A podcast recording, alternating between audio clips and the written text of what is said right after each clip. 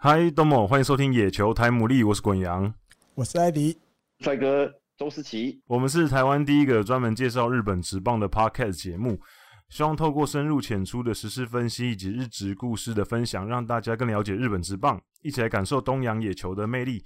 我们的节目在 Spotify 跟 iTunes 上面都有上架，现在还多了 YouTube 也可以收听，只要搜寻野球台姆利就可以关注我们。如果没有使用相关 App 的朋友，也可以直接透过 SoundCloud 收听。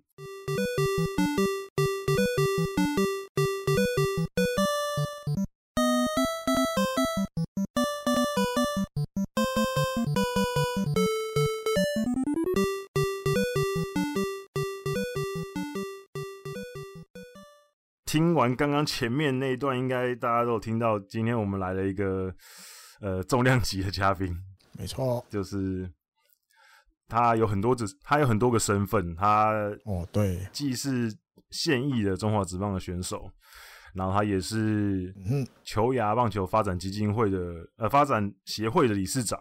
对，然后呢，他同时也是一名研究生。对对对对，对，台湾史研究所的研究生。那算是非常斜杠了，那我们就欢迎今天的来宾周思琪周董，欢迎欢迎周董。Hello，大家好。Hello，两位好。哎、欸欸，周董最近疫情，因为疫情的关系，中华职棒暂时休息的时候，你都都在忙些什么啊？哦，我们我们现在也是呃，还是有训练啦，只是训练的模式有点改变。哦、那比方说采取分流训练嘛，嗯、然后。那个像我们的休息室也因为疫情的关系，本来啊、呃、人数大概将近三十个嘛，就会分啊，因为洲际棒球场是我们的球场嘛，嗯、所以就分两个拉克去使用，嗯、然后再配合一些啊、呃、那分流的训练模式来去训练的。OK，所以就是训练基本上还是照常，只是可能有不一样的分配这样子。OK，对，模式不太一样，就比方说我们冲刺可能。冲刺是大家一起冲刺同一个终点嘛，嗯嗯、然后现在就改变嘛，可能一个往前，一个往后这样子。哦方向不同，比较不一样，就是不要不要让你们都挤在一起这样。对对对，就因因那个环境空间，因为分流来做一些调整。嗯、OK OK，好，那当然我们今天的主题当然不会是跟周董聊中华职棒，因为毕竟我们的节目是。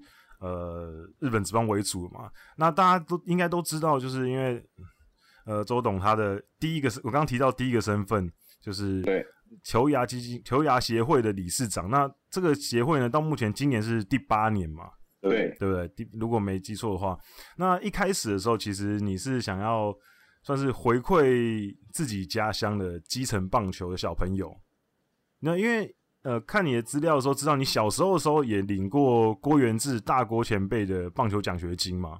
对，那这个有影响到你后来就是成立球牙这个想法吗？就是算是有影响到吗？对，首先要在这边先澄清一下，就是理事长我已经卸任了。哦，是 OK，好，第一任第首任的理事长。首任首任，然后现在就就是那个球雅的公关部部长部长，OK OK OK，走公关部，OK。那当然，呃，小学我领大锅奖学金，我就就领了蛮多次嘛。嗯，我们在小学的时候，呃，第一次接触到棒球奖学金，然后而且它的审核的机制还蛮严格的，它还有包含学业哦，对，然后你还要有球场的成绩。哦，还有球场，那所以这种奖学金。就这种奖学金对我们来讲，我觉得其实蛮严格的。因为比方说我们在学校学校念书，他可能就是只有，哎，你学业成绩达到，呃，平均分数是多少，你就有机会申请奖学金嘛。嗯。嗯，那大锅是他，你还要再加那个那个什么球场的成绩。OK。比方说你参加过什么杯赛拿了啊第几名，或者是你有什么个人奖项，嗯，嗯，然后你才有机会。呃呃，得以申请奖学金，奖学金这样子的，嗯、所以那时候领到这奖学金，第一次得到的时候，那时候超级高兴，应该也是也是一笔不小的数目，对小朋友来讲。我觉得数目不是对我来讲不是重点，因为小时候对钱没有概念。哦，哦，你觉得是被肯定的感觉？对，然后而且你去领奖学金的时候，你是坐专机去台北去领哦，哦，真的哦，哇，那呃。我们就从花莲的飞机场，因为我要从那个从我家到花莲市的飞机场，将近要一个半小时的车程。哦，那很远。先搭公车去去机场，然后再坐飞机去台北。嗯，然后也是我第一次坐飞机，所以那个那个去领奖学金的过程，其实对我来讲是最高兴的。所以现在还是印象很深刻的，对，因为很多第一次，超多啊，包含说到了台北之后，然后又坐那个专车嘛。那时候也是坐专车去那个，嗯、我记得是在那个台北棒球场对面的那个啊王朝酒店啊，啊那时候王朝王朝酒店在那边领奖。对，因为我我看很多职棒选手，比如说像我之前有看到新闻说高国庆他第一个手套也是用大国奖学金买的，对，就是好像大家很多人都就是有受过这个算是恩惠这样子。那所以、啊、所以所以后来。你就一直有这个想法，就是说你之后如果有能力的话，你也想要做类似的事情，是不是？所以才所以才有后来的呃球牙棒球发展协会吗？对，它是一个，当然是种在我心中种下一个种子啊，就是说大国奖学金是一个种子，嗯、然后再是说真正会让我想要做，是因为它的结束。哦，OK，对，因为大国奖学金，呃，在我开呃呃。大学毕业之后就没有，他就没有了。呃，高中毕业之后就没有了，他就结束了。因为大国他退休了，嗯、所以对啊、呃，这个奖学金也也因为他退休，在日本退休而结束了嘛。嗯，我觉得很可惜。嗯嗯，嗯，OK，所以所以你后来就想说，就也想要延续下去这样子。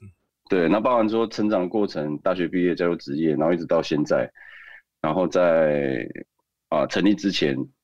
呃，就我碰到一些事情嘛，嗯、然后再加上我，我从那边出生，从花莲出生，我看到偏乡跟啊、呃、部落的环境是怎么样嘛，所以啊、呃，更更更让我有这个冲动要去做这件事情嘛。OK，因为我看你们就是协会有特别说，就是要关怀呃花莲地区的基层棒球，然后也传承算是花莲地区的棒球的文化嘛。因为从你的基金会的各种。比如说，你们的每一年都会有一个特殊奖项，是罗道后奖嘛？嗯，对。那以以一个算是地方的棒球传奇人物来命名，然后甚至呃也很多算是帮助很多在地的小朋友了。那当初像是我们等下后面会聊到的您的论文，就是在讲能高传能高团的地方，就是也是跟在地结合。所以这一块你是从什么时候开始？你觉得哦，花莲这边的。棒球文化这个东西，你想要除了关怀小朋友之外，文化这方面你也需要去特别的想要去维护它，或是呃去传达给大家知道。应该不是说维护它，是说把它挖掘出来。嗯，那因为我们呃，我们台湾的棒球啊，它随着呃殖民啊，啊、呃，随着从呃日治时期，然后民国时期一直到现在嘛，嗯，那所以。棒球其实它的过程，台湾的棒这一百多年的棒球过程啊，嗯，你也看得到它是一个台湾在演化的一个过程，嗯，然后就棒球它是算是一个一个政治操作的一个工具啊，从日治时期一直到现到民国一直到现在，在某种程度都是啊，嗯，对，那所以呃，我会了解到能高是呃，我在小学的时候其实就。我们呃，像像我家，我家附近就有一个老师，嗯嗯、然后也是我妈妈的老师。我妈妈常跟我讲说，那个对面那个老师呢，他以前去日本打过球，他很厉害哦。伊多先生，伊藤伊藤先伊藤老师，伊藤老师伊多先生。所以我小学我就有听过这个伊多先生的这个故事，一直在我的。附近一直在徘徊，嗯，然后我我爷爷也常跟我讲说，哦，那个老师很厉害，很会打棒球，嗯，然后因为我爷爷会跟我讲，是因为我那时候开始打棒球，嗯，OK，所以我我我爷爷跟我妈就一直讲这些，哦，那老师很厉害，那老师很厉害，以前，对对对，但当然老师过世了啦，在那时候已经过世，所以他们那时候讲的伊多先生就是罗道后前辈，对，是吗？对，伊多先生就是他的日文名词。哦，能高哦，伊藤先生是能高团的成员其中一个，他不是罗道后。哦，因为罗道后也是伊藤。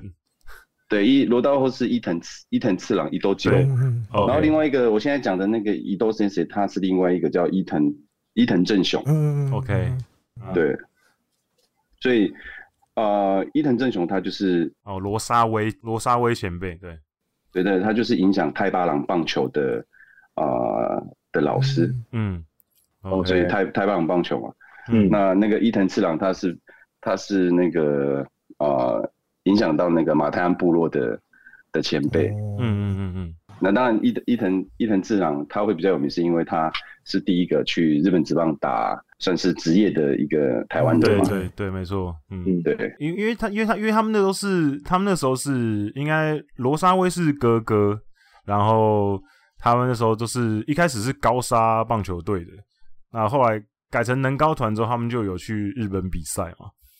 那好像一开始的时候，那时候罗道后去日本打的时候，应该是参加东京参议员队。那时候很久以前，日本现在日本职棒嗯还没有、还没有开始的时候，所以哦，所以你也算是就是小时候听过这些算是地方上的故事，然后就开始这个几个名字一直在你的脑子里面，所以你有记住这几个人。对，就是这些人名我都有记住。然后到我一直我开始认识谢老师的时候，就是谢思源老师嘛，嗯就是出版台湾棒球一百年的那位谢思源老师，嗯。研究棒球嘛。然后再进一步，我再更了解说，哦，能高团的呃背后的故事跟它的意意义在哪，而且它成立的目的是为了什么，我就慢慢大概了解，然后再组合我小时候的那些人名，哦，就一个一个把它串起来，我就可以得以了解说，哦，我为什么会打棒球，嗯。慢慢了解说我我为什么会参加棒球队，我们棒球队的成立，花莲的棒球队的的成立的开始是因为这样子，嗯，我们对能高的了解还不够深呐、啊，对，对，包含说伊藤伊藤兄弟，他们在日本被被称为是兄弟，其实不一定。哦，然后目前也不可考没有目前不可没有资料证明他们是兄弟。嗯 OK，对，就就是是就是大家口耳相传是兄弟，可是没有证据，还没有真的很证据的是那个呈现说他们真的是真的是兄弟这样子。这在日本的文献里面，他他们是写兄弟没有错。嗯可是如果你翻开台湾的原住民历史的话，他们应该不是兄弟。嗯 OK，你感觉连不上就对了。对，OK，因为像像因为像周董现在自己写这个论文，然后你刚刚也有提到你去参考了很多文献，或者是研究一些历史，或者是甚至你有机会接触到一些台湾棒球的一些耆老，你自己有觉得说，就是因为其实历史这一块，棒球历史这一块，其实台湾的保存相对来讲。确实是没有这么周全，因为比如说像您应该也有去日本参观过，比如说他们的呃可能甲子园博物馆或者是棒球博物馆，其实他们的一些史料其实是非常的充足的。那这一块上面，你这几这两三年在研究所在研究的时候，你有什么感觉吗？就是在史料这方面，台湾的棒球，嗯，就前面有提到嘛，啊，因为我们的政党或者那个被殖民的轮替嘛，嗯对，所以台湾的棒球会，对它被保存的那些文化的保存会会有所不同。会有会有断因为哦对对，然后再加上说国民党政府那时候来台的时候，战败来台嘛，嗯所以他去日本化嘛，嗯嗯对，去日化，所以会有一些动作或者是一些史料，它是会被啊、呃被消消除掉。对，被不被记忆啦，啊。哦，被被被消失这样子，包含一些人也被消失了嘛，嗯。哦。像二二八这些嗯嗯嗯。也被消失了这样子。嗯，那包含呃那时候二二八也影响很多呃曾经在日本留学过或者是在日本打球过的一些人嘛，嗯，我们我们最耳熟能详的谢国成先生，哦对，他也曾经因为二二八被关了三天呐、啊，嗯。对。对，所以那个时候就有断层这样。对，所以他呢，台湾的棒球文化要被保存，它有一点难度，所以啊、呃当然那时候在日治时期的时候，台湾的啊、很多记录它都被那时候的呃在呃日本呃日本人他们会把这些普查记录都把它保存下来嘛，嗯还蛮完整的，在那时候日治时期的所有所有资料。嗯，那因为能高团比较少，是因为它成立到结束时间很短。对，对，所以他是一个被遗忘的一支球队啦。嗯，对，因为因为后来其实大家比较有名的就是加农嘛，因为。这个故事比较、哦、感觉比较冲击，因为打进甲子园嘛，嗯、然后后来也拍成电影，所以大家对加农就比较了解。可是比较少人理解到，其实，在加农之前，其实有一支更早的原住民棒球队这样子。那好，那我们这个我们论文的问题，我们再往后移一点再讲。我们先再回到协会这边，好，就是去年的时候，呃，你们的球牙基金。第一届的奖学金的得主马杰森那时候进入职棒嘛？那你那个时候一开始，你应该会更早之前你就大概有感觉这个小朋友应该是会被选嘛？因为那年打得不错嘛。那那时候被选进去的时候，你你是感觉是什么？你有觉得你一个阶段性的任务有达成的感觉吗？哎、欸，我还蛮呃还蛮开心的啦，因为我开心的不是他被选到，我开心的是他一直都很努力。嗯嗯。对，因为他他小学的时候我就，呃，看他长大了，看他长大，所以他的过程我有算是有参与，他的棒球过程我有参与到，嗯，啊、呃，而且他的那些练球的态度或者是学业上面的态度，他都是很努力，他是很努力的去完成他的，嗯嗯，对，然后呃，更开心是说他竟然会被第一指名选到，对啊，第一指名，对对。这还蛮意外的，所以就第一指名，再加上他的努力，就喜上加喜。嗯，那你有你有觉得说，就是因为你当初二零一三年成立球牙，然后现在第八年，那你现在回头看第一届的成员进入职棒了，那有跟你创立之初你的想法，那你那时候的规划，那目前这个八年，你觉得？大概完成的程度啊，或者是你觉得这八年，你觉得目前有做到你当初发想的那个初衷的感觉吗？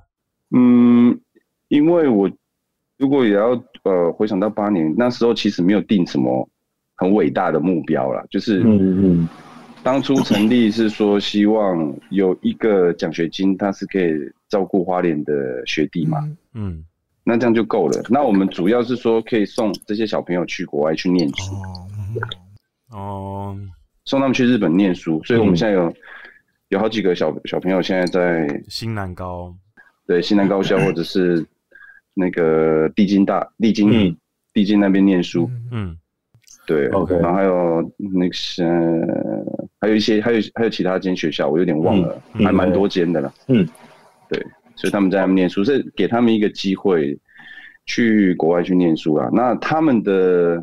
有没有成为职业球员？对我来讲，我觉得不太重要。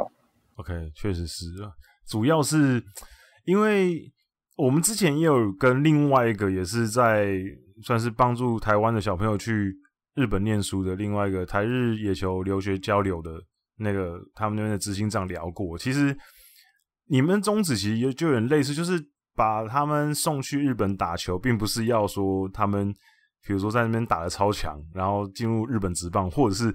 回来台湾很强什么之类，主要是一个呃文化跟算是给他们一个出去看外面世界的机会吧，就是就是教育啦，嗯，就是嗯、呃，我看了很多前辈嘛，不然说前面提到的谢国成前辈嘛，因为他以前也是在日本早稻田念的念书的嘛，嗯对，然后他不是球员，可是他可以影响球界，嗯。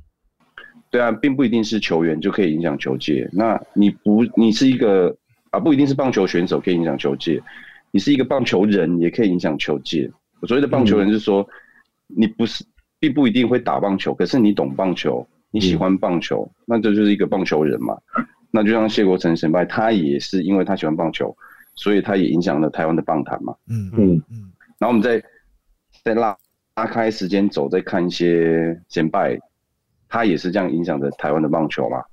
嗯，对，没错。就所以就是应该说培养更多对棒球感兴趣的人，因为其实我觉得台湾好像确实是大家接触棒球的机会，当然打球的机会很少啊。因为像比如说我们，我跟艾迪也是喜欢棒球，可是其实我们是从小其实没什么机会打棒球，除非去打草草野球。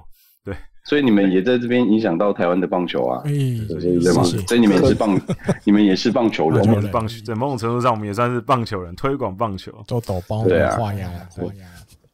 感谢周董，棒球人，哎，嗯，像刚刚那个周董提到，你们把小朋友送到冲绳嘛？一开始，因为你们现在后来当然有合作很多不同的学校，可是一开始是选定冲绳。然后那个时候选定冲绳的理由是什么啊？是因为刚好那边有诶、欸、有人可以介绍过去，还是什么有特殊的原因？嗯、欸，因为冲绳它第一个它离台湾近，嗯嗯，然后它的训练模式相对来讲比较没有那个，并不会因为它是它不是本它不是本岛，嗯嗯嗯嗯嗯，而 OK 训练上是比较轻松的，它的训练也是很严格的，嗯。对，那因为我们的考量是说，他离台湾比较近，然后怕说有一些父母亲他会担心小朋友的话，那距离比较近嘛。嗯，偶尔可以去看一下。对，那再加上说学校也很严格。对，新南高是很强的学校。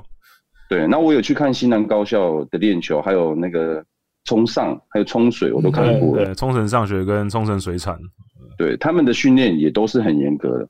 然后。模式也跟本岛都差不多，嗯嗯，然后甚至有很多本岛的学生都会去那边，就会去那边念书。哦，对对对，嗯，对，因为他们想要一圆甲子园的梦嘛，因为你在冲绳，他的机会比机会比较大，对他六十几支球队嘛，嗯，那你再扣除一些社团性的，大概四十，大概十支左右比较强，那所以他们要打进去甲子园的几率会比较高。对，没，这是这倒是真的。对啊，那如果你是你是念大阪或者是东京横滨这些，你的机机会太低了，所以他们想一圆甲子园梦，所以他们会来冲绳念书这样。嗯，对，所以一开始就是考量到各种，比如说地理位置啊，跟相关的训练模式，其实跟本岛没什么差别，所以就选冲绳这样。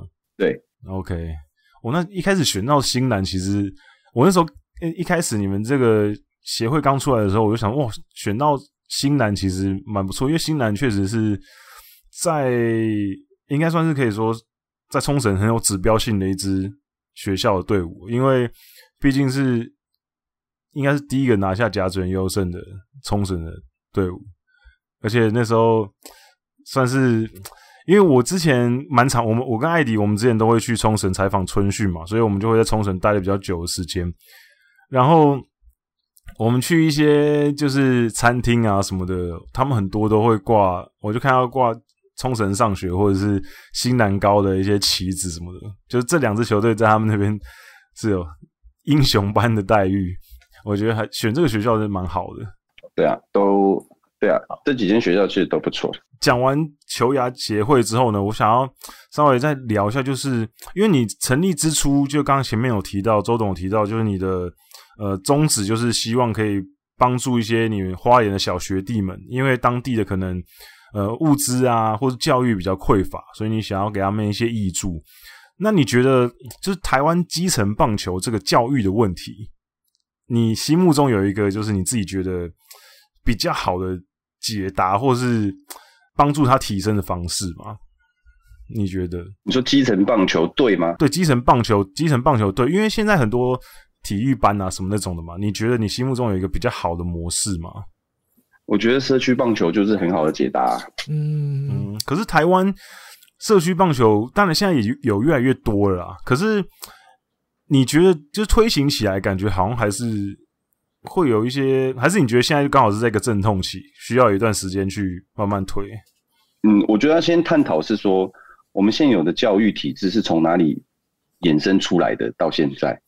嗯，那先探讨这个问题吧。嗯，然后就前面就讲到嘛，因为呃，它算是一个政治操作的工具嘛。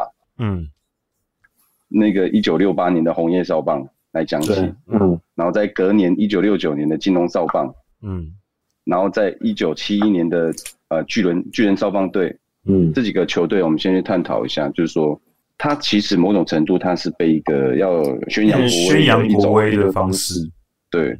有一种国族意识存在嘛？嗯，对啊，然后再加上说啊、呃，因为他们是公宣传的工具，所以他们的着重点会在他们的成绩。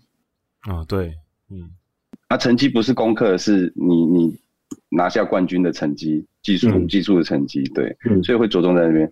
可是他们忽这是大人在操作的一个一个政治政治手段嘛？可是忽略的是他们的背后的更长远的时间是在他们的人生啊。嗯，就是他们后续其他方面的能力比较缺乏。对，所以他们没有这些啊、呃，除了棒球啊、呃、技术的训练以外，其他都是空白的。嗯，对啊。OK，那因为你自己也是这个体制出来的嘛，体育班，然后也是算是台湾精英制度棒球的一个，算是一路上来的人。那你觉得这个方式应该要被淘汰掉吗？或者是它有什么改进的方式？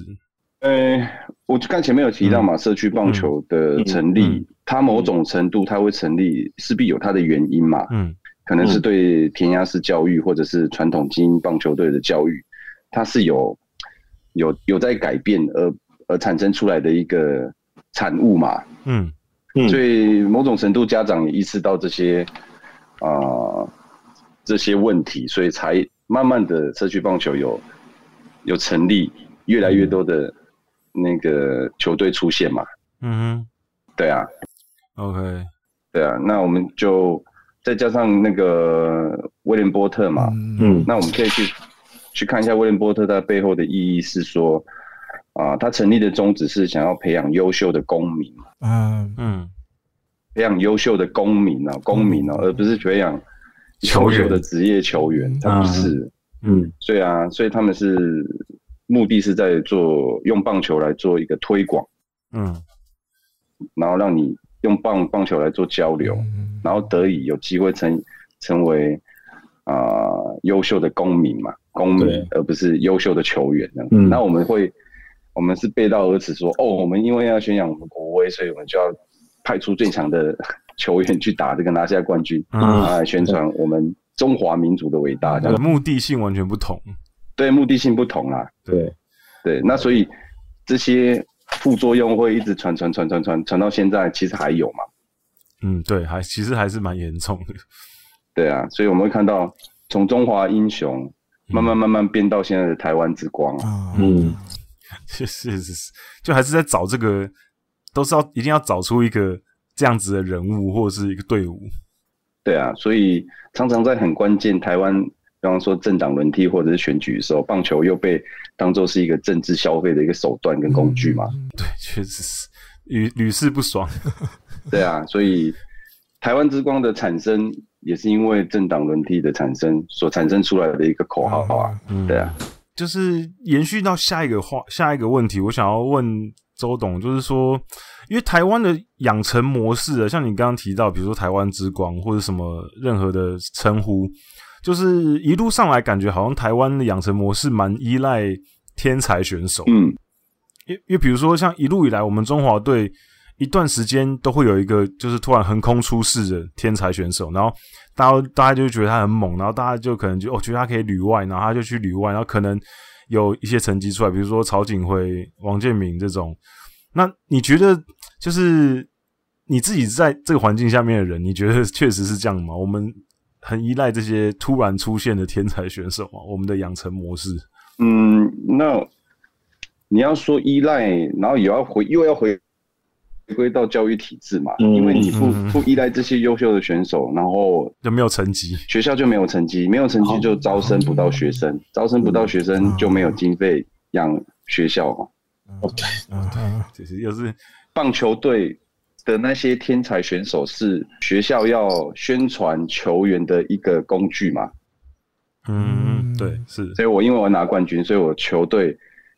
啊、呃，就啊、呃，我的学校就得以招生到比较多学生嘛。嗯嗯，那学校所以得以继续经营下去嘛。嗯，对啊，所以他某种程度也要回归到教育去检视说，啊、呃、啊、呃，因为我们已经习惯棒球是被操作的工具。嗯，所以我学校我也要来操作棒球队啊。啊、okay，所以。所以，哦，其实其实讨论这些问题，讨论到最后，感觉好像其实是环环相扣了。大家都，它有一个根本存在啊，那个根本问题，我们常常会忽略掉。嗯嗯嗯，对，所以就感觉这如果没有从根本去改善的话，感觉很多事情其实是有点像是一个死结，就是其实解不太开来。对啊，所以呃，所以你说要依靠天才选手来拉抬球队的整个声势，也是也是没错啦。嗯，对，因为我觉得现在整体来讲。当然我，我我觉得比起以前来讲，当然好很多了。现在开始有一些比较有自己意识的选手跳出来了，比如说像一九年很红的刘志荣嘛，刘志荣就算是一个比较，他当然也是传统体制出来，可是他比较算是变相，就是他自己后来有自己去学校外面自主加强了一些东西之后，让他的成绩突飞猛进，然后得到旅外的机会，这个算是比较特别的。那对。我自己有接触到一些年轻的选手，像之前大专杯的时候，我有去跟一些大学的呃学生聊。我觉得现在这些小朋友其实都算是，因为周董应该也有接触到一些年轻选手，其实他们应该都比较有意思，就是他们会自己去吸收一些呃，比如说棒球的东西，或者是他们知道去读一些甚至一些书啊，或者是什么对自己是有好处的。现在的小朋友应该是比较有这个意识了。就比起以前，感觉好像教练塞什么给你，你就照做就好了的方式来讲，感觉有一些改变了。对对，对，OK。那因为我们现在跟日本、跟国外的棒球的距离其实很近嘛。对啊，因为比方说，呃，从智慧型手机诞生开始，嗯，你在那个知识到很多对棒球知识的冲击，那个速度是很大跟很快嘛。嗯嗯。嗯对，然后再加上说，近几年又一直引进，呃呃，西方或者是那个日本的教练嘛，都有嘛。嗯，对，嗯，对，所以都有引进。然后，所以你在在对美国跟日本的棒球，你会重新的再解读。嗯，就是接接收到很多讯息比较方便啊，不会像以前讯息接收比较被动这样子。对啊，对，那。呃，接着这个话题，接着这个话题聊，就是呃，最近开始会有一些很多好手嘛，其实近几年一直都有这种好，就是年轻好手可能跳过中职，他直接那、挑战海外的职棒，美国职棒也好，或是日本职棒也好。那周董怎么看待这件事情？就是年轻选手如果有机会去日本或是美国，你觉得他们应该要有机会就去？还是应该要得到 offer 之后，评估一下自己的实力之后再去，因为其实台湾去美国职棒，其实灭掉回来的非常多，甚至有些回来之后就甚至也没有继续打球的例子，其实非常多。那你觉得应该要怎么样，其实是比较好？我觉得要先看那个目的性是在哪吧。嗯哼，对啊，因为，呃，因为有时候我们会比较着重在于他去那边成功与否嘛。对对，是成为一个美国大联盟的球员，像像金峰学长或者是建明学长他们这样子嘛，嗯，那是那是我们看到的成功的案例，全成功的案例的天花板是那样，嗯。嗯，对吗？但是某一方面，我们又很怕他失败，对，很怕失败，对，对啊，那所以我觉得你做任何事都会成功，都会失败啊，那我觉得是应该探讨说。他的目的性跟以及他要去做这件事情的过程呢？嗯嗯，可能当做去学习这样子，也不一定是嗯嗯，对啊，他你怎么知道说他在台湾啊、呃、受过训练之后再去美国他就会成功，或者是去日本就会成功？嗯，不能肯定嘛。嗯、对，没错。对，你那你怎么知道说他没有受过在台湾接受过训练，直接去美国他就不会成功？OK。就是因为其实呃，我们在看这些选手的时候，我我会想要问这个问题的原因，是因为有些选手他去的时候签约金是非常非常非常低的，就是就看起来感觉是，因为其实从签约金可以看得出来球队对你的重视程度嘛。对。那如果一个球队甚至之前还有过没有签约金的，那这种我就会觉得，那他是不是？去之前需要考虑一下，因为像刚刚周董提到的，有些选手当然去，他并不是说我一定要上大联盟，而是我想要去，可能去稍微摸索一下，我可以学一些东西。可是像有些人回来之后，他甚至就已经不在球界里面，就所以我觉得像这种例子，你会觉得那他是不是应该当初选择不要去会比较好？嗯，这就是要那个结果论论成败的嘛。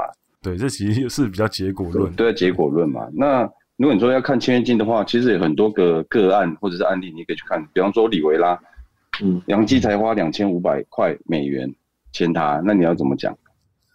确实是，确实是，对，也是有那种就是麻雀变凤凰的案例，也是有嘛。其实对这些故事其实也蛮多嘛。嗯，对啊。那我觉得，okay. 我觉得很值得去探讨说，这些小，呃，去去美国去打球的，他们去美国打球，他们就是你你你你去看哦，就是说去日本或美国打球的时候，他们在记者会上面讲，或者是对媒体讲，他会讲说，我要挑战美国职棒最高殿堂，我要挑战日本职棒。嗯，所以挑战挑战这两个字。常常在嘴边挂着嘛，嗯嗯，那你要去解释说挑战这个这个字，它背后的意思是什么？我要去挑战，是表示成功几率比较小的事情。挑战嘛，我要去挑战它。嗯，对啊。那既然是挑战，它就是挑战是一个目标了嘛，我要挑战它。嗯，我即使我不知道输赢，嗯，成功与否，我要去挑战。这挑战这个动作已经完成了，就是就是他的目标啦。就是说我跟他签约了，我挑战美国大联盟，所以。我这动作先完成了，OK，所以已经阶段阶段性目标达成，阶段性目标完成，我挑战嘛，我要去挑战它，但我完成我完成挑战了，可是后面成功与否不知道。OK，我我理我理解我理解周总讲的意思，就是反正他们就是做了挑，就想要做挑战那个动作，那后面怎么样就看他们每个人的不同的努力程度跟在那边的算是造化了吧。我觉得运气也有关系啊，嗯、还有环境，环、嗯、境、运气都有关系。确实是跟待的队伍其实也有关系，对吧？对啊，像那时候王维忠就莫名其妙直接二 A，然后就上大联盟待了一个整个球季，因为规则五的关系，这也算是一个运气。对啊，对啊，也都是运气也是需要嘛。嗯，当然努力更重要啦，这没错。是，是，对。那哦，那刚好讲到这个旅外的问题，就是。周董小时候，也就是一路打球上来，你有想过在海外打球这件事情吗？从小到大打球的时候，我们那时候不太敢奢望诶，因为我记得我那时候在高中高院的时候，啊、嗯。呃，我尤其是我高三的时候，有很多球探来学校去看选手，嗯、都在看投手，嗯、就看对。曹景辉啊、李英杰啊，嗯、然后许志华啊，或者是。哦几乎看投手比较多，几乎都是看投手，是拿测速枪看投手。嗯，所以那时候我我在高中的时候，球探几乎都是在看投手为主。嗯，然后是一直到金峰学长才慢慢的才有他们会会会来看台湾的野手嘛。OK，对啊，所以从来没有想过自己是野手，有机会去海外打球。对，那时候会想说有没有机会去日本念书，因为那时候。哦其实有机会可以去日本念书，因为那时候有日本的大学，其实有来学校，或者是来找台湾的高中生去念大学。OK，像沈玉杰啊，去那个别府大学嘛。嗯，OK。我一个学弟叫赖新成，他也是去日本去念大学嘛。OK，所以那时候有有机会，可是你后来没去这样子。对。那时候就那时候，我们对这些旅外的东西的资讯其实很少，然后我们觉得说去美国是一个遥不可及的的地方，嗯，啊，因为他们都看投手嘛，然后我们那时候，呃，我们的投手又很强，所以你没有办法去跟他们比较啊，就说这个这个不会是我我可以去的地方这样子啊，因为毕竟他们那个时候都是算是响叮当的人物了，像曹景辉他们那个时候就已经是算是。算是宠儿吧，大家的注目的焦点都是他们，算是天才。对啊，而且又没有很多野手的案例去国外嘛，嗯、所以你你没有一些经验或者是案例可循，说我到底可不可以去？嗯、没有样本去参考、嗯。对，因为陈金峰也是后来才才去的。对啊，也算是所以学长打开了野手的那扇大门嘛。有有时候真的是需要需要有一个人就是当先锋啊，因为其实像日本也是啊，日本也是野猫英雄之后才开始哦，慢慢大家觉得哎、欸，好像我们可以去美国打球，要不然在那之前其实也没有人会想这件事情。嗯，对，都资讯就不像现在嘛。对，那时候没有手机方便。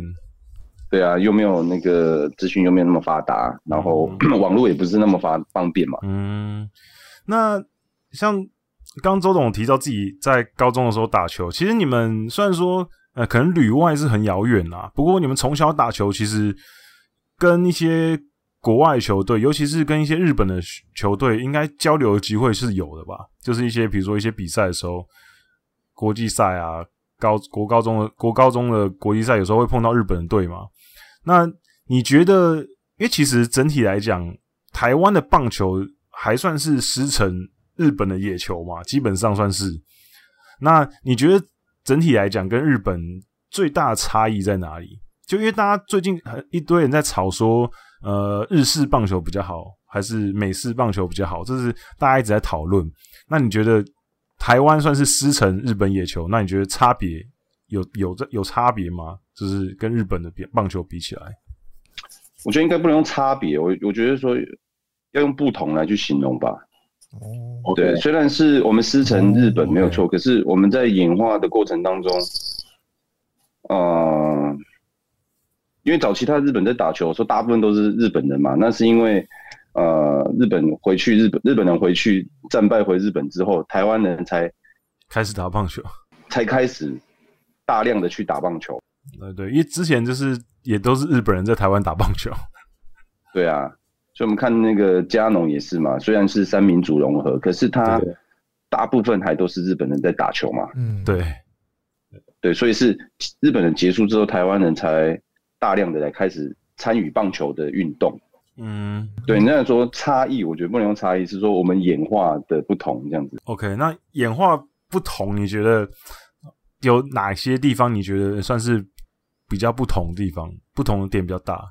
我觉得我们还在找我们的归宿，还在摸索，对不对？我们还在找，我们我们没有一个我们的归宿，就是说我们有想法，可是我们一直还找不到我们的归宿啦。我用归宿来去形容它，这样。嗯、OK，因为因为其实就像我刚刚前面提到，很多人在吵说日式野球、美式棒球，台湾到底要走哪一条路？可是我一直都觉得说，为什么台湾没办法走出一个？属于我们自己的球风，因为比如说，大家常会说，比如说拉丁美洲的选手，他们会有一种一种球风，然后可能日本的选手会有一种球风，然后可能甚至韩国的选手现在也其实也球风很明显。嗯，那我觉得，因为其实我常会觉得说，我们其实跟韩国呃来比较会蛮近的，因为其实我们的棒球发展的轨迹蛮像的，我们也是被日本殖民。然后也是跟日本人开始打棒球开始，然后结束殖民之后开始自己打棒球，然后职棒成立的时间其实也很近，差几年而已。可是他们现在已经走出了一个自己的道路，甚至可以韩国职棒直接输入美国职棒都可以。嗯、可是台湾感觉还是在一个很长的摸索阶段，就像你刚刚说的，还在摸索一个自己的球风的感觉。嗯。就是你还没有找到自己的归宿啊，我用归宿来形容它。嗯，呃，美式也好，日式也好，那我们一直在探讨是说，我们到底是属于哪一种方式？可是我们一直没有了解我们是什么样子。对，我们的样子是什么样？OK，嗯，那真正你你要你要了解自己的样子，就是你要先回到你的文化嘛。嗯。你要先知道你从哪里来嘛，你才知道说你要活成什么样子，不是吗？对，嗯，所以就是要先了解自己之后，才有办法改变。对啊，我觉得就是台湾真的比较，有些人比较没办法认清自己啊。我觉得可能需要一段时间，也不是说认清啊，应该说不知道，就是不够了解自己，因为不知道不知道自己是从哪里来。就像我前面讲的，能高嘛，就是说，我们对我们的过去是不了解的，所以我们那个认同感是很漂浮不定。嗯，对，因为我们不了解。比方说，呃，台湾有原住民的文化历史，然后也有汉人历史，然后还有近代的历史。OK，嗯，我们其实是在呃多多多算是多元文化的融合的一种一种球一种一种文化，这是蛮值得我们去探讨的。比较复杂，我觉得整抽丝剥茧下来，台湾的历史确实是有很多，应该说不同层次的，就是不同的文化叠加在一起的感觉，可能需要就是抽丝剥茧去研究一下这个整个。我觉得这个也是应该周董这几年自己写论文下来，觉得研究历史台湾棒球历史蛮有趣的地方，就是一开始可以。了解到一些有点像在寻根的感觉，你觉得有这种感觉吗？因为我们现在我们现在在探讨的议题啊，比方说你问我的问题，几乎都是我们在讨论的是五化。嗯。嗯。嗯，技术是棒球人的武器嘛，可是另外一个东西叫文化，我们很少在探讨是文化。嗯。嗯，对啊，我们一直探讨是五化，比方说去美国成功与否，这是五化嘛？嗯，对吧？对。对。对。对啊，所以我们太着重在探讨武化，比方说啊、呃，基因式教育，嗯，对吧？体育班的成立，类似这种东西嘛，这是技术的五化。嗯、可是我们一直忽略了一个文化这一块，嗯，另外一面。对啊，就是对。你这一段时间研究下来的时候，算是你现在得到的感触，算是你这段时间开始研究你的论文题目下来你的感想吗？就是一个。对于棒球的文化的寻根的感觉，应该不是说寻根啊，就是我接收到很多史料的东西，它会它会颠覆我脑中的蓝图，会一直修正，一直在修正嘛。比方有一些我对体育班的认知，会因为我现在去去探讨一些议题，或者是找到一些史料，它会颠覆了我的脑中的蓝图嘛。嗯，对，比方说。呃，近期很红的加农，OK，三民族融合，嗯、可是它真正的背后的意思是因为日本人要宣扬他们大东亚，呃，大东亚帝国的国威嘛，嗯，就是说他理番理番政策嘛，所以我可以把这几个民族融合在一起，是我日本人日本帝国大日本帝国的厉害的地方，嗯，这样子，这是它背后的意思，嗯。对啊，所以当我慢慢的去找到这些史料，把它拼凑，重新重组我脑中的蓝图的时候，它会一直不断的更新，一直不断更新的、啊。嗯，跟原来想的不一样的这样。OK，那艾艾迪哥，你有没有？我刚刚问了一连串问题，艾迪哥有没有什么想要，就是刚刚从聊天过程当中想到的问题？我刚听，我突然脑中有闪过。一个记忆，艾迪哥一对，艾艾迪哥一直在回音，对啊，我的一直在回音。啊。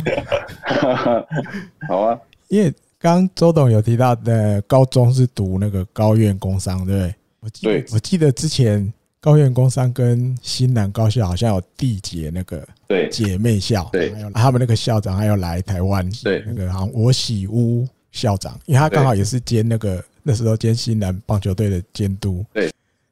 球牙基金开始之后，诶、欸，选定新南跟这层关系有吗？诶、欸，我在，欸、他我我在之前就已经有去拜访过校长，嗯哦，就去过哦。高院缔结姐妹校的时候，我就之前就去过新南，哦、对我就已经跟他这个见过面，嗯、就就彼此就认识了啊。对，OK，对，所以说不定是倒过来哈。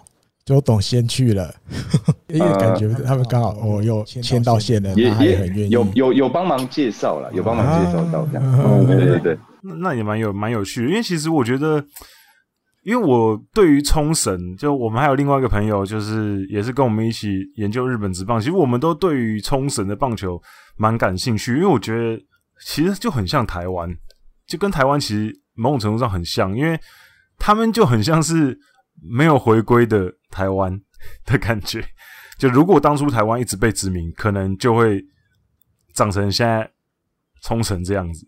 所以，你有跟就是你送去冲绳读读书打球的小朋友聊过，说他们在那边打球的感觉吗？就你有跟他们聊过这个东西吗？嗯，其实我要把他们送去的时候，我大概也有已经把那个冲绳的嗯相关地形跟学校环境都看过一次了。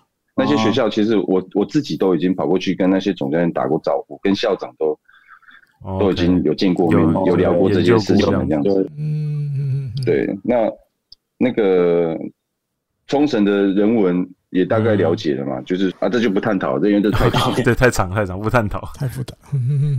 那个文化，嗯，文化比较跟那那个本岛有有一点差异，其实差异蛮大的，其实差异蛮大的，我觉得。对，所以他们有自己的一个风格这样子，可是他们的棒球教育是其实是一样的，对，因为毕竟他们也是师承日本的。棒球，对，嗯。嗯，因为他的训练模式，像冲啊冲冲冲绳上学跟新南，他的训训练模式，还有那个中经商的训练模式，嗯，他跟本岛都一样。为什么我会说跟本岛一样？因为我本岛的学校我也看过他们练球过，所以我知道。嗯嗯，我刚开始去冲绳的时候，我会觉得说，呃，可能那个冲绳的文化可能会比较浪漫一点，然后比较轻松一点。对，然后我我我想看的是他们的练球模式是不是也跟他们的。冲绳人的个性会有点像，然后结果不是，是也是很严格。嗯，棒球这东西，日本还是认真。对，所以他们对棒球的那个解释，就是武士道的解释是一样的。啊，对，对。啊，所以他们的棒球的模式就是也有加一些武士道精神进去嘛，然后一直传奇到现在嘛。不过因为你在外地、外岛或者是非本岛球队，就会有所不一样这样子。那这个文化其实已经很久了嘛，对，嗯，对啊，对，因为确实是，比如说像大家看甲子园，觉得日本高中生打球很热血，可是其实，因为我之前有看过一篇论文，就是在讨论这个东西。那我这边也不详细讲，可是它其实它的整个轴心就是在讲说武士道精神跟呃甲子园的精神的重叠性，就是其实他们是某种程度上其实是重叠性蛮大的，比如说。呃，已经注定输球了，可是你跑到一垒的时候，还是要头部扑垒，这种动作就是一个、嗯、呃绝不放弃的精神嘛。对，所以这整体来讲，日本棒球，我觉得，因为其实很多人会说，可能之前比如说一些日本的球员啊，小尤其是小朋友学生棒球来台湾比赛，然后大家就会觉得哦，日本的棒球队。很棒啊！比如说打完球之后，会把休息室都收得很干净啊，然后什么，然后就是会在那边比赛结束之后帮忙整理场地啊，然后可能大家会赞叹这些事情。可是我有时候会想说，就是这些事情其实台湾，我我相信要做到的也应该也可以做到吧。可是我觉得这是一其实一个文化的关系，就是。台湾有时候会让人家感觉说，虽然说我们是师承日本职日本的棒球一路下来，可是我们感觉上比较表面一些。就是当然，因为文化文化是彻底不同，我们我们台湾又没有武士道的文化，所以我们就不会有他们那种感觉。所以，我这这就所以我刚才会想要问周董前面那个就是日式棒球跟美式棒球的东西，因为。我觉得感觉好像有时候就会流于表面，就是我们会比较学习到别人表面上看到的东西，而没有去真的学到或是体会到他们最深层的东西。那这个就有延续到刚刚周董提到，所以我们应该要找到自己文化的源头，我们才有办法真的恍然大悟，说我们到底是哪一种感觉。的的氛围啊，对我，所以我觉得这个感觉好像全部东西都可以串在一起。好啊，我先那个甲子园好了，因为我们对甲子园的嗯、呃、既定的印象啊，就是说哦，那我们就是我们现在看到的那样热燃烧，就是这样子。可是它背后其实是有意思的啊，有其他的原因嘛。其实那因为甲子园，甲子园也是催生爱国心的舞台啊。对，当初其实也是的。他这个赛事也是强调啊，从事棒球运动是为了锻炼精神嘛。然后棒球场的训练就像苦修院的生活啊。对对，嗯。然后学生必须对啊，很纯粹、很无瑕的经历过这个修炼的过程。然后这个同时也必须为了团队的利益来做牺牲自我的一个挑战嘛。对对对对。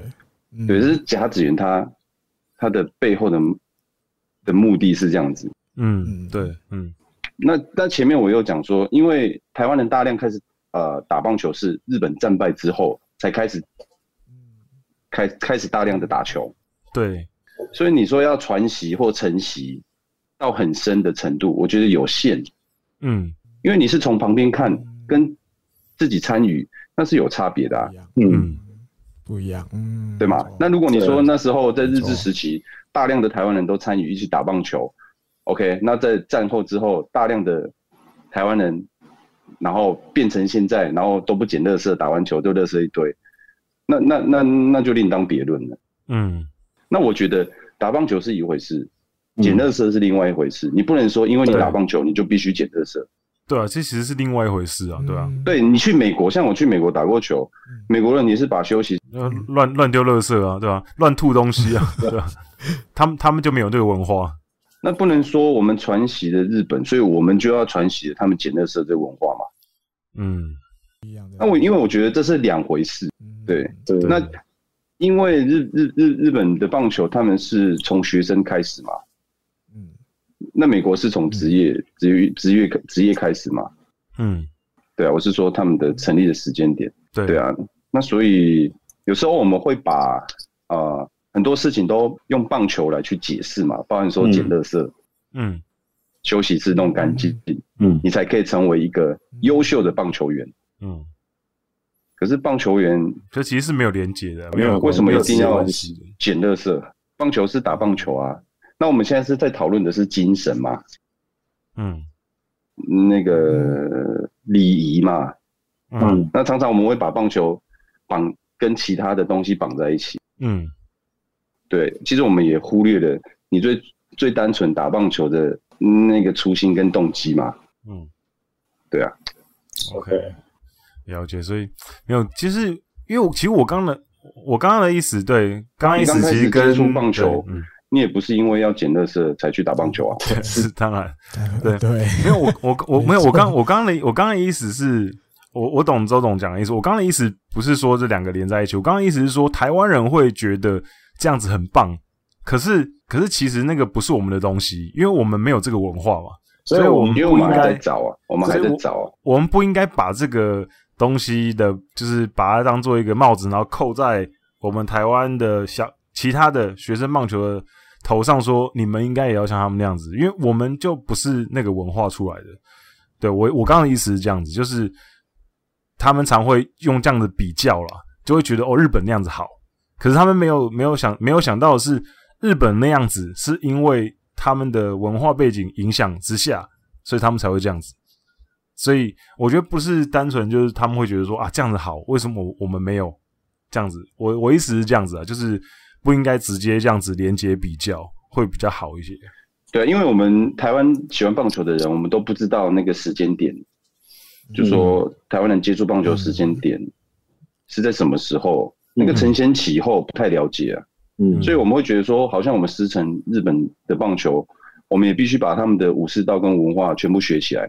对，当然没有。嗯，可是那时候我们算呃日本殖民的时候，台湾人在棒球的运动的，呃，在在从事棒球运动其实是被被排他性的，你是很少被参与，很少参与嗯棒球运动的，对啊，对啊，因为其实像。日治时期的时候，台湾很多队伍，像比如说台北一中，就是现在的建中，也会去打甲子园。然后，可是其实那个时候，你去翻那个时候的初赛的名单，基本上清一色都是日本人，就是基本上只有加农是有原住民跟汉人，其他基本上就都是日本人。所以他们虽然说看起来是台湾的学校，可是其实打的都是日本人。所以那些东西其实跟台湾没有这么强烈的连接。对，就像，嗯，从这个时段，从从这个时整个时间点脉络，你这样整个看下来，就是其实棒球这个运动是台湾人在学习文明化的一个重要手段。嗯，哦，然后棒球，你去研究棒球，你就仔细把它研究，你就会有助于去理解说日治时期那时候台湾人在抗争与认同的发展它的过程，你就会慢慢了解。嗯。然后棒球也是体现了台湾人跟日本人暧昧的矛盾的那个殖民情节啊。所以真的，我觉得这有一种很暧昧不清的感觉。对啊，你会口中会说师承日治，可是你看一下那个时间点，其实根本就呃有差异，而且被、嗯、被排他嘛。嗯，对啊，所以你说要学到很精，有一点难度啊，因为你又不是从事的那些球员，你是在旁边看的那些球迷啊。嗯，看，嗯嗯嗯，对，所以就感觉一种就是。呃，别人走了之后，然后我之前看到一些什么东西，那我哎，我凭我的印象跟着跟着继续这样打，这样。对，所以那时候有一些很好玩的小故事，就是说，后来日本战败回日本之后啊，然后台湾人大量打棒球，在花莲有个小故事，就是说，啊、嗯。呃，那时候花莲的花莲的那个台湾人就开始打棒球，嗯、然后因为花莲那时候在大部分都是劳工或者是苦。那些苦劳劳力的劳力劳力工作者，嗯嗯，对对对。然后他开始投入棒球的时候，他就用他的方式去打棒球，比方说不穿衣服去打棒球，嗯哦，就裸上半身去打棒球，然后不穿啊不穿长裤，然后就是就是以一个劳工的状态站在棒球场上来打棒球。那这样子跟你在对应你说捡垃圾的那个有没有稍微对应到？你这样子去看，嗯，感觉就是。就是有一种很很奇妙的感觉，对，很不一样的东西。对，因为我们不太理解那个所谓的武士道精神在棒球场的那个发生、那个发酵的那种状态到底是什么？因为我们不是台湾人，是被排他的。对，对，我们又没有，我们不理解。嗯，对，就我们只有少数人有去，比方说能高团的部分成员去日本念书，去平安中学念书，嗯、去日本打。啊、呃，去去那个大学念书，然后甚至像冈冈村俊昭后来去加盟那个海南队嘛，然后成为二军的总教练。嗯，这些人他们才有真正的学习到所谓的你刚刚讲的那些啊、呃，日本的所谓的日本的棒球文化精神。嗯，因为他们真的有参与其中比较多啊。对，他们有参与其中，包含说影响太八郎。部落棒球的庄出名，就是伊伊多先生，我前面讲的那个、嗯、那个老师，嗯，他就是在日本法政大学念完毕业回来的时候回乡，嗯，然后他隐姓埋名，然后改名叫庄出名，因为国民党政府来台湾，他要避开二二八跟白色恐怖嘛，他必须要改名字嘛，嗯、对，对，嗯，他才不会被斗争掉嘛，嗯，嗯。对，所以隐姓埋名，然后在花莲影响了花莲棒球，嗯。嗯然后才有我的周思琪产生的，嗯、产生周思琪在这里。嗯，对，你算是一脉相传传下来。对啊，对啊，对啊，这个就是我们台湾对，我们一直太强调武化了，我们都忘记文化，因为那个忘记文化是我们被强迫性的忘记。嗯，对。然后我们现在接着又被着被要被重新的去归类出了另外一个排他性，就是叫台湾之光。嗯。台湾之光真的是一个很重的招牌，嗯、对，然后排掉所谓的中华英雄嘛，嗯。啊，这是我们的文化，我们要去，我觉得要去检视这个东西，而不要太过强调武化，就是技术上面的输赢这样子。嗯，对，因为其实像周董刚刚提到这个，其实我觉得对于台湾来讲，确实是感触很深，因为就像前面提到，因为台湾是比较棒球来讲的话，比较精英制。所以大家就会觉得说啊，这些选手小选手从小到大打上来，那以后就是要不是去打直棒，要不然就是要去国外打球，然后成名，然后扬名立万这样子。嗯，可是其实像日本那边的话，就是其实一路打上来，打到高中，即便他打进甲子园，其实很多人高中结束之后就也没有继续打棒球，就可能继续往其他方向发展，比如说。像我每我每一年都会买那个甲子园的那个书，然后我就会看，他会每他会讲每个选手，就会讲出他的未来的志望。比如说有些选手就说：“哦，啊，我以后高中毕业，我想要去当老师，我想要当消防员。”就是感觉好像他们的就很多元，就是小朋友会觉得说，反正我打棒球是我的兴趣嘛，可是我以后不一定要继续打棒球。可是台湾的小朋友会比较呃比较局限一点。好像就就就可以呼应我刚刚讲的“挑战”这两个字嘛。嗯，那日本人日本的学生他是甲子园是我的挑战，嗯，就是终点了，就是终点了，我挑战完就结束了嘛。嗯，所以挑战这两个字，我们可以必须好好重新去咀嚼它，这个味道到底是怎么样这样子。嗯，我们的挑战跟人家挑战的意意义到底是在哪里？嗯，对啊，对。不不过我觉得现在其实台湾的年年轻的选手，其实蛮多也开始会有一些自己思考的能力啊。比如说有些人就是会因为自己的兴趣啊，会去接触一些其他东西，而不是只是埋头苦干打球这样子。因为像周董以前年轻那个时候，应该就是属于比较大家比较埋头苦干打球的吧？嗯，那时候环境也不允许嘛。你也没有像现在的资源啊，嗯，所以，嗯，呃，嗯，也算是慢慢，因为我这个衔接点就刚好有衔接到，呃，网络网络时代嘛。哦，你刚好有接到，对。我现在又接到智智慧型手机的时代，嗯，对吗？那如果你啊。呃呃，在我之前，他是有他还没有经历到网络时代就结束的球员，那我们可以试着去去去去看他说，如果假设他有现在的资源去套在他身上，他会怎么样？嗯，对吧？OK，嗯，对，那个就是怎么讲，相见恨晚，相见恨晚。不过，呃，每个时代就每个时代不同的东西，这样子有悲歌啦，也有喜悦的事情，这样子都有啦。嗯，对，我觉得比较不一样啦。那。好，我们就是把话题再稍微拉回前面，再讲周董去读研究所这件事情。你当时一九年的时候，一九年的时候，那时候你去报考了，是考上了台湾史研究所，师范大学的嘛？那你那个时候去报考的时候，你的动机是什么？嗯，就是我，我跟谢老师其实很多年前就认识嘛，谢思源老师，嗯。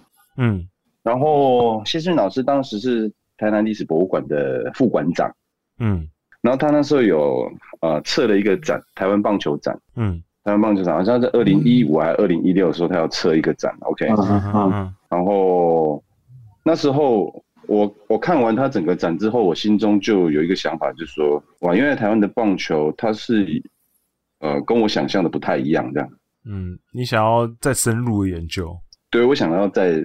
再更了解这样子，嗯，然后后来我就跟谢老师，谢老师就变成我常常去发问的一个对象嘛，嗯，然后后来谢老师就建议我说，嗯、啊，你干脆就去念那个研究所这样子啊，嗯，那我就问老师说，呃，还是我要去念台大，因为我觉得台大是比较就是台湾的权威，比较权威，权威嘛，权威性的学校，所以先以那边为为主。老师就建议我去。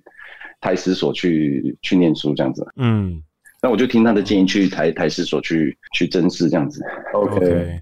因为因为其实因为其实周董很特别，读研究所的的球员或是选手并不在少数啊，其实蛮多都有都有去读，可是其实大部分人读的都是体育相关科系，然后研究题目，我这样讲可能我刚刚讲可能比较不好啊，可是我感个人感觉会是比较呃。接近自己的生活，比如说他们会研究自己的 自己，以自己为案例之之类的，或是研究自己的队伍之类的，就比较不会去琢磨其他东西。可是周董去选了一个感觉，说真的比较苦的，就是要研究一个一九二零年代花莲一个资料没这么没有被这么大家熟知的一个棒球队，阿美族棒球队。对，所以算是很冷门，因为其实这个题目。嗯之前研究人也很少，因为我在我在硕博士论文网上面看到，其实相关的研究说真的真的不多。然后你应该算是少数的几个之一了吧？对，所以当初进去之之前就已经决定说我想要做这个研究呢，还是你进去之后慢慢阅读了一些文献之后，你锁定了人高团？嗯，其实论文大概已经先定了，才决定要去念。哦，因为我要探讨的东西是这个嘛。OK。对，都已经呃，主题当然还没有明确的定出来，没有错。可是目标目标有有了。对，目标就是以花莲的阿美族棒球队为为基准点这样子。OK。对，然后至于会呃会念这个，其实也是跟棒球脱离不了关系啊，它都是棒球啊。嗯。只是我研究的议题跟面向是不太一样的。嗯嗯。那就是你们看到的棒球的后背面嘛。嗯。对，那我看到背面的事情啊，嗯，对啊，那总要背面跟正面都要有人做嘛，嗯，那那你现在也读了一段时间之后，你也开始比之前阅读过更多的呃史料跟文献之后，你自己觉得目前来讲，对自己最大的收获，你自己最大的收获是什么？这一段研究的过程？嗯，最大的收获，你会读到真的东西啊，真实的事情啊。之前太多是比较印象中的东西，或是比较模糊的东西。不能说印象中啊，就是假的事情啦啊，假的事情。OK，啊，呃，这个这个，我就讲棒球了，棒球充斥太多假的东西。哦，没关系，这其实就像红叶少棒那个时候，就大家知道很多很假的事情嘛。那这个更更以前就更不用说了，对对。但红叶上棒也有红叶上棒的悲歌啊，对，是的，他们是一个时代下的悲惨的产物。嗯，对啊，那我们。总是要一直要消费他们嘛，把他们归类在长不大的一群红叶少棒球员啊。嗯、可是我们忽略他们会长大啊。嗯，对，是，哎，对啊。那所以，嗯、呃，一有议题出现的红叶少棒那群不被允许长大的球员，又再度被消费嘛。嗯，对啊。就其实有时候就是蛮觉得蛮蛮蛮蛮心疼他们的。说真的，有时候。但但是我也有我们自己台湾也有我们自己的优势啊，对，也也都有啦。不过说我们最后的那个，我们一直在讨论说，到底美国美式还是日式，还是要学习韩国？嗯，左右摇摆的那个态度，最终最终我们的目标是为了找到一个我们的归宿嘛？对，而去做一些探探讨跟跟学习嘛。对，希望摇摆的最后是停止摇摆嘛，有一个自己的方向，这样子。对啊，那是那是什么时候不知道，但是我现在发现有很多人都在努力啊，就像就像你们也是嘛。嗯，对，我觉得其实最近开始，因为最近因为疫情的关系哦，然后我就开始之前就买了很多有关棒球历史的书，我最近就开始读，我真的觉得有时候周董周董应该也有这种感觉，从历史当中。其实很多事情是可以放在现在，也会很有思考的价值的事情。对，所以，所以我觉得这应该也是你读研究所应该蛮大的收获。因为其实虽然说对你打球可能没有直接的帮助，可是会帮助你思考的方向，对于棒球这件事情的思考的角度会很不一样。嗯，就像我出第一本，你们有讲过嘛？Game On 周世纪九一下半棒球教会我的那些事。嗯。OK，那这些都是棒球教会我的事啊。嗯，对啊，就整整个感觉会对于棒球这个东西的认知会比较不一样。对啊，所以，嗯，比方说真实的事情嘛，比方说我们常常这样讲，呃，国手，嗯，OK，国手，国手这两个字嘛，嗯、对啊，国手他就是从四零年到六零年，它的新的棒球价值产生出来的一个东西啊。嗯就说哦，你是一个国手，所以你的价值比较高。嗯，对，确实是，感觉是这样。嗯，然后就说，就是对台湾的棒球而言，国手的出现，就是很自然而然的赋予棒球一个新的价值观，然后产生出新的英雄。对，对啊，这样子啊，时代下需要一个这样子的产物。对啊，所以那个很好玩，就是你可以借由棒球看到台湾的演化啦，很好玩。对，其实。嗯，一路上都是这样子。嗯、对啊，从比方说我们呃，比方说我们从物质来探讨啊，比方说球衣，嗯，球衣前面会有绣，假设是中华队好了，对。然后我们从以前叫中国嘛，嗯，然后后来改叫中华民国嘛，嗯，对。然后然后后来中华民国又改成叫 Chinese Taipei 嘛，对。所以它是随着政治一直在那边嗯做政治局势跟社会局势的变迁嘛，对啊。嗯，而改变，所以从球衣也看得出台湾，啊、呃、呃，台湾球衣的质的改变，然后也随着政治跟社会的改变。对，对，这个这个是我们台湾，呃，真正的事实是这样子啊。嗯，就比较周董应该只有穿过中华台北的球衣吧？对，从小时候就开始就是，没有没有经历到上一代的。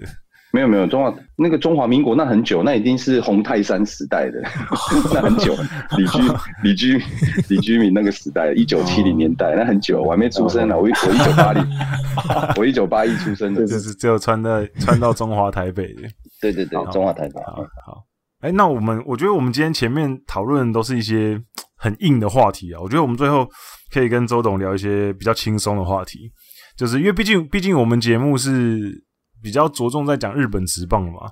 那我想要问周董有没有比较印象比较深刻的日本的选手，或是你对战过的选手，或者是你透过转播看到过的？嗯，那就讲那个 二零一三年。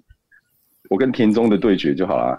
二零一三年，所以那个耳熟能详，印象很深刻是，也也不是很深刻，因为他大家都很深，对他很了解嘛，就是嗯，是一个很很厉害的投手啊，这样子。嗯，WBC 那时候，对啊，其实还蛮多的啦，像王贞治、铃木一朗啊、野猫英雄啊这些，其实都有影响到台湾的棒球啊，嗯，也也有影响到我啦。嗯，那。没有，可是那些其实都都太远了。有没有你自己你自己觉得你有你有碰过的，然后你觉得这个特别对于他留下特别深的印象的？嗯，我那时候在哎，我二二零一三年的时候，我们要在对日本队的时候，嗯、因为我们从那个巨蛋饭店要走到巨蛋球场，它是对有有个地道吗？有一个地道是同一个走道，所以对我们在走之前，然后我那时候有碰到那个稻叶。稻叶赌稻稻叶赌技，嗯，对，然后他就就就会跟我们、嗯、跟我打招呼这样子啊，就很很客气，很有礼貌。嗯，然后我对他印象就是说，因为我对他的那个伊娜巴 jump 哦很有印象，我没有在现场听过，嗯、人家说那个很可怕这样子，对，都会都会震，可怕，对，都会震这样子，因为我没有亲身体会。不过就在二零一三年那一年，他的伊那巴 jump 就在那时候全场将近六万人在那边跳，哦，那好可怕。所以那那次你就见识到了，然后就哇塞，六万人跳跟六个人跳真的差很大，真的，整个球场都在震的感觉，你就觉得那个巨蛋可能好像快垮这样，会垮。所以这个，所以这个反而是应应援的方式让你印象很深刻，这样。对，然后后来那一年呃结束之后，我就回来问那个我们小胖嘛，啦啦队的那个小胖、嗯、大仓啊。我就说，哎、嗯欸，大张大张，你可不可以帮我设计一个 那个周董 jump 这样，很那个很屌这样，很屌很屌啊！你站上站上去打球，就整个感觉就来了。对，然后我就我就跟小胖讲，然后小胖就说，好好好，我去研究一下。然后后来他发现台湾的球场不能跳，会会垮。哦，对，他说，呃，他是说，比方说，呃，新庄棒球场你就没办法跳。哦，因为它有些后面可能是那种铁架的那种，对，那没办法跳。他说有一些球场都没办法，哦、像台南你也没办法跳，对，有些没办法跳，对，所以它被局限住嘛。我就说，哦，那真的呢，哦，我看那个跳一跳都垮了，就惨了这样。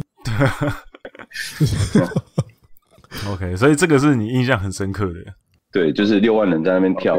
那个那个震撼力.第一次临场碰到，还蛮厉害的。那所以对对战过了，反而你就觉得就差不多，就是差不多国际赛遇到的选手差不多就是这样子。嗯，就日本投手就其实都很强啊。对，也是他们都一都一时之选，都是很强的投手。就是说他能够穿日本队的球衣，都是他已经是最强的。对，最强的几个人才有办法穿日本。对，毕竟名额这么少。而且你看，这样十几支日日职球队，然后选一个精英投手在那边，他们有多强？那超强啊！嗯，对啊。可是中华队也是两三次差一点点，差一点点要赢了，对不对？一三年那次真的，周董在周董在现场应该感感觉也很深刻，那次真的是差一点点。嗯，因为我们，我当然我们的那个棒球人口还是。还是少于他们嘛？对啊，所以你人口少，所以要呃有很多更更优异的那种选手出现的产生的几率会比较低嘛。嗯，就说像日职或像美职这样子的 level 的球员会比较少。那所以我们那一场一三年是因为学长嘛，那个建民学长嘛，对，封锁住了。嗯，对啊，所以隔天我们对古巴就被口斗啦。对对，隔天就感觉有点气力放尽的感觉。对啊，然后建民学长就投两场澳洲跟日本嘛，都没失分嘛，对啊，那就代表说这种选手是真的可以在美国这种这种这种聚集棒球所谓的刚才你前面讲天才的汇集天才的地方，嗯，的产的的那种选手，他才能够真正的啊、呃、表演出这种层级的技术给你看嘛。对，因为因为其实像像那一年二零一三年 WBC 中华队对上日本队那场，我们差一点就赢了嘛，可是后来没有赢。其实我觉得，因为后来我们在就是春训的场合。呃，前年的时候，应该应该是二零二零一九年的时候，我们去冲绳采访春训，刚好有碰到那个道业监督，就是他那时候他他已经是日本 Samurai Japan 的监督，所以他会在冲绳的各个春训基地去看大家打球。然后呢，跟着他的还有就是投手教练，比如说剑山义季，还有井端红河，他也是 Samurai Japan 的教练。然后那时候我们就有去跟他聊天，跟井端红河聊天。然后我们就问他说：“你还记不记得二零一三年 WBC 对中华队打那支关键的安打？”然后他说他记得，而且他每一球什么球种他都记得，所以他对那场比赛也印象非常深刻。因为我后来就问他说：“你们那时候是不是觉得自己快要输了？”他就说：“他就说对，他们休息区。”都觉得好像要输给台湾了，所以就可以后来 后来赢了。就是我觉得周董自己是在场下的球员啊，因为我们都是观众嘛，我们只有看到转播而已。你们自己在场上的球员，你们会觉得感觉好像有一股气一直都没办法压过去的感觉，就是比如说跟日本队在打的时候，总是觉得好像差差一口气的感觉。会你会这样觉得吗？就我们在打之前，我们就觉得就会输他的啊，不只是，只要我们在国际赛事打打日本，我们都会觉得自认比他矮一截的嘛。对啊，就是球迷也是啊。对，对他感大家大家感觉好像输了，觉得很合理。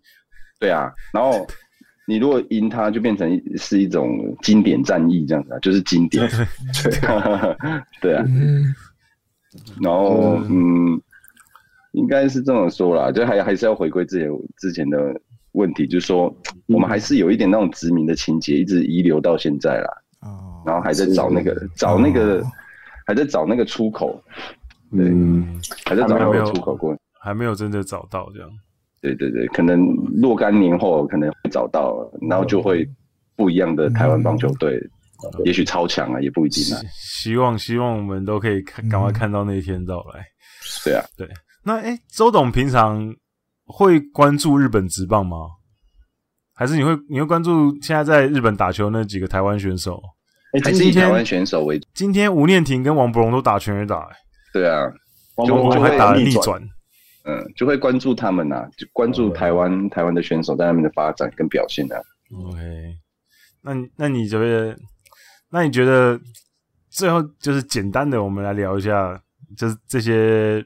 旅日的选手啊，先讲旅日的，就是几个比较重点选手，你应该都接触过了。柏荣跟宋家豪跟张毅这些选手，你应该念婷，你应该应该都有接触过。你觉得他们目前就、嗯、就先讲王柏融好，因为他是从台中华职棒输入过去的。就是其实其实这个其实这个话题我们节目上讨论过非常多次啊，可是我还想要听听看，真的就是。现役选手的想法就是，你觉得他刚去的前两年打的感觉打得很挣扎。你觉得一你一个可能跟他接触稍微多一点，然后的圈内人来讲，你觉得最大的原因可能会是什么？嗯，我觉得背负太多责任过去了啦。嗯，然后因为他就是我前面有讲挑战成功了嘛，我挑战日本我成功了，那呃挑战过去成功了，可是最后还没有嘛，那是。结果还不知道嘛？我说他挑战成功了，其实他对他自己来说，他已经成功了。嗯，因为他已经成功让日本职棒火腿队吸引到他，嗯、然后用那么高额的签约金跟年薪去签他嘛，代表他已经成功了。嗯，对。可是他去之后，没错，去之后就，呃，大家对他的期望值很高嘛，尤其是像台湾的球迷，然后会让他也自己也对他的期望会很高。嗯，那背负了这些责任，在打球的时候。会忽略掉说，其实他只是去那边打球的而已啊。对，他并没有说要感觉好像一定要干嘛这样子。对，他只是去那边打球的一个球员这样子。他会因为这些责任带过去，他会有会忘记那个最初打球的初衷嘛？最初打球初衷就是我要把球打好，就这样而已啊。嗯，对啊。那你你你在小时候打球的初衷，你打不好，顶多就是哭嘛，对不对？然后赢得很开心嘛，就这样。然后变成你慢慢长大之后，啊、呃，社会化之后，你会背着一个国家的责任跑去日本打球，那样我觉得太太沉重了。嗯。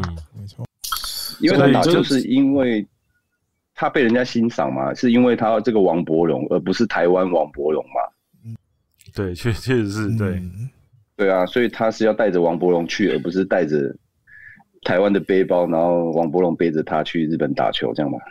嗯，所以你觉得他前面就背负太多？因为其实我们去冲绳采访他的时候，我们也觉得他给自己的压力其实蛮大的，毕竟是。近期第一个从中华职棒去日本挑战，而且是使用入札制度，感感觉好像，而且再加上之前去之前，大家在中华职棒打的真的是非常好嘛，四哥难这样子，必须要一定要有些什么表现的感觉，对对，因为就就就太太沉重了，太沉重了。对，而且因为我们但是我们只有采访的关系，遇到会跟博荣有一些交流，因为可能可能周董会有。比较更深层的体会，因为以我们采访的接触，我就觉得他是一个比较比较稍微内向的人，至少对于不熟的环境，所以我觉得基本上其实对去日本打球对他来讲，其实光是去日本这件事情挑战就已经很大了，因为他必须要熟悉一个全新的环境，然后再加上他又背负着大家的期待，所以导致前面两年又有一些伤势的影响，所以。就打得比较挣扎，不过今年看起来他是有点比较破茧而出的感觉啊。就我们就提到是说，我们会把很多很多事情把它结合在棒球身上啊，比方说融入当地的文化啊，然后台湾人对他的期待啊，嗯，可是打球是打球啊，期待是期待啊，文化是文化，这不是打球而产生出来的东西啊。嗯嗯，我今天即使不会讲日文，我我。我也不是这个国家的人，我也是只是去那边打球的啊。嗯，对啊，我们把棒球结合太多东西进去给看待这件事情的啦。嗯，OK，打棒球就是打打好，打好跟打不好就这样嘛，这是棒球规则不就是定嘛？你得分得最多，打击率最高，全垒打字数最多，你就是这这项运动最厉害的人，不是吗？嗯。对，那我们我们把太多情绪放在这个棒球的本质上面呢，嗯、去看待它，嗯。嗯。嗯，对啊，所以包含球员也也是嘛，嗯，哎呀，所以要放轻松，享受好好的享受打球这些就就就我看来啊，就我看来，博龙已经成功了。对对，我觉得我觉得其实他现在已经调试过来了，对。我我不是以他现在的成绩，我是说他去日本他已经成功了，他已经很好，成功已经被认可了啦，至少可以过去这样子。他已经很好了，然后这些成绩都是呃，我觉得是附附附加的一些附附附附加产生的的东西。OK，我我了了解你意思，你觉得？后面打得好就是 OK，打得好很棒，打不好也没关系，你至少已经做到了被人家认可这件事，你已经去那边打球的感觉。对啊，你王柏荣已经很好，你被人家认可，签那么高的薪水跟签约金过去，你已经超屌了，嗯、很棒了。对，确实是。嗯，我觉得台台湾球迷有时候也是比较严格，前两年被骂得很惨，我都觉得就是替他觉得有点心疼。那当然，因为这是职业运动嘛，就是说球迷是。要付钱看他比赛，跟买票看他比赛嘛，嗯，所以会难免会有一些声音出来是没错啦，嗯、但是也不要太多情绪放在棒球本质上面去看待这件事情。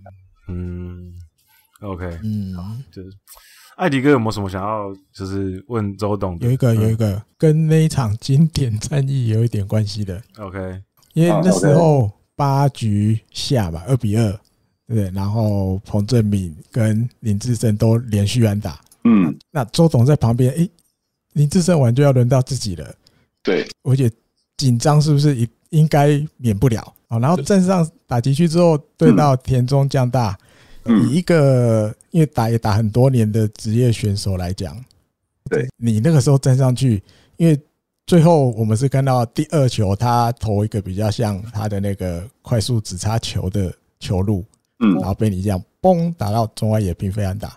对，所以你站在那边的时候，面对这样子等级的投手，你有没有是不是会打击的策略？你站上去的时候会先设定好，还是说，嗯，我就看着他的球，就是依照自己的本本能去对应这样？因为在那个场合又很关键啊。对，我先讲前面一个靠保送的靠保送上垒的那个两出局满垒的状况好了。嗯嗯，那那个是最紧张的时候，因为因为满垒。然后我前一棒是智胜嘛，然后一出局，智胜打了一个内野高飞球，因为他在打之前，我就想说啊，智胜拜托，我就他在旁边准备，我说这球一定要打打到外野，或者是打一个滚地，或者是一个反向的一个推进都可以，至少可以得一分嘛。嗯，然后千万不要形成就是那种界外飞球或者是内野飞球。接杀，因为这样责任会跑在我身上。对，嗯，就很他压力太大。我在旁边，我在旁边在那边盘算了，就是说，如果两出局满垒打，会很有压力。可是，对，可是好死不死，就真的两出局满垒换我打。嗯，我那时候真的，我那时候真的是还蛮紧张，一定很紧张。对，然后后来是因为我就仔细去想说，因为那个能见他的控球其实没有很好。嗯，对，我就给自己说。两个好球之后再去做攻击，这样子。OK，所以你有设定一个战术这样子。对，我也用一个战术去去去去思考这件事情这样子。嗯，因为两出局满垒真的很难打。对，很难打。嗯，很难打这样子，那就是给给自己两球的机会去去选球这样子。嗯，那刚好就被被你选到了。对对对，那他可能也很紧张嘛，就是控球就差比较多这样。互相互相都很紧张。对，然后就是对田中那个。我反而没那么紧张，因为他二三垒嘛，二三垒有人又又没有人出局，其实这个是很好攻击的事情，也不会双杀打，对，所以，嗯、对，对，那你可能只要打一个滚地球，可能就会得分了。OK，对啊，所以或者是一个外野外野高飞球就有机会得分了，这样反而比较轻松一点。所以反而那那次打击是比较。压力没那么大啊，对，然后因为他的控球其实不错，然后我设定就是说，只要是差不多的球，我就要去攻击这样子。因为我们禽兽那时候给的资料是他的控球是是 A 嘛，就是顶级的控球能力嘛，嗯，所以就照着禽兽的方式来去大胆的去做挥击这样子，嗯嗯，所以就算看起来效果还是蛮好的。对啊，就那一次啦，可能之后再对到，可能就被他 K 惨，K 死也不一定。不会啊，就是。呃，对对决对决多了，其实也是都会有一些收获啊。我觉得你们跟这些选手对决完，因因为你们自己是选手，自己去对决。然后你刚刚前面也有提到，这些选手都是日职精英嘛。你们其实当下应该会对上这些很强的对手，应该其实很会，你会有觉得很过瘾的感觉吗？跟他们对决博弈的感觉，当下当下会这样，因为。其实紧张跟刺激就已经很兴奋了嘛，嗯，就就已经是很棒一件事情了。因为，呃，日本职棒对我们来讲，其实它是呃算是比较高层级的一个联盟嘛，嗯，所以那边的那那那那那边的明星球员出来，当然我们呃会对他们的那种羡慕的态度会有啊，嗯，对，就是会会会会羡慕他们啊，就是说他们都还蛮厉害这样子啊。OK，嗯，那所以我觉得那那那一次的球赛，其实我们算赢的啦。对，其其实某种程度上打得很好了。我们算赢了，因为为什么？因为我们整个软硬体设备，或者是我们的人才的培育，跟所有的方式来去跟他们比的话，其实我们已经赢了。对，你说要要，因为不是同个起跑点的状况下。对对对，OK。对，所以我们我们算赢了，因为你看，有那么多人去关注这个球赛，嗯，然后对啊，虽然是输了，但是整个台湾陷入了那种那种那种情绪里面，其实我们我们算赢了。对，其实大家大家那场输了之后，也没有人、嗯、没有太多人去检讨说为什么会输了，因为其实已经打得非常精彩。因为没有人检讨去检讨我们为什么会输，因为我们觉得我们已经输他们了，可以跟他们靠近，算赢了嘛。对，那个时候是这样想法。对，对啊。那如果今天是美国队跟日本队打成这样，美国队可能就会被骂死啊，不一定。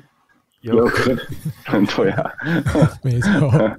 有时候我们也是还是有那种那种殖民的情绪，还是有遗留到现在还是有啦。对啊，不过不过虽然说虽然说我们自己就是我们这个节目啦，就是我跟艾迪，我们虽然是日我们虽然是日本职棒的球迷啊，可是每次国际赛的时候，我还是会觉得中华队不能总是好像矮日本一截的感觉。我希望还是会觉得希望可以大家。硬起来，因为比如说像我们前面提到，比如像韩国，韩国韩国人就是跟台湾完全一个相反的相反的状态，他们就是属于那种碰到日本，我就是把他往死里打的的感觉，对，所以我觉得其实台湾真的蛮有趣的，因为跟跟韩国一样，同样被殖民过，就后来反映出两种完全不同的后殖民时代，蛮特，我觉得蛮特别的。刚才你要看那个韩国，他们在两千零八年那时候的。整个棒球界的重新大改革啊，你可以去看一下那些东西。对，就是又又是高志刚之后，对，又是高志刚之后，他们有做一些内化的改革嘛？嗯，对啊，嗯、那他们会经过这个内化，然后整整整这样十年的去改革，找出了他们的一个前面讲了他们的一个归宿嘛。嗯，对，我觉得，我觉得，我觉得他们找到了。那台湾就赶快希望可以。跟上脚步，对，还在找，嗯，大家一，大家一，大家一起努力，这样，对啊，会期待啦。中华队，那我们的家啊，这中华队就是，对就是我们自己的国家，谁谁、嗯、不希望他好？嗯、对。嗯、但是当当中华队没有打到你预期的时候，那个那个期待值，那个由爱生恨就会出来嘛，是吗？对对对对啊，对，希望希望可以一切都可以正常，都可以照。赶赶快找到回家的路，就是台湾的棒球。赶快找到，大家努，大家努力啦。对，好，对啊，嗯，好。那艾迪哥，你最后还有有问题吗？如果没有问题的话，我们就没有了，没有了，没有吗？好，那今天就很谢谢周董可以抽空跟我们聊了这么多，对啊，跟棒球有关的东西。那诶，大家听到这一集的时候，应该已经是我们聊完一个礼拜了，因为我们节目是。礼拜五才会放，OK 啊，所以是下个下个礼拜五，嗯、对，希望之后疫情结束之后还有机会可以就当面再跟周董再聊啊。我觉得今天聊完之后觉得也是收获蛮多的，对，嗯嗯，对，好，那就谢谢周董接受我们的采访。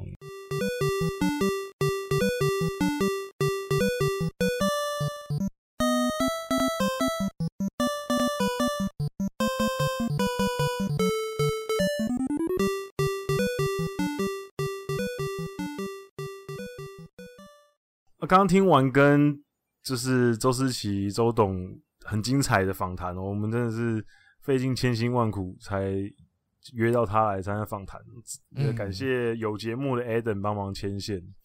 那听完之后呢，我们要来讲这个礼拜的一些主题的内容。那当然，大家很多人期待的，昨天我们资深听众蔡威就马上写信到听众信箱问说，我们可不可以讲一下？日本代表的名单呢？那这当然一定是会讨论到的。那我们这一阶段的讨论单元呢，我们请来了豪小跟我们一起聊天。豪小跟大家打个招呼吧。Hello，大家好，我是豪小。好，那我们把重头戏放在后面。我们日本代表的名单的讨论呢，我们放在最后面。我们前面先来讲一下这个礼拜的一些有趣的一些新闻。嗯、第一个呢，第一个应该是非常新的新闻了，应该是今天的。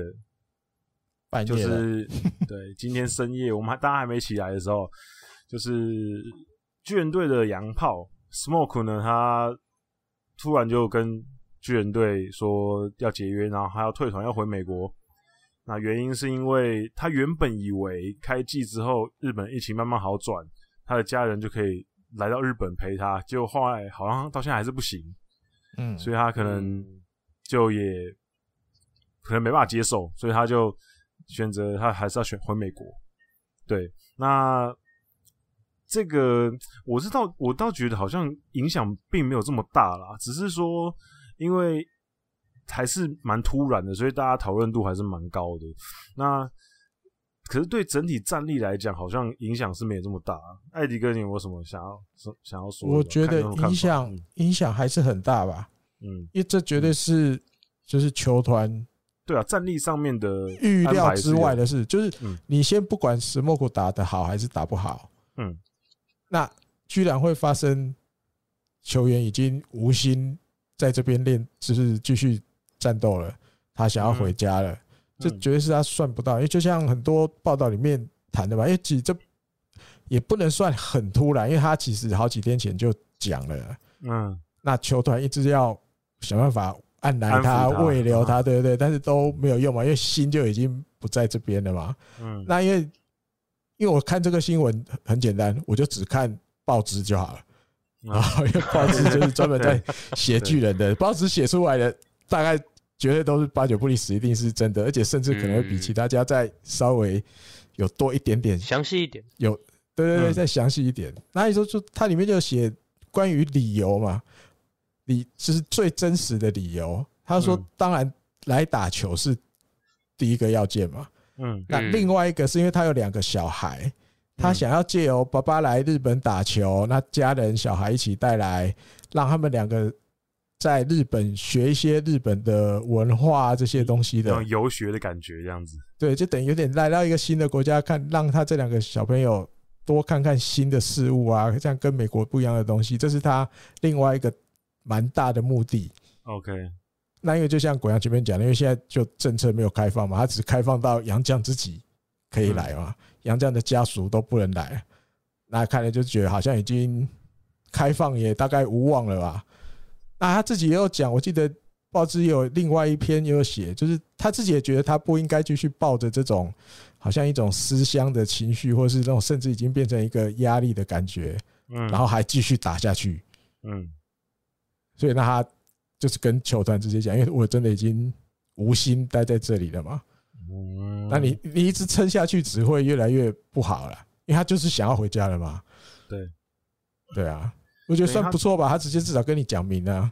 对，对，他没有摆烂什么东西的。对对对对，或者是想一堆微博的理由，以前太多了吧？对，对，以前太多了。不告而别也没有到不告，就是一个很让人。想想不到的理由，说我要回美国，或是说什么哪里受伤了，我要回去看医生，然后就不来，然后就再也不回来。对，至少他没有用这种方法，他跟你讲的很清楚，对，大家也都还有球团有慰留他，他也继续哦想一下婉拒什么什么的，至少我觉得 OK 了，而且他也直接讲明他后面的钱他都没有要啦。对，他就直接放，因为我我说真的，他去日本打，他来日本打球，说真的钱应该就应该不是他的首要。考量了，因为他在美国职，他在美国职棒应该可以拿到稍微更多的钱，只是他就刚像刚艾迪哥讲的，他可能就觉得就当做可能家人一起去，然后让小孩见见世面这样子，我觉得这个成分可能蛮大的，所以没办法达成的话，感觉确实是他之前的打算就没办法成真，他感觉没有待的意义了，就跟他当初来的目的有一些地方。对，不一样了，因为当初是觉得我们一家人还是就是要在一起，只是爸爸先去日本，啊，你们随后会来，嗯，但是因为这这个目的既然达不到了，那可能他就觉得，那他就不想在这里继续打了，嗯，家族才是他最大的，大家一起生活，不管是在美国还是在日本，我们都要生活在一起，至少啊，比之前一些某些球队的一些洋将。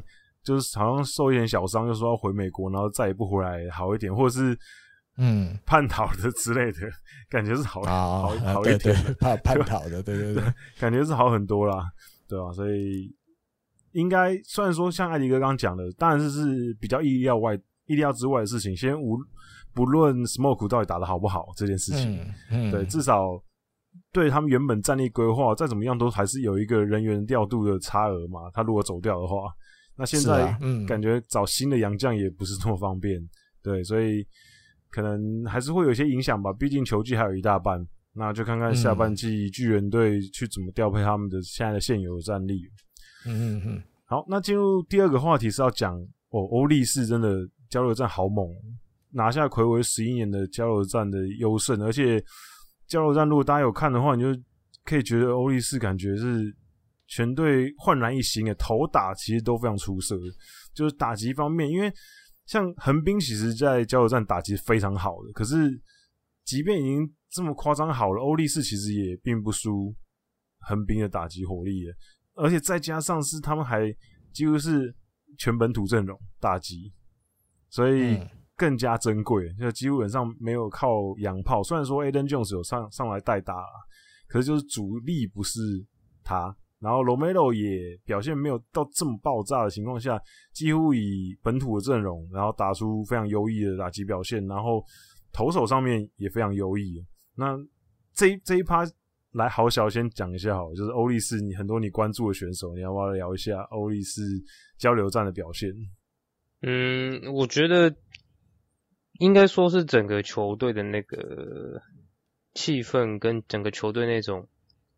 赢球的氛围是刚好在交交流战这一波打出来，就是其实今年前面的时候虽然说蛮辛苦，但其实看得出来，因为今年其实我觉得蛮多选手他就是以往大家会觉得说好像比如说打击打击 OK 的时候，其他可能就只会一两个选手嘛，比如说吉田打得好的时候，嗯，对，然后但今年就是比较不一样，然后再就是投手吧，我觉得投手是一个。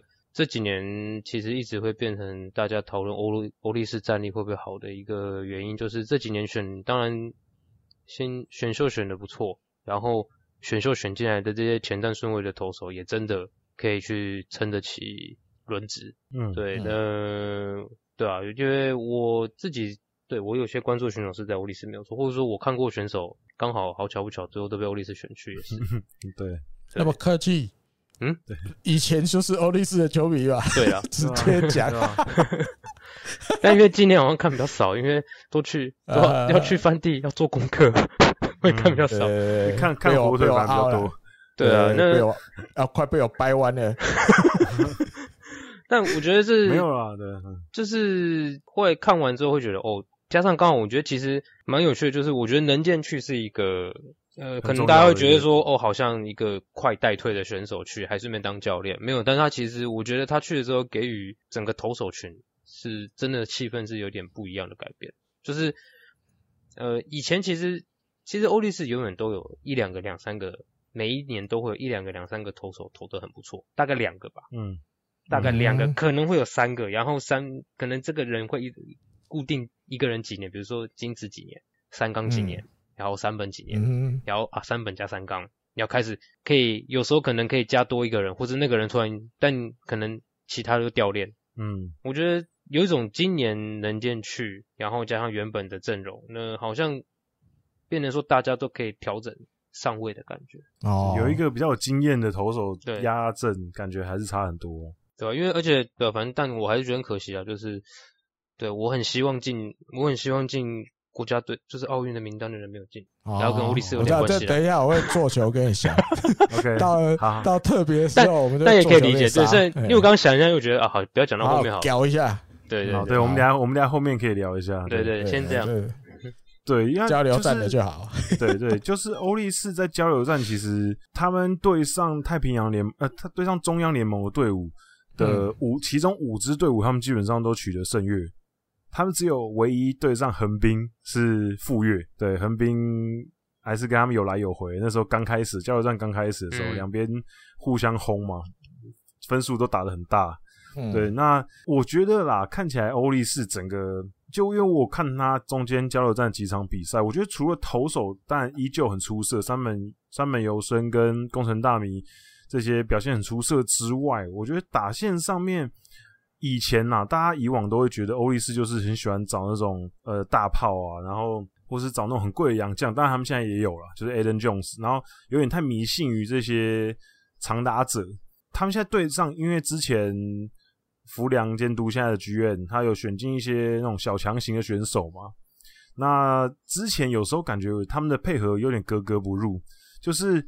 好像没有衔接这么好，看起来很漂亮，就是好像有人可以上垒，有人可以倒垒，然后呃有人可以打全垒打，可是却没有串联的这么漂亮。可是我觉得交流战感觉就是串联的非常的完美，就是该上垒的人上垒，然后盗垒，然后该打全垒打的人打全垒打，就整个感觉都很对的感觉，就有点像横滨，就是之前当让大家觉得好像长打能力很好，可是。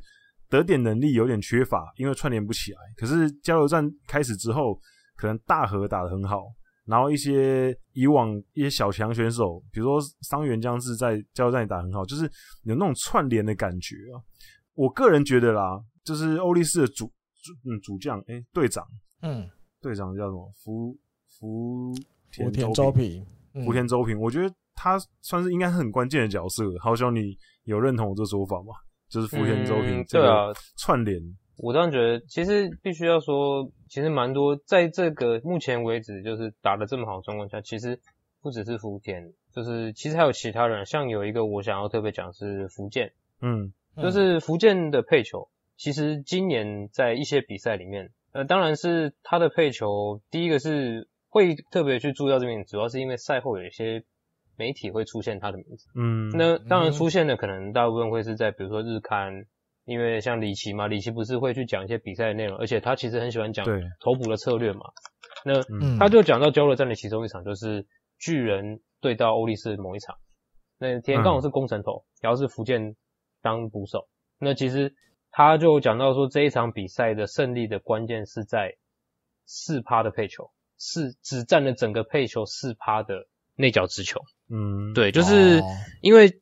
就像之前可能有去听翻地的，听日工配线不是翻地，日工配线人可能会知道说，其实现在大部分的球队其实他们的情搜都做得很很仔细，嗯，就是真的是把你看光光的那种。那变成说，其实然后那天刚好像工程嘛，工程他那天是先发投手，然后其实巨人有不错很多不错的右打者，Wina Wina，然后比如说冈本这些，嗯。那对于一般人的既定印象来讲，而且甚至说可以在异军存活的左投手来讲，左投手投到右打者的内角的那个，就是他向对角线投过去的那个球，那个对右打者来讲是一个怎么讲？那有点像是说是左投手能够能不能在投手球上生存的生命线，就是他这个球一定要投得好，不然他遇到右打者他会很容易被打。嗯，那很明显的是说。巨人的打者们也都知道这件事情，巨人的情搜，整个球队也都知道这件事情。嗯，结果那天福建跟工程他们就反向操作，他们没有特别想要从那边去抢好球数，他投过去的球大概都是偶尔投一几颗几颗的时候都是坏球，然后是用其他的球去对付巨人的打者。嗯，但他会在一些关键的时候突然投，比如说像在第六局他对到炭谷的时候，他就李希就有提到第一球是我记得是滑球吧，就是。宫城他其实很擅长的滑球嘛，第二球是滑球，然后第三球是变速球，所以他给他的一个很强的印象是说，我这个打击可能对你都要投变化球，然后第四球塞的那一颗塞的内角直球，而且是应该是那一场第二次塞到好球，嗯。然后三振，因为炭谷是整个站在打击区上面看着那个球竟然被三振，就我觉得有点像反情搜的感觉，就是我觉得一个能够去因应状况，当然。他说六局之后，其实他们用这个球直球的那个策略开始变多了，次数变多，然后所以被冈本打了一支安打了，最后就没有无安打了嘛。嗯、那一场是他他他六局前六局投完都还是无安打嘛，我记得。对，嗯，对。那当然这个状况可以说，呃，可能捕手小内想觉得这个时间点该换战术，该换做法，因为可能对方也许在想说啊，今天他们不会用内角直球来抢好球数了，那我就来抢抢看。可是后来被冈本打的时候，也代表说，其实巨人的右打者们都瞄这个直球瞄很久了，但是因为一直都是坏球嘛，嗯、那就造成一个其实好像会投过来，但他们并没有要把这个球拿去打。对，然后投过来的好球要抓的好，他们想要拿来抢好球数，解决打者的好球，又不是这个球。嗯哼，那时候我觉得会特别被李琦拿出来写的投不配球，光这一点，我想不用我讲刚刚的内容，我想大家应该都觉得，哎，其实是。可能是有趣的，或者说这可能就是，我觉得这些小地方可能就是，诶，今年欧力士会比较不一样的，怎么讲？一些迹象嘛，一些点。我觉得有时候其实球队的球队的战绩好不好，当然选手的实力也是一个啦。可我觉得有时候化学反应也很重要，像刚刚豪小提到的多人能见，让整个投手的氛围有点不一样，感觉好像大家突然找到了调整跟打球的那感觉。那个氛围很好，那我觉得打线上面也是感觉好像大家都突然知道怎么赢球，然后怎么是最舒服的打球的方式。我觉得找到这个方法很重要。就像之前你看软银拿下四连霸阶段，其实你就看到他就是一个，他们其实就是一个这个循环的，就是哎，好像你看他好像有时候战绩不怎么好，掉在下面，可是他慢慢爬起来，大家慢慢调整，每个人在自己的岗位上面都知道我们下一步要做什么，然后自然而然就赢球的这种氛围，我觉得如果可以找到这种赢球的氛围，那球队应该就很有机会。今年欧力士应该就其实蛮有机会可以进到 A 段班的，就已经也很久没有看到，今年说不定有机会可以看到光关西双雄。关西双雄都在 A 段班，说不定有机会一起在日本一可能有点远啊。我们先同时进前三名就好了。对，希望今年有机会可以看到，因为欧力士也算是我太平洋联盟算是比较支持的队伍啊，也蛮多之前从学生时代就关注很喜欢的选手。那豪小更不用说，豪小跟他们对上很多球员都在学生时代的时候有接触过，那个感觉更不一样，对吧？豪小也之前也有分享过很多故事。嗯、好，那我们没有外面讲，外面讲，外面讲。我想我的想法，我的想法超简单，不用那么复杂，不用那么复杂。嗯，交流战，大家今年的交流战一定都有看，对对。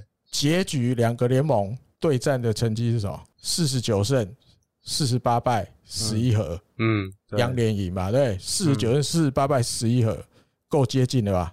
对对。那最后大概两个卡斗左右的时候，大概就剩六场左右的时候，那时候有可能拿加油站冠军的队伍有几个多了。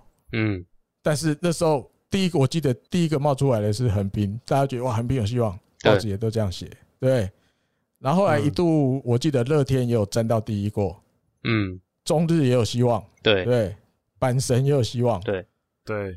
那欧力士有人写过，但是不是很。就是那种这个有一些比较稍微悲哀的事情还是有啊，这等一下我一一定会讲。但是因为欧力士最后这个卡斗，哎，两个卡斗五胜一和，嗯，就是大家那时候在抢这个交流战的第一名的优胜的这个荣誉的时候，嗯，大家还是多少有胜有败，但是你是五胜一和，直接就的上去碾压过，对，你就因为别人多少还是会输个一场两场。但是你是五胜一和都没输到，全赢，你的战绩就上去了。对啊，他们因为多少还是会就是互相杀来杀去，会伤到一点点，稍微往下掉。刚好比赛也就这十八场，也没别的了，你知道，也没别的，没有变数了，就是都对完了。嗯嗯，所以刚好抓到那个五胜一和的气势上去，站到第一个第一名。嗯，诶，第二次啦，不能讲第一个，第二次的，上一次十一年前的吧。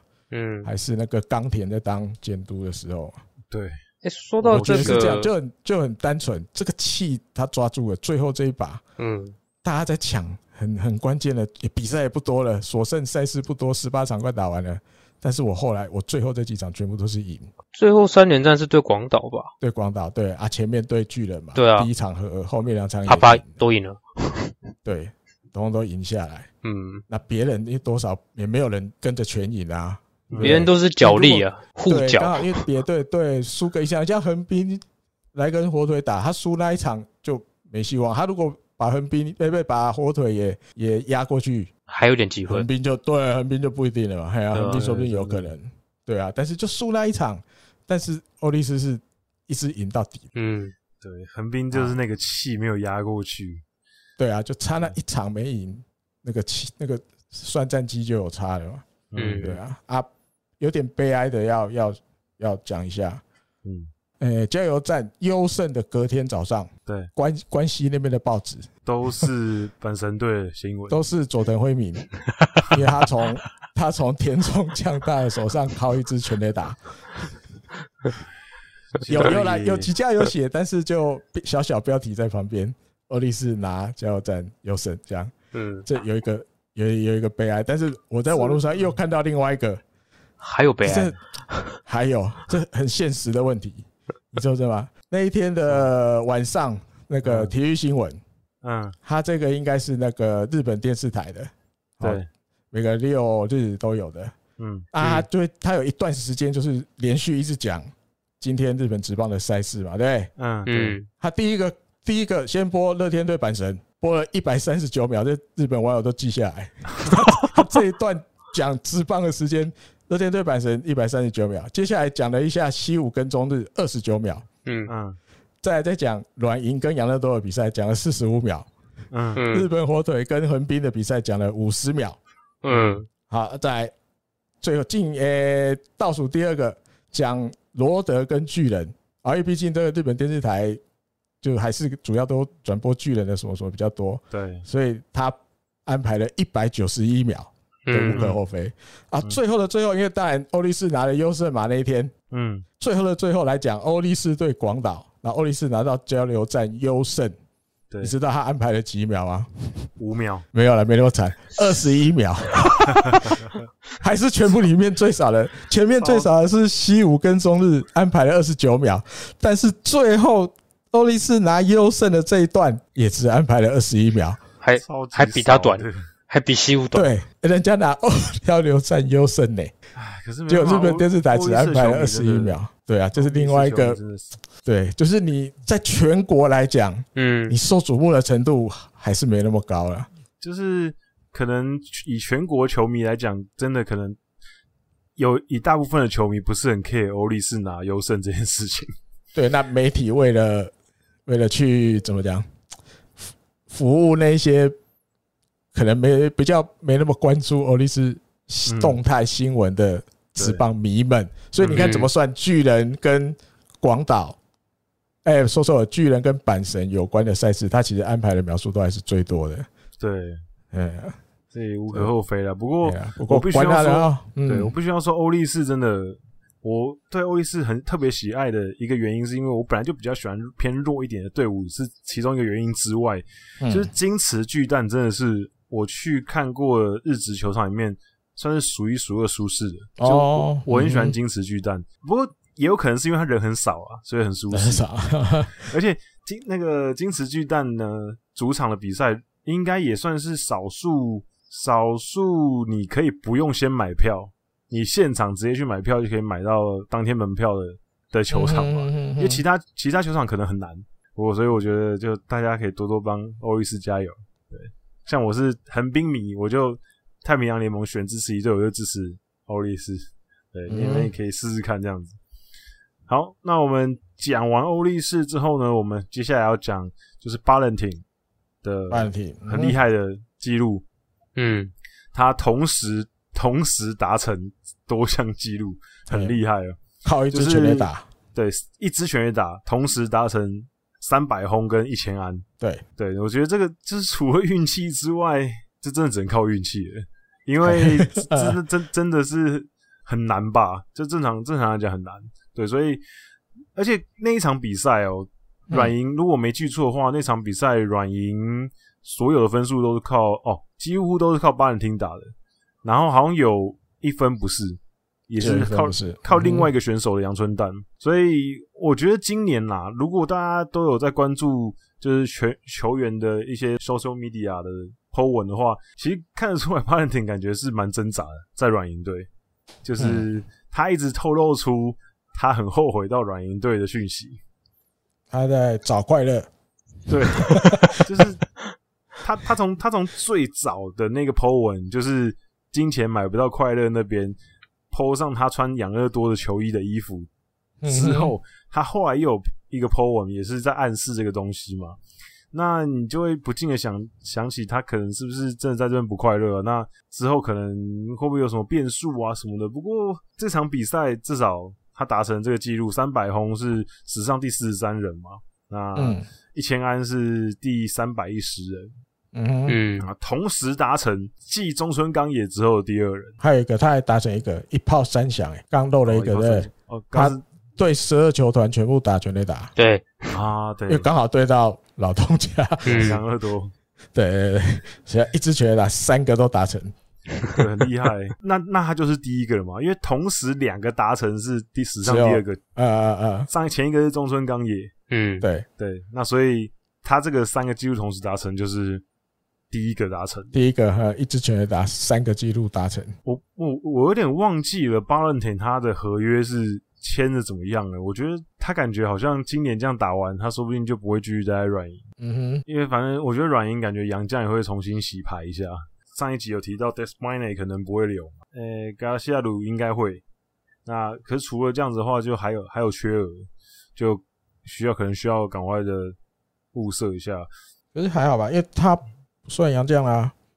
哦，对啦，嗯，也是。哦，对对对对对，他不算杨将的。所以艾迪哥讲一下，突然想起来，嗯，也是。可是，对啊，可是不算杨将了感觉，好像发挥的空间也没有很大。因为我们我们外面的人当然不会知道他们内部的运作嘛。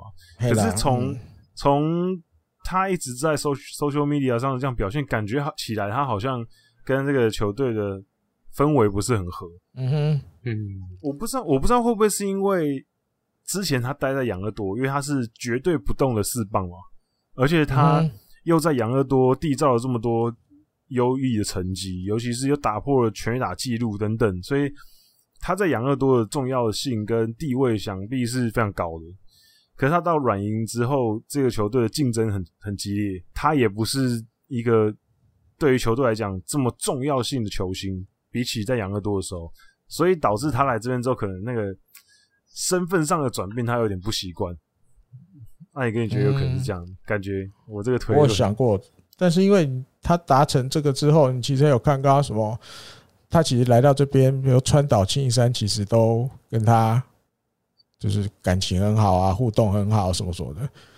那因为有，因为大家之前看到他 po 那个照片的时候，我就有想过，我说会不会其实是球队里的，不是球队里的事情，你知道吗？家会不会只是想呃、欸、想单纯一点，就是从首都换到不是不是那么大的城市去居住？OK，有点不习惯，快乐的东西不一样。福冈也福冈也不错啊，福冈也不错。我自己乱想的。哦，福冈虽然也是哎、欸、对有声有色，对，嗯，但是会不会其实他比较还是习惯在东京，所以他觉得好像那个。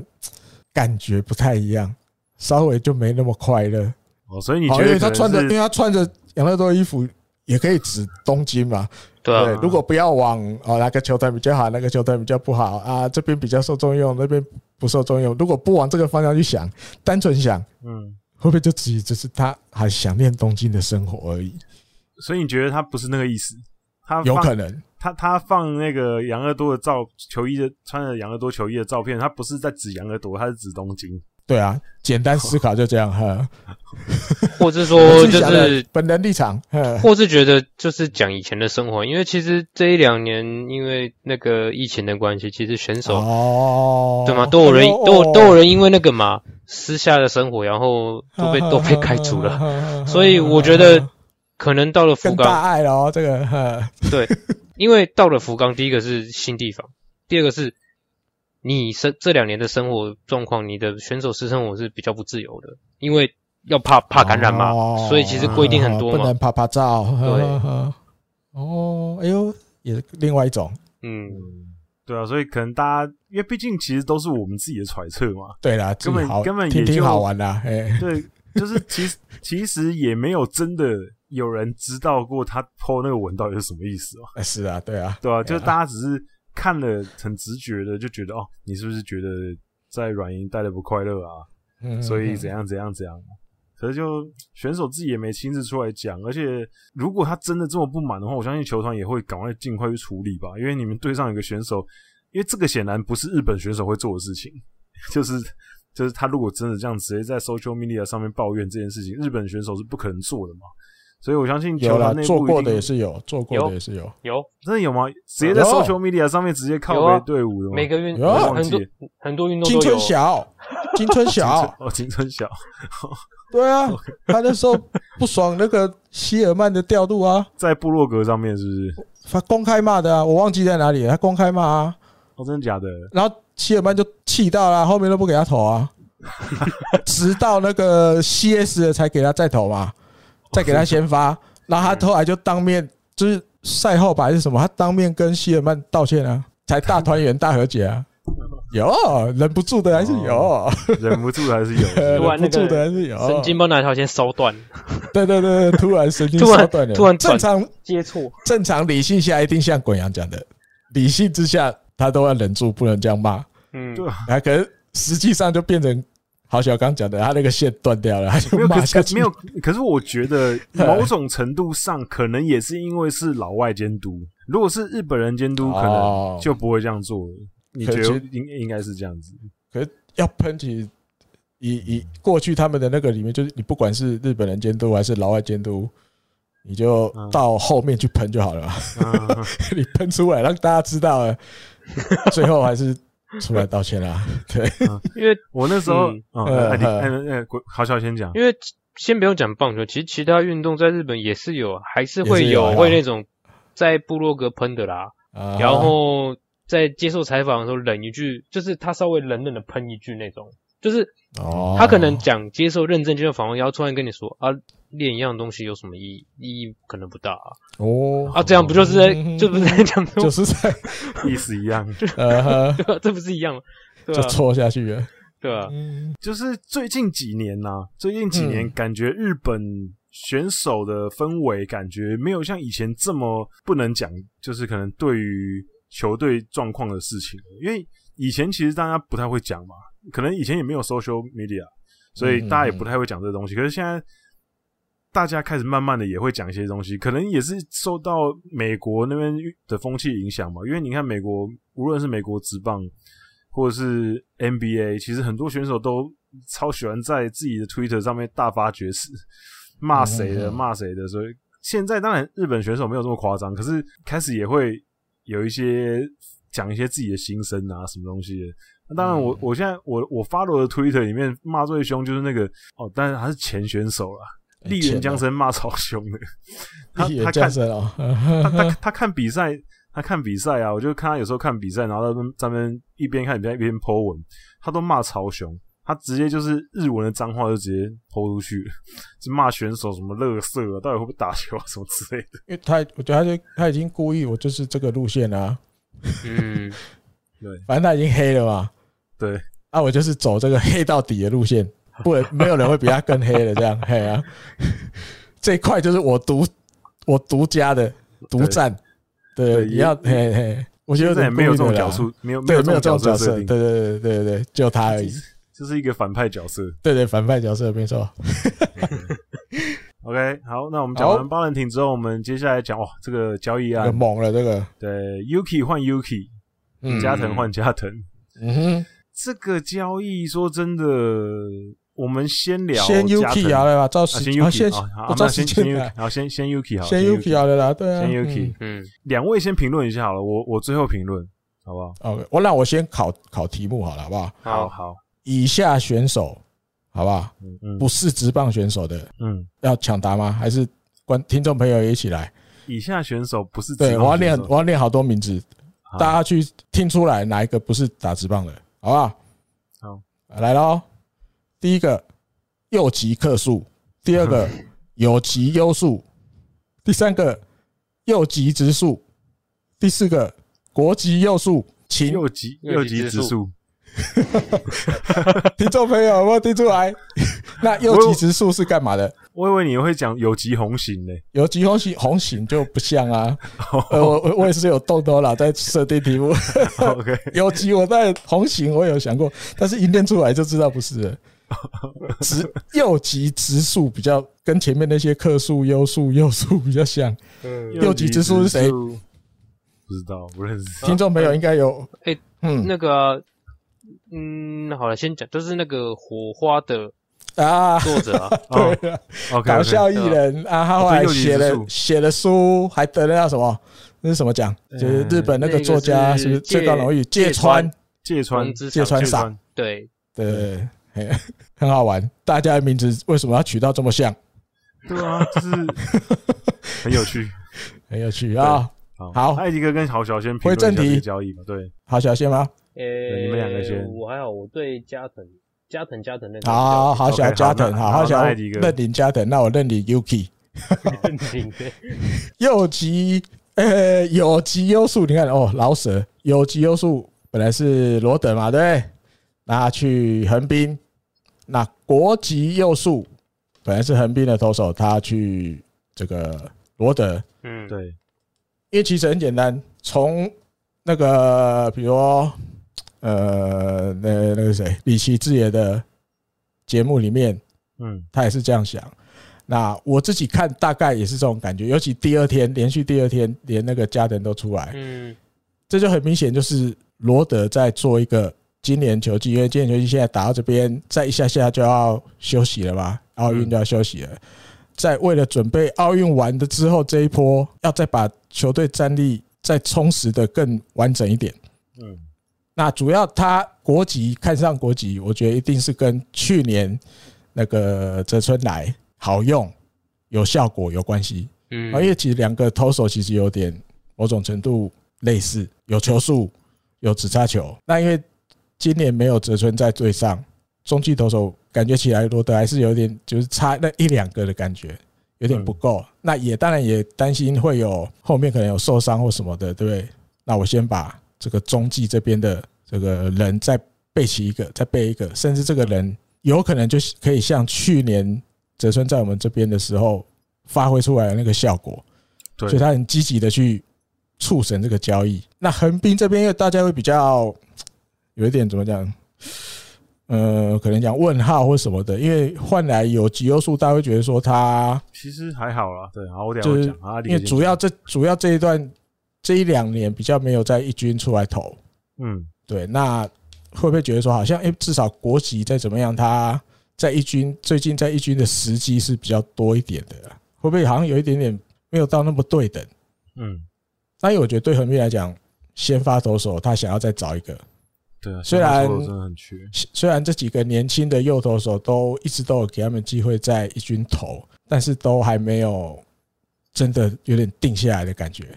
嗯，表现也都就是有时候还 OK，有时候又不好。嗯，那他可能顺着这个怎么讲？因为国籍在这边，至少今年看起来有一点点机会变少了。那有点刚好利用这个机会，因为，有人来洽询他，好，那我我们也刚好好，我们就促成这个交易。那我们从罗德那边挑一个我们现在稍微比较想要的角色进来，嗯，那可能评估一下我们现在想要在一个先发的右投手，所以我大概我觉得是这样了，就是两边刚好都有，觉得最最近这几年日本职棒的交易比较不会有那种你看不懂的。就是你要他来干，要干嘛？以前蛮多的嘛。以前有时候无厘头，哎，这交易到底是他来，他来有时候也没有什么用，都放在二军，然后战例外，火腿就好几个了嘛。对啊，交易来其实也没有用，然后就战例外。可是这几年大家基本上都不会，这几年看上的，他真的都有需要，嗯，他才会去做这个交易啊。交易来了也都真的会用。这样，艾迪哥讲完之后，我来稍微补充一下啊，就是。因为其实这个交易出来的时候，横滨的社群里面，就是比如说 Twitter 啊，或者是你抢啊，其实都大家都很惊讶，就是因为虽然算外人呐，就是非非横滨球迷，嗯，可能对于国籍优树的印象就是啊，球速很快，然后可是很不稳，防御很高，感觉就是败战处理这样子。可是事实上，其实并不全然是这样子，他感觉这几年反而。支撑起球队的牛棚的感觉，因为你看从拉米讲到现在三浦，其实就是你要去他当，你要让他做什么，他就可以做什么。他还当过 opener，然后也当过中继，当过后援，然后也有正常的先发过。基本上所有投手能当的位置，他都去尝试过了。而且你看他的数据，虽然说他的防御率可能确实看起来是有点可怕，比如说五或四以上，可是他的三振能力是很优秀的。就他的 KBB 值其实是蛮好的，他的三振跟他的四坏球，虽然说四坏球也有一点多，可是他三振实在是还是多很多，所以整体来讲，他的在中继投手这个位置上面，他能够展现出来的威力跟他的用处其实是很大的。那刚艾迪哥有提到泽村拓一嘛，我觉得其实某种程度上，罗德可能就有点想要复制去年那个成功的方式，因为国籍说真的有球速、有三振能力。这种这样的投手，我觉得摆在牛棚就是很好用，而且他又有各种位置的经验。说真的，是一个万金油了。整个换下来，大家就会觉得啊，好像是不是横滨会有点亏？因为看起来国籍很强。可是我觉得，因为横滨感觉起来啊，比起罗德队需要一个这样子的中继投手。横滨需要一个能够持局数的先发投手，看起来是更迫切的，所以横滨自然会需要感觉好像吃一点点亏，我觉得是正常的。毕竟你的迫切性是比人家高的。那横滨把就是有吉找来，当然他这几年在一军没有太多的表现机会，可是毕竟我们就是需要一个右手先发。那我在刚刚发的，就是我的放送席也有讲，那如果大家有空可以去听，就是他其实横滨现在整个先发投手的吃局数能力是非常差的。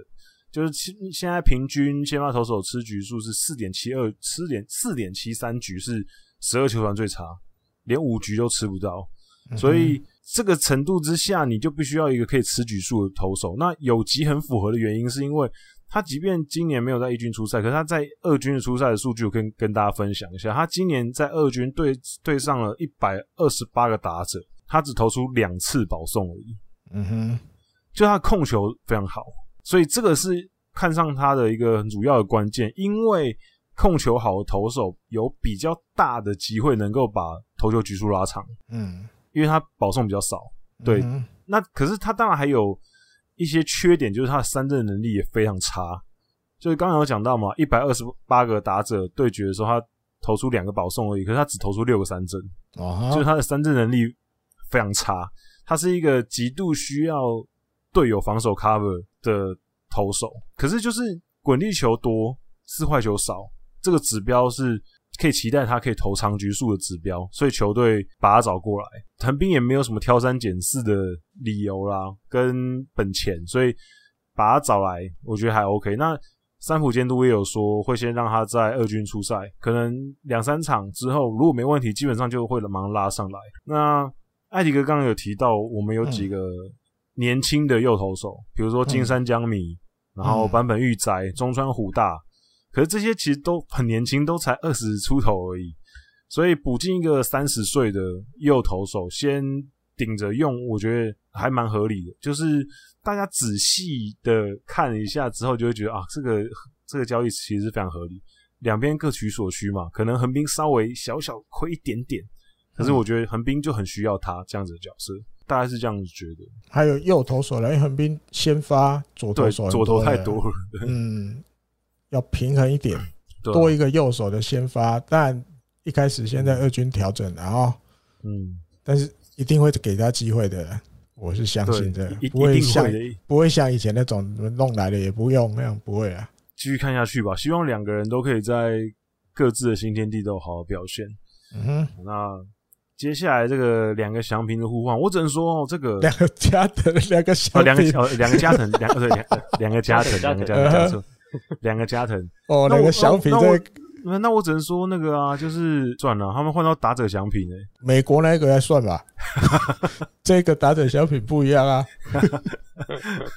好啊，好，艾迪哥，你们要先讲一下。哦，认你的，哎，认你的。好，好小，好小。其实我其实也是有看那个李奇，因为李奇就出了两。你有看李奇？然后其实之前也有在看一下，的确这一个交易其实也蛮看得出来，就是真正是各取所需，而且。我觉得对选手也是某一种程度的各各取所需，就是啊，不是各取所需，应该说有机会啦，嗯、有机会站上一军。嗯、因为好，我们先从罗德的捕手去讲好了。好田村前几天好像有在，今天前这阵子有在二军出赛嘛？我记得之前受伤啊。对啊，嗯、然后你看他们的捕手是谁？市长，然后不然就佐藤都志也。嗯、那佐藤很明显就是，当然前一年大家是希望他就专心适应在一军打击嘛。那很明显，今年要蹲的时候，呃，在一些捕手的不管是接捕上面、配球上面，还有一些比如说主杀传球上面，就看得出来还是有一点要磨练呐，就是，嗯，还是这个一军舞台里面的年轻人不够经验不够。那很明显，在这个状况下，你你当然田村回来了，田村状况不错吧？但是很明显是需要更好的捕手。更可以去有机会可以在一军成为战力的补手。那刚好加藤将马是他在中日比较没有机会嘛，相较来讲，对对，木下今年打的真的太好。对啊，所以说换个角度换，就刚好是对他来说也是一个可以有机会再站到一军的，在一军再争一个固定位置的机会。那对罗德来讲，他的确就是需要一个捕手。那嗯，加藤翔平的部分就是回过来，你回过来看中日的外野嘛，外野大概几个人在轮？高松度那个福福流，福福流福流不多吧？福流偶尔多小小的，福流偶尔，然后那个谁，嗯，什么勇将，福福田。福田勇将，嗯，对，福田勇将，对，然后基本上他们的外野就是大岛始终一样的稳啊，啊，对，中外野大岛的，嗯、对，大岛很稳啊，啊，这些其他两侧其实看得出来都不管是打击或什么，他们还你要像今年就是为了要在一军有位置让他上场的根尾啊，根尾嘛，那其实你就看得出来，嗯、其实呃，对，不太够。外野手不够，嗯、不够力。呃，外野手够了，因为这么多人可以轮啊，都不够力的。嗯哼，对，那加藤翔平就是怎么讲，比较是一个、啊、好像还可以还不错可以用，然后他有左握开弓嘛。对，对啊，那反而是他在罗德真的这几年是没什么机会，因为罗德那几个位大家都看得出来，就是越站越稳嘛。嗯嗯，对，那对啊，这也是一个。中日需要一个呃，我需要一个可以有一点长打能力的，或者说一个可以让我在打击上面可以有更多马上可以用的，对对对，然后他也需要给我机会啊，对啊，我自己觉得是真的是双方球团找到了自己需要的，然后选手也找到自己需要的。雨田刚刚不是讲了，哎、欸，不是有讲，不是刚讲的，雨田刚有讲，接下来 接下来那个。接下来比赛，应该讲明天录音的隔一天，直接就要让这个打者祥平没有加藤祥平直接就要先发了。嗯，他直接就要让阿帅一军先发了。对啊，换来马上就已经讲明我要马上用了。嗯嗯，所以你看那个想要有新的战力进来，尤其外野手的那个需求有多高？是因为外野手真的真的老化比较严重啊。就是后就是主要是没有办法排出三个稳稳的，然后因为平田也衰退很多，哎，衰退很多啊。主要一个平田右外也就少一个洞，就找要用年轻的补啊。嗯，对，但是一直没有办法达到那个球团要的那个基本的感觉，没办法。对，对，因为你后来因为连两天罗德都出现那个交易，一来就也很难得，很少球队连续两天都有交易的。对。那感觉感觉想要干大事，对啊，那个那个什么报纸就会写了嘛。嗯，他其实后来也想了，加藤的这一拖也是罗德去提的，啊，嗯，而且很快就两个就两边就谈好了，很快。嗯，因为其实好像有媒体在采访井口的时候，他就有提到说，就是就是在这个因为奥运停赛前的这一个剩下的赛程里面。他就有点像是说，这就像是要像在球季最后的一个月一样，就是他希望在奥运前再来一次冲，就是打冲一波，打许就是冲刺了，再冲一次看看。冲一波之后休息，对，这样。所以说这几次的换人，还有他们找的外国选手啊，就这些交易，其实我觉得看得出来，停赛前再冲一波那种感觉蛮明显的。嗯。嗯，还有太平洋联盟今年就混战啊，除了第六名之外，前五名都在混战啊。对对啊，那知道有机会冲。你像刚刚前面提到的欧力士，呃，消息已经出来吧？要补一个那个那个外国打者进来吧？好像名字熊熊练不起来。四成打打率是不是？对，在三 A 今年三 A 打很好的嘛。啊，也有写有可能还会有另外一个投手，直接要补一投一打的。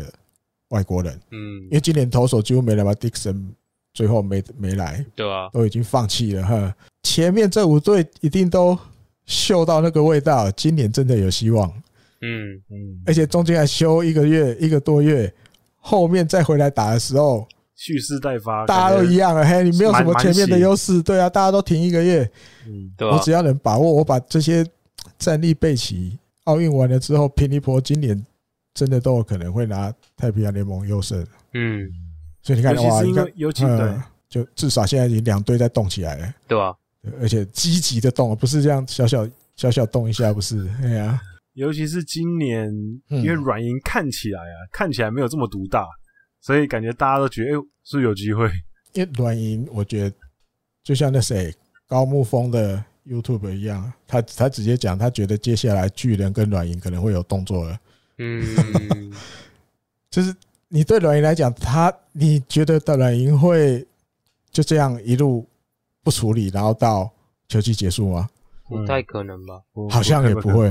对啊，好像也会有一些动作，感觉起来会有啦。虽然最后不知道，对，因为你说他虽然今今年没有那么好，目前看起来，尤其打击啦，主要是打击，他加油站投手还是很猛啊，嗯，防御率还是很低，团队防御还是，但是团队打击率就掉下去了。那他针对打击这一块，说不定他们也在想办法，对，他在想办法找找洋将，找交易对象。可以看到，就是日本职棒现在这么多交易，说真的也是蛮开心的。而且就像前面艾迪哥讲到的，其实现在那种。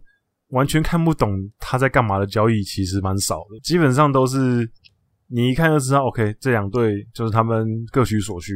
这个好处就是被交易过去那个选手是绝对会有舞台的。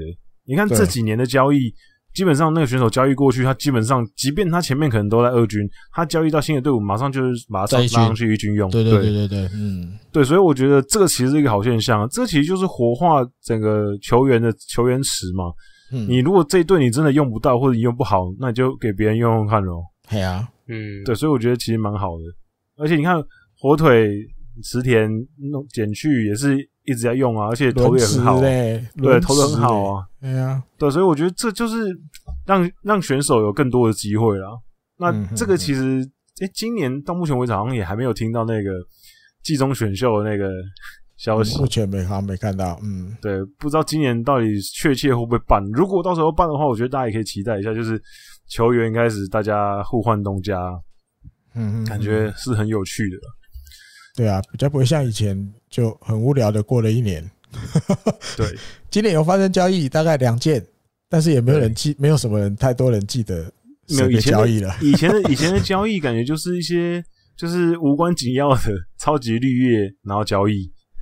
然后他们可能就哎呀，你换去的也不会用它，对，换去也不会用，呃，这才才让人家搞不懂。可能补偿人选那个自由选手的补偿人选那个还比较有话题一点，大家会记得。啊，自由 FA 之后要补谁？对对对，我觉得那个可能比季中的交易更被大家注意了。对，反而是这样。最近对啊，最近比较不会了。对，你你看泽村都可以去交交易到罗德，虽然一年就走了。嗯嗯。可是以前不会嘛，以前我就放着啊，你爱去美国好，那就明年再去啊。嗯，对啊。可是今天没有，今天会我大家的观念也慢慢在变了，我不会想要看着你在我们这边慢慢就这样烂掉了。嗯，放你自由，让你到新的天地有一些作为，我们也开始都很乐见这样的情况了，不会那么封闭啊，或者在顾面子啊。比如大田的例子，就是有点，因为以前然后讲啊，好没面子哦，在你这边都。打不出来，去火腿那边就哇，整个都感觉变自由了，心情变好了，成绩慢慢就起来了，好像这样。可是你你说，大家或许那时候会好像要笑巨人，还干嘛的？可是巨人，我觉得他完全不会这样想啊。我为了这个球员好，我让他去新的球队有新的发展，这样才更好的事嘛。不要再为了面子啊，怕被人家他到别人那边打很好，哎呦，我就没面子了，好像我很笨一样，不会养这样，不会这样想呀。现在不留，现在不留，这样子。对啊，对啊，对，所以我觉得对，很期待这之后的那个交易。再来啊，再来，再来，再来，尤其是睡觉睡到一半，等下又就又开始在那边得得，哎，什么事？哎，谁又被交易了？这样。而且我觉得，对，对，以现在这个状况，再来的几率会很高啊，说不定有哦。嗯，对。所以巨人的牌会打吗？巨人的牌会打吗？巨人要怎么打？巨人的那张牌会打吗？虽然说我不知道那张牌算不算牌。那张牌哦，那张牌。那张牌也有人讲，其实从头到尾根本就没有想要打。你说，你说小林沉思，小林沉思牌是？哎呀，有啊，寄出寄出的时候烟雾牌也不是寄出了，就每家媒体都写过了吧？就说横滨横滨想要啊，罗德也有被写想要啊，但是人家加藤将马，所以就所以会不会从头到尾可能人家巨人哥也没有要打这张牌，都是你们自己在那边写故事。对啊，只要我一放他去二军，大家就开始作文。去二军的就是 去二军的原因就是啊，是不是开始啊？好不容易让他上来一军，又要把他写的说啊，来大让大家稍微验一个货，在一军表现给大家看一下。哇，还安排他跟菅野智之搭配。啊，从头到到目前为止也没谈。然后编程部的一到就说哦，开始开始写谁谁谁来了，谁谁来了。对，谁又来看了啊？是不是又来看小林诚司？不知道啦，或许。也有可能真的要换，只是没有找到适合的筹码。嗯，对，你总不能要巨人忍痛赔钱换，或者是亏感觉亏本换。他还是要换到可以优胜的帮助他优胜的人啊。不是因为因为你看加藤将马可以用加藤祥平换。小林要用什么换？小林要用谁换？小林要用谁？哎、欸，小林因为因为你因为你说小林，即便这几年可能表现没有这么好，可是人家至少是曾经是 Samurai Japan 的成员，你嗯，不太可能用一些比较普通的选手换吧？一定是要弄准一军等级的。那一军等级的要用谁去换？感觉就比较难，比较难，你知道？因为你看这几年的这几年的交易，虽然说比较频繁。嗯，可是基本上都是二军换二军，或是一点五军换一点五军，好像也没有这么多一军换一军的。一军换一军难度一定更高啊！就像对难度更高，对，大家都想要问中田翔到底适合哪里，什么就很难找，找不到啊，找不到，真的很难找啊。对啊，除非火腿摆明好吧，我亏本换，但是你那个牵扯到你球迷都不用顾了，你在北海道没有球迷了，我跟你讲。对啊，会暴动。我觉得几几年前弄一套秘境的，其实就已经快暴动。对对啊，但球迷很很很那个啦，大家都会健忘了，久了就忘了。只是那个那个压力，我不太相信现在的吉村浩还有想要去承担这种东西，你知道吗？因为你把球队的脸换走，那一定暴动的，在北海道会暴动吧？大家都骂骂翻了吧？啊，如果你又换一个，就是大家觉得啊，这怎么怎么只有换这样子回来？嗯，那也不可能嘛，所以要谈成真的很难的，除非他难，他已经接接受好，就是我就是要被骂翻这样，我也没差，那才有可能。问题不可能啊，这太难了，就是等级比较高的要换真的很难。你那时候秘境大家就已经吓得要死了，哇，这未来万一手重要的一卡你也换得掉，直接交易。嗯，那时候真的有点惊讶。对啊，而且还是那个、欸、春训快开始了嘛，啊，他那年还要当队长哎、欸。对啊，所以但感觉感感觉有内幕吧？就是但后面有这就是有一点那个嘛，有一点就是谈薪水的时候，因为但秘境谈薪水，他不是他自己去谈的，他是请他的经纪人还是那个律师那边去谈。那律师跟球团讲那些内容什么什么的，其实秘境的本意不是那样，他没有那么硬啊。嗯，啊，但是因为。经纪人或者或律师那边就是可能态度比较硬一点，啊，弄到球团就是觉得啊谈不成，然后就交易啊，交易掉。哎呀，欧力斯那时候他们很怕大赢其次，他们好久以前就很想要换大隐启次过来了。嗯，啊，哇，人家都端出这个大隐，大隐就成了。OK OK，可以的，大隐可以可以可以，后来才谈成嘛。大概是这样了，后让后来的消息。OK，好，那我们前面聊完之后，我们要进入今天的主题。主题哦，这个可能要很久。这个对，就是大家也很关心的，就是在昨天我们录音的昨天，嗯，Samurai Japan、Inama Japan 终于名单出来了。嗯，就是内定人选二十四个人出来，内定内定，内定对内定要解释清楚，对内定有可能会换哦。还有可能会换，对不对？对对对，就是基本上就是大概这二四个人，可能中间后面会抽换个几个啦。可是基本上大致应该是长这样。对，对那当然出来之后呢，很多人就会开始讨论说啊，有什么遗珠啊，然后哎，谁为什么入选啊？谁为什么没入选啊？嗯，那我觉得其实这种东西，其实每次选出来的人，大家都会讨论说。谁是遗珠嘛？因为遗珠实在太多了，说真的，日本职棒遗珠真的太多了，所以你真的要说谁没入选很可惜，我觉得真的太可惜不完。只是有几个人选，可能大家觉得比较有争议。要不要从那个从守备位置分好了？那我们先讲投手，先聊投手，嘿，这样好不好？好，感觉比较那个，不然不然感觉会一直跳哦。好，投 投手的部分，好，我们现在聊投手。对，有几个，当然。嗯是很确定一定会入选的，当然没问题。比如说田中将大、三本啊，必定入选的。嘿，那可是有有几个就是争议点比较集中在几个人身上。嗯哼，比如说大野或者是哎菅野，现在状况有点不好，是不是有点风险？还有就是功能性选手青柳，是不是为什么要选他？就有些人这样子质疑。那年轻人的话。哎，森下入选了，然后栗林也入选了。那这些年轻人能不能拿出大家期待的表现？啊，有些人也有在这个质疑。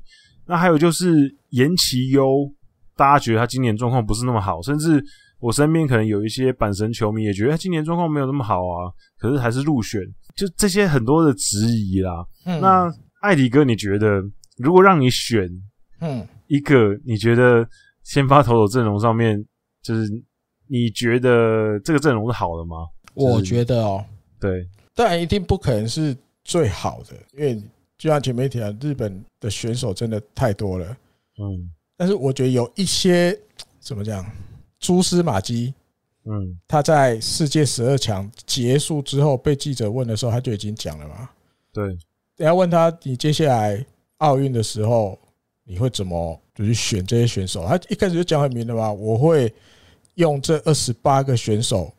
做土台嘛，土台就是基础的意思嘛。嗯、对，基础对。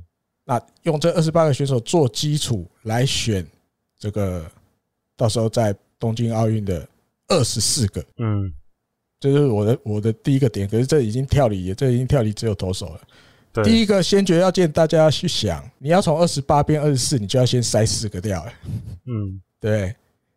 然后筛四个掉之后，你还要再扣一些呃没办法出来的。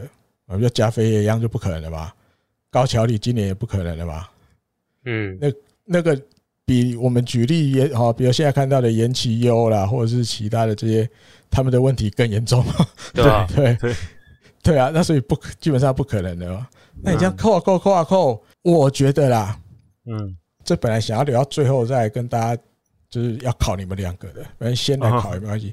你当听众朋友也一样，大家可以想，你当萨姆莱甲片的监督，如果是你哦，哦，现在是滚阳甲片，好小甲片，对，谁谁谁甲片，你怎么选你的选手？这二十四个，你要带着他们去奥运拿金牌回来。对，我觉得消息出来之后，有些报道就出来了，哇，开始讲故事的，讲到他跟星野仙一以前的那一年是吧？北京奥运，对，故事又出来了。那我觉得这多少，我觉得道业选材的方向，他多少还是会被比较熟悉。过去的教练就是那个观念还是有多少有影响啊？对，植在他的脑里，他还是会去选他想要带着他一起去打的人。嗯，简单讲就是这样。但这不是好恶，你知道吗？这是一个，比如教练跟选手之间的一个。他们讲体制啦一个羁，对对对，就是羁绊。我当监督，对我当监督的时候，我想要带着你们跟着我一起去打这一场仗。所以我觉得先决条件就就是他虽然一开始有框到一百七十几、一百八十几个人，但是其实他心里面他想要带去的其实就已经。二十四人名单已经出来了，没有到那么小了，太难了。一开始就是一开始可能在四十几个，三十几、四十，我觉得没有到对三十几、四十，对，不会，嘿，就是这些人，就是他其实是真的想要带去的，嗯，所以你在这个前提去想，你大概要知道，因为他对每一个人，其实他昨天的记者会里面，他每一个人就是司仪不是介绍吗？对，谁谁谁，他跟我讲说为什么？对对对对对对，那你说。岩崎优啊，对这些的，他其实都有说出他为什么选他嘛，这个原因都有，他都有当场就讲。对，所以我觉得投手不会，我觉得不会不好啦，因为有一些东西其实他还是要当这个国家队的监督，他有些东西他还是舍不掉的啦。比如说，你说读卖巨人，他还是要选啊。对对，菅野智之不选，感觉会出大事。尤其就要自己的国家办，对，虽然我觉得不会到不出大事，但是有一些奥运这个东西，尤其今年赛程，我昨天又研究了一下，真的很畸形，很畸形，很多啊，很啰嗦啊。最快五场你就拿金牌，对，就是一路赢，一路都赢，最少打五场。但是如果你很坎坷，有时候输，有时候赢，最多要打到八场才拿金牌。嗯。他有败不复活什么东西？对，他就这样一直败不复活，一直败不复活。看赛程的感觉是败不复活。对，他就这样啊，你就你就就是这样这么倒霉，这样赢了又输，输了什么的。你有可能要打八场，但是你还是拿金牌。啊，你就关可以输了比赛稍微输了，但是你关键的时候又赢了。他这样一路这样，最后要八场。那你说投手，你看很多其实有几个，我们觉得他好像在日本职棒都是投先发，嗯，对不对？但是其实，在这个这个道业的规划里面，他有可能会去中继，但是顺着我刚讲这个很比较畸形一点的赛程，因为你总不能也没有人能保证日本就一定五场，然后就赢了啊，快快快乐乐金牌拿回来，不见得嘛。他是中间如果有输、嗯、这些，比如比如大爷啦，对不对？然后清流啦这种的，他说不定就要去分担那个没意料、没预设到的比赛的先发角色。嗯，因为赛程就是这么短，在这几天内就要打完全部的赛程。对，那你不可能，比如投第一场，假设菅野投第一场，那后面没休多久又要再投第二场，他也来不及嘛。这，嗯，他们打这比赛的时候，一定都沙盘推演都要先推好了。对，甚至三本由伸的角色也是这样啊。大家都很多人都觉得到时候看三本由伸是不是会很辛苦啊？嗯，对啊，他可能先发也需要他，后援也需要他。对，那其他比如立林啊。海马、啊，这一定就是因为今年表现非常好嘛。对，对，那也很清楚他们去就是要帮忙投后面嘛。嗯，对，他也，我记得他好像有讲过，是不是？他也没有预设 closer 是谁，没有。大家就是要去摊这个变数很多的赛程，说明到最后三本游生当终结者也有可能啊，对啊，对，也有可能对啊。嗯，因为投手大概是这样啦。这一些应该。他在记者会一直被问啊，我觉得他都有讲，他有讲的没有那么明明白，但其实听他讲的话大概差不多。比如说，他说他会选，他这次的选择是第一个是十一个，很多人说可能会选十个投手嘛，但他多选了一个投手。对，那他是说第一个是夏季比赛，第二个是这样子赛程下，他需要这个比这个球队必须投手要最。这必须是很重要的，所以他多他选的人数比大家可能想象多一个。嗯哼。然后第二是，他选了很多是有，要么当然有一些是像立林或者是平海马，当然一定就是看得出来就是后援了，就是上来就是解决一两局这种。很明显，他选了一些他自己讲嘛，他选的会有一些是有过后援上场经验的投手。嗯，他是这样讲的哦。这样讲意思就是说，然后你再对到那意思就是说，这些可能现在不是后援嘛。嗯，对，那蛮明显就是说，在这样短期比赛内，任何就是你最好是可以有那种呃，他有调整过后援上场的经验，然后也可以先发的。嗯，依照比赛的状况去做调整，蛮明显的啦。就是他这一次哦，有些人可能会说，为什么要选菅野？可是呃，好，换一个角度想，就是一个是巨人，另外一个是。选菅野的理由其实跟我觉得跟田中也蛮像的，嗯哼，象征象征意义吧，而且他有经验呐，主要他有经验啊。嗯，我我的话会比较偏向把它解释成，就是因为他也说嘛，那时候也有人问他啊，这可能先先我们先讲投手就好，他会问他那时候问了一个问题说，这次有明确说队长是谁吗？其实记者会上当天有一个问题，他是说没有，但他希望投手、野手那个野手都有人可以去有有经验的人。有这些国际经验丰经验丰富的人去拉着大家走完这个比赛，那很明显投手应该就是这两个人。投手骂滚呢？骂滚最老啦。对啊，骂滚嘛，再就 菅野嘛。变最老了。对啊，对，因为他那一堆记者就问他那个嘛，二零 就是北京奥运的时候嘛，一直要戳他北京奥运的事。对啊，而且不用讲北京奥运，就是连李琦自己在。用节目他就讲，我们是失败的一届，没有错，直接这样子讲，对对对对，对吧？当然，一开始我刚看到的时候，我会觉得啊，这个阵容没有选进一些特别想要看到的人，比如说工程大米，嗯，或者是今年投的非常好的柳裕也，嗯，没有选进去，那大家都会多少有一些有一点点失望。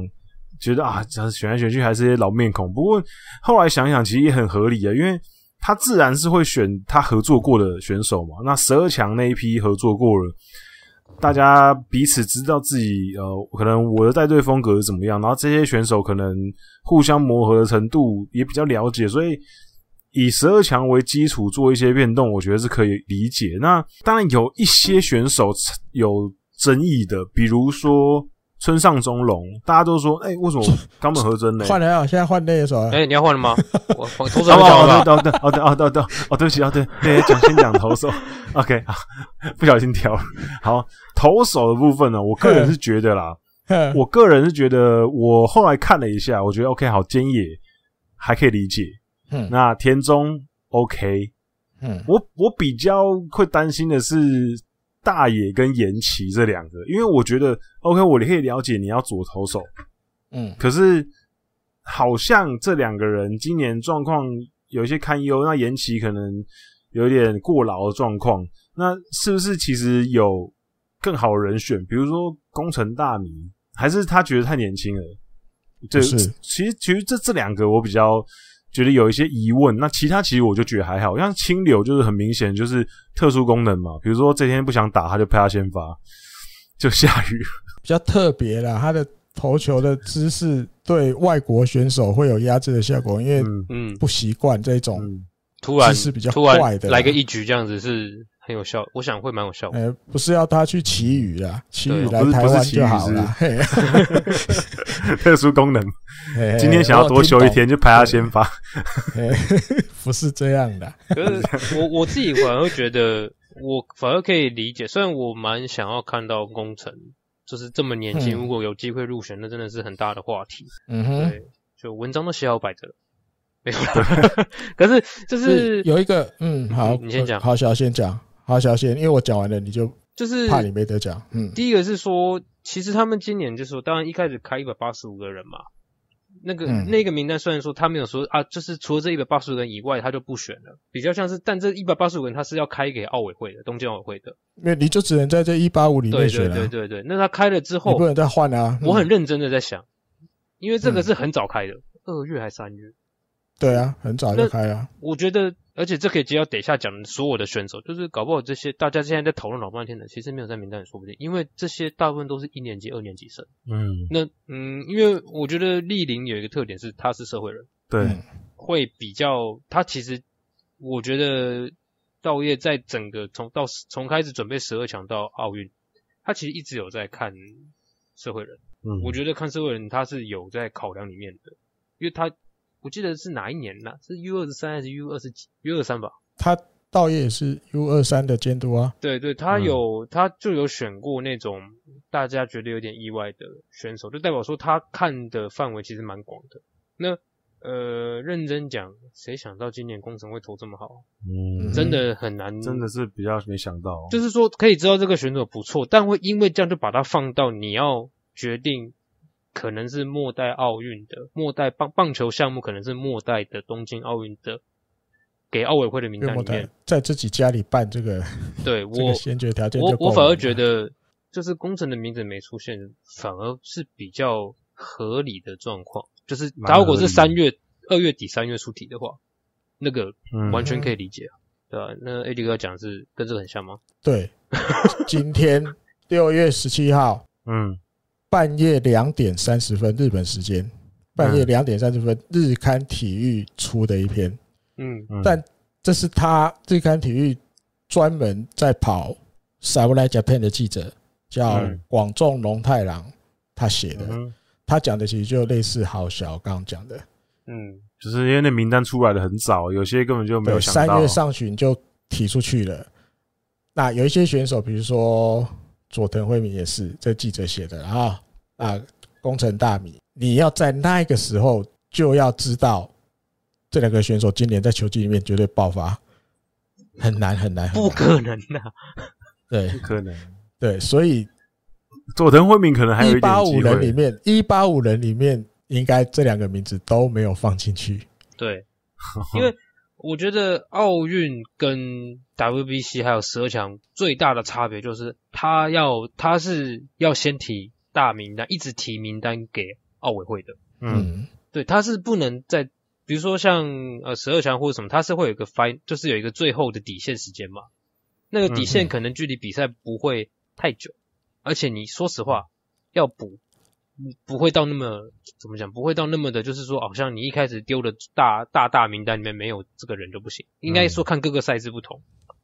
可是奥委会这个是很早就要给名单，而且你就给了一次，你就只能从里面选，给一次就从里面选。对啊，所以难难。你说，哎，一八五是我们感觉好像好多哦。嗯，但是其实好像每一队选个几个，也就一下没了。他这个记者里面写的，以十二球团支配下登录的。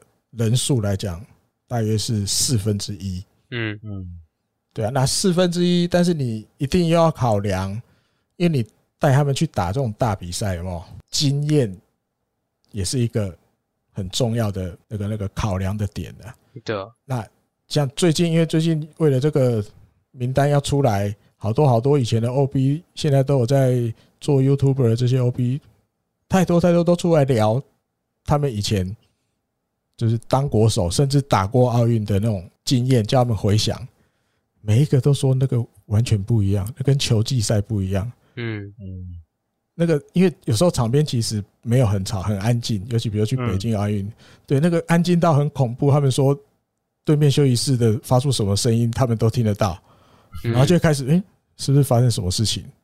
发现什么？比如发现我们有什么那个那个点的破绽被他们抓到了，就开始在那边疑神疑鬼。他说，反而打球击赛，因为打久了习惯了，很简单，就是吵而已。吵到后来，他们已经很习惯在这些吵的当中。他可以自己做思考，已经习惯了。但是国际赛是一个完全不同的氛围。嗯，那伊娜巴自己就打过了啊，对不对？他在北京奥运打过了，他也知道这种打国际赛的难处。当选手的话啦，嗯，那我相信他用一些有一些经验的，然后留像像土台像基础。你看他二十留了，我记得好像也有留了十四个吧。对打过那个十二强的嘛？嗯，等于你看二十八，当初二十八个世界十二强的时候，他留了他一半的人。那因为现在说到剩二十四，等于有十个人是世界十二强没有打的，对。那世界十二强没有打的，你再扣掉有六个人是他的生涯第一次当国手嘛？对不对？嗯嗯。那所以他另外四个就是像菅野啊、骂滚这种的嘛，他就是挑这些有经验的嘛。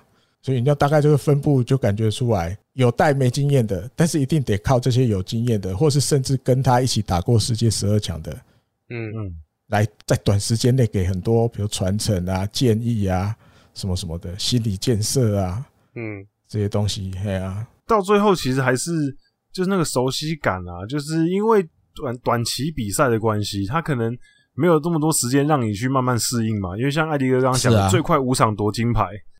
五场比赛，说不定你都还没有搞清楚什么状况，你就夺金牌就结束了。嗯，对，所以所以就是要那种比较能够快速进入状况的，嗯，的选手会比较适合。那用这个方向去想的话，确实，呃，年轻的选手就可能比较没有机会去入选。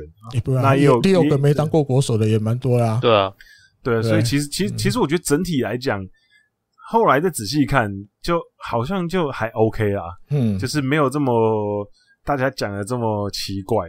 这样，那投手方面，投手方面结束了吗？结束了。好啊，好啊，OK，好，好。捕手，捕手，捕手这位置其实大家也讨论的很热烈。嗯哼，因为我们之前节目上也有讨论过，基本上就是两个捕手，然后一个隐藏捕手，可能就是立那像立原那样子。嗯，他甚至。连那个近藤也选了，然后村上也选了，所以他有五个捕手，还有第六个，第六个谁？大家找得到啊？我我喜欢我这一集都在出题目考你们两个，对，还有一个隐藏捕手，等一下这有点难。大家一定都，大家一定都对，大家一定都看过照片吧？田中降大，不要开玩笑的，不可能。田中降大真的没有人都倒了，你要前面五个都倒了。所以第六个就，对啊，田中那次，田中那次登补不知道有没有二十五年前，二十年前一定有啊，二十年一定有，对，还有队友也队友也入选了版本永人，照片里的那一位，坂本勇人上去投，对。啊，对对对，好玩笑话，对，就是这次呢，一开始选了甲斐跟惠泽义，嗯，那大家都是在讨论，因为甲斐基本上应该是没问题。大家比较在激论的是第二个人选，嗯，像比如说像刚好小有提到李琦的那个他的在频道上面讲嘛，李琦其实是选美野嘛，对不对？嗯，对，所以其实大家都觉得啊，惠泽跟美野这两个有点不太确定，尤其是惠泽前几天又受伤，嗯，会不会梅野其实后来就补上去，就是也是很有可能的事情嘛。对，那我觉得会会选惠泽。有很大原因，我觉得可能也因为因为投手阵容其实就两个广岛队的，嗯，尤其是立领这个年轻人，把他选来应该是要投后援。那如果到时候他上来投后援的话，说不定就会让惠惠泽上去蹲他，就比较熟悉嘛。我觉得可能有一些这种考量，就是一个救援捕手的概念，对吧、啊？我个人是这样觉得。那当然，如果换美野其实也不错，对吧、啊？就是看到时候会泽的伤势怎么样。嗯，艾迪哥、好小，你们怎么觉得捕手这个部分？好小先吗？哦，就是其实这个名单出来之后，那些很多参加参与过奥运的 OB 们，或是国际赛的，嗯、他们其实就会去讲他们那一年。像北京来讲，很多人会讲到三个人轮的这件事情，因为那一年是阿布甚至助、阿布、然后李奇跟那个呃没有石野石野三个嘛。嗯，然后他是说、嗯、他们的工作是这样，就是一个会在牛棚看着投手们，就是准备一些东西，然后一个会在板凳，一个先发嘛，当在球场上嘛。就是场上的指挥官嘛，嗯、那一个会在待在牛棚，另外一个会待在休息室。基本上，嗯、虽然另外两个是没有上场，但他们在这种短期比赛里面是有很多工作要做的。比如说，主要是那个啦休息区里面能进去的人数有限制。对，嗯嗯，对。那那个时候，所以那个时候是三个人。可是很明显，我觉得奥运就是对于道业来讲。最大的考验，我觉得第一个就是二十四人名单这件事情。你要在二十四人去撑这最少五场，最多八场，然后，嗯，这种短期决战，然后你已经很明确的说，你投手要多一点，因为你想要，因为投手很重要。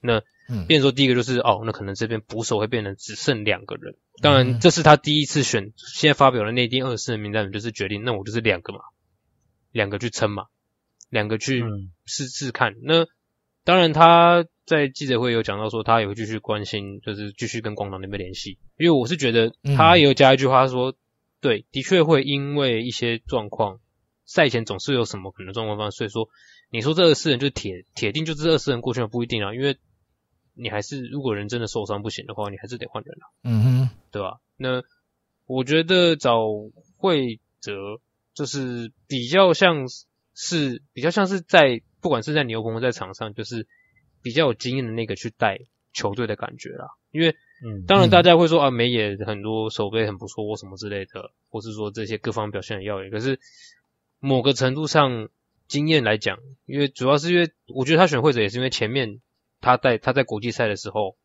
他跟他配合的，我觉得我记得他对他赞誉好，他对他评价很不错吧。嗯，对，所以我觉得世界十二强也有。对啊，世界十二强嘛，而且那时候大家应该印象都蛮深的吧，对啊，所以我自己我的话会比较是看到这个部分，嗯，一样就是经验的这个位置，道叶要带的这两个，但明，嗯，你要讲立原当然也是，但是主要会上场的这两个捕手，他一定想要都安排有经验的啦，对啊，不管是甲斐上还是惠泽上。他都信得过，就是能把场面 handle 住的。嗯，那除非当然现在因为现在运气不好，遇到惠泽受伤，不知道有没有办法打。那因为还有大概一个月多一些的时间嘛，所以他稻叶自己在记者会上有讲嘛，他相信这些有状况现在不好的，甚至有点类似受伤的，一个多月的时间，如果可以恢复，伤也没有那么重，如果可以恢复啊，他还是都希望可以让他们可以参加嘛。对啊，那当然有可能因为。对对对，希望能不换就不要换了。那当然也会继续继续掌握广岛那边来的消息。如果真的伤重到没有办法打，好，问题就来了，要换谁？鬼阳觉得要换谁？会泽如果真的不能打了，会泽伤重到不能打了，要换一个捕手了。重到不能打，哦，这也是大家都有在讨论讨论区讨论的吧？对，除了美，你说除了美野之外，美野可以啊，美野可以。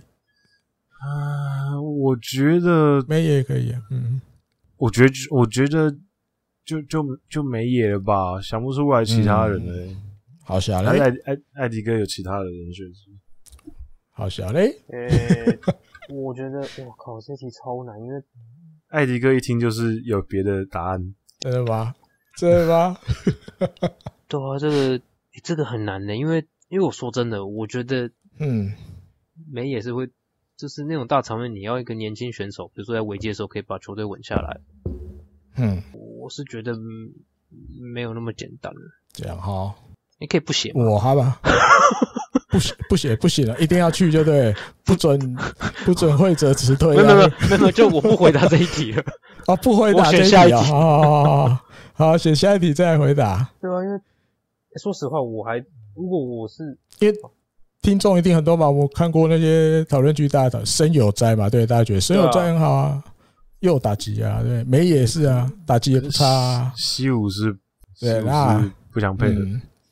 西武不会啦，原田也是去啊，对，嗯，我就不会，因为真的在日本打，你要你要婉拒，真的很尴尬，你知道吗？对。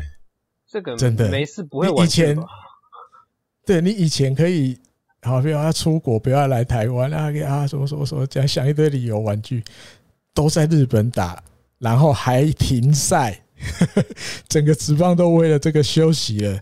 你要再玩具，你除非真的就是受伤，对，真的不能打，对，不然你要婉拒真的很难启齿啊。我说真的，但我不知道他们怎么沟通，但是我真的觉得。都已经在自己家里打还停赛了，你要婉拒真的很难。嗯，当然，好，要公布我的答案了，对不对？莫利奥没有。当然，其实百分比来讲，我还是觉得梅野机会是比较高啦。嗯，但是黑马，黑马，黑马，刚刚黑马刚刚名词在节目里面就出来过了。木下拓哉，no no no no no no no，小林，对，小林诚司，黑马又复活了，因为有有有有经验呐，对，有经验。嗯，如果真的保守到这种程度，小林替补。就是个稳稳的会择一的位置。对，而且重点是，而且重点是小林之前入选国际赛打得很好，打得很好。对啊，对啊，对啊，国际赛就就不跟球季赛不一样。对他打打击打得很好。因为就像前面讲的，他或许真的想要的是能够 handle 住场面的，然后还有像郝小刚讲的这些以前打过这种奥运的选手，因为能够进去的人数就有限了。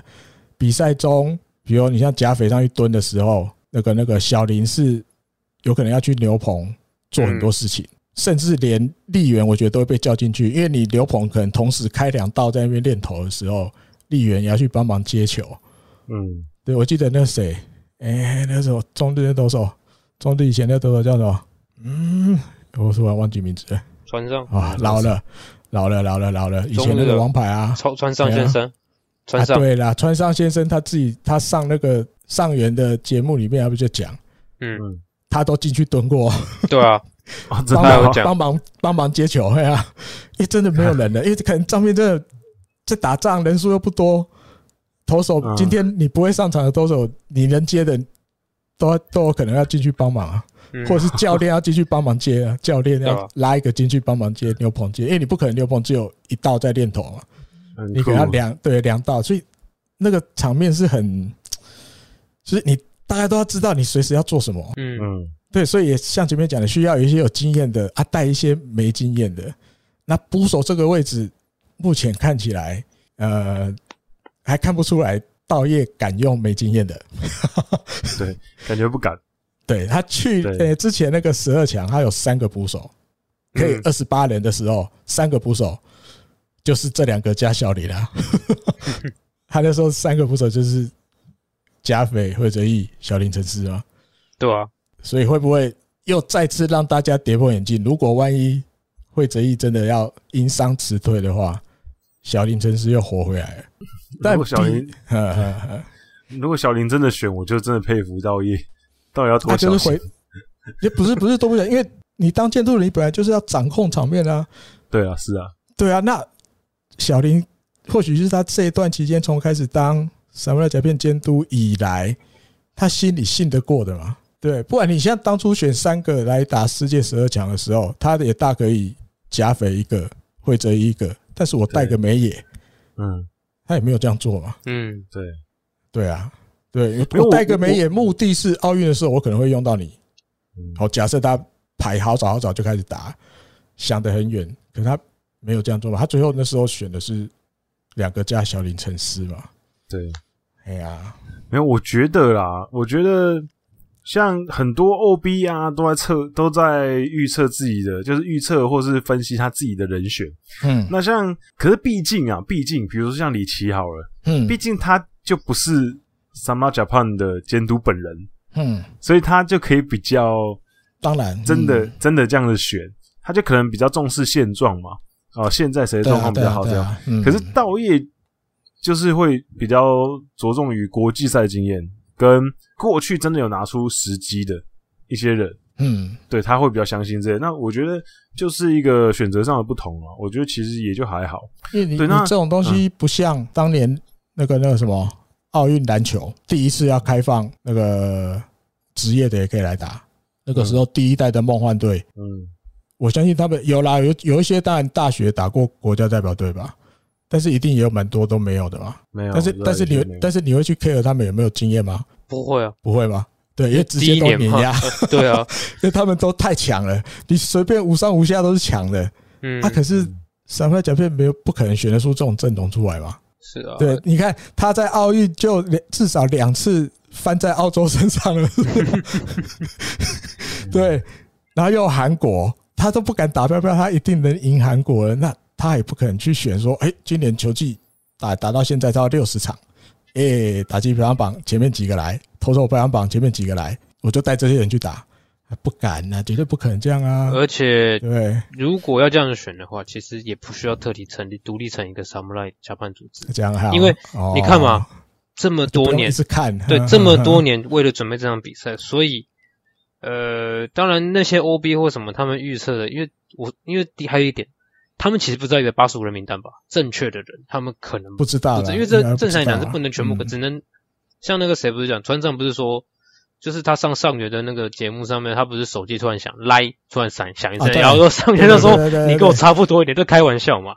然后他是说，所以是剑山传讯以来嘛？他说没有，是那个警端。他说后来他问他，然后警端说，我怎么会知道？就是他是问他名单问什么事情吧，然后他就说，嗯，警端回答说，我怎么会知道？对，对，原来说就是刚好聊到他们也在分析，就是什么来讲变得投手，对对对，在讲。啊，刚好对川上的手机响了。啊，上也是吐拉槽，哎，那你就直接问他，还要问完了我们就公布，然后就就可以不用录就录完了，还要我们两个一直讨论，所以你就直接问当事人，所以当事人都赖你的，他先问说是不是健身嘛，因为健身是投手教练嘛，对对对，就是在开玩笑，所以当这些 OB 们他们在，他们也不知道到底一八五里面有谁啦，嗯，啊，当然也都会想要看啊，在佐藤辉明等下再讲，好，捕手捕手。捕手差不多了啦，就这样了吧。我把小林真是绕出来，已经已经是够了啦啊！对对对对对。捕手捕捕手捕手这么小，我们都可以聊这么久。对对对。好，我们现在讲内野内野手。嗯嗯，内野手部分哦，其实就其实就比照之前的概念，就是之前用过的，有国际赛经验的、稳定的、有时机的，所以山田哲人菊池这种。就是一定要选的，就是很稳的，没错。那也是有一些，有是也是有一些新意的，比如说村上中隆。嗯哼，嗯，对。那其实那个时候大家看到内野名单一出来的时候，大家就想说，哎、欸，那三垒谁守？三垒谁守？可可是其实看了一下，其实大家都可以守。嗯，你你看起来好像没有三垒手，可是事实上所有人都是三垒手。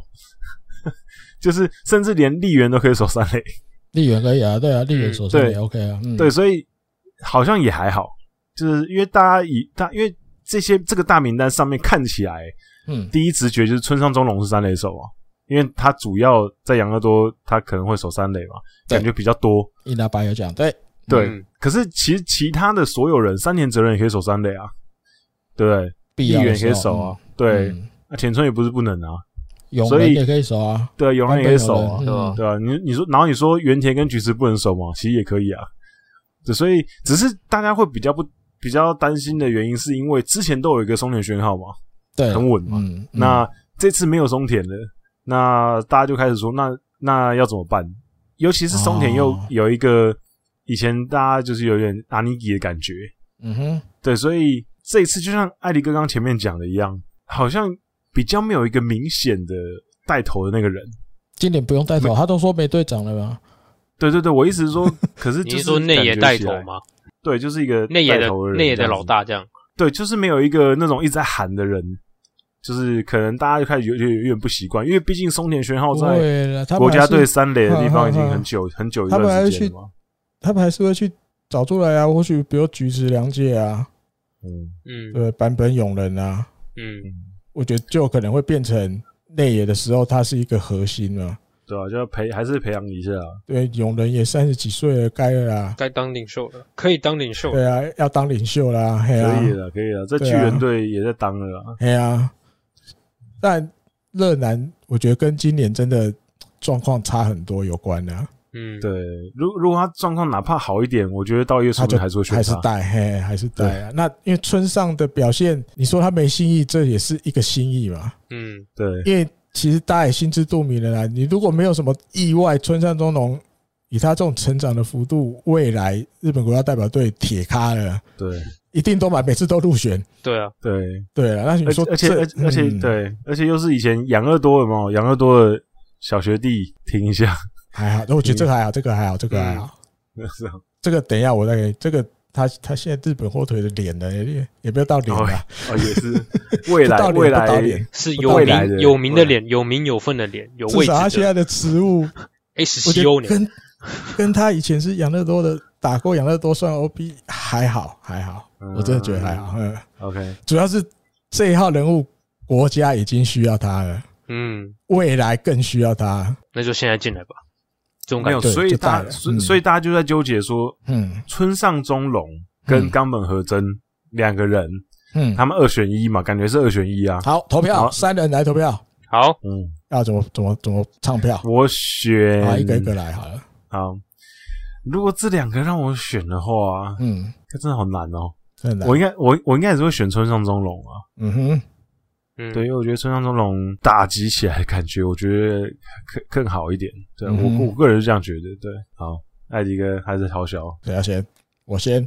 嗯，以二零二一年这个时间点来讲，村上中龙，村上中龙没有错，我也是选村上中龙、嗯，一定的，对，一定的。原因是什么？是吧？原因什么？他左打，对，就是要左打，因为他其他现在他现在信得过，非常信得过，有点不好听。他信任的这些内野手。除了原田壮亮，其他都右打。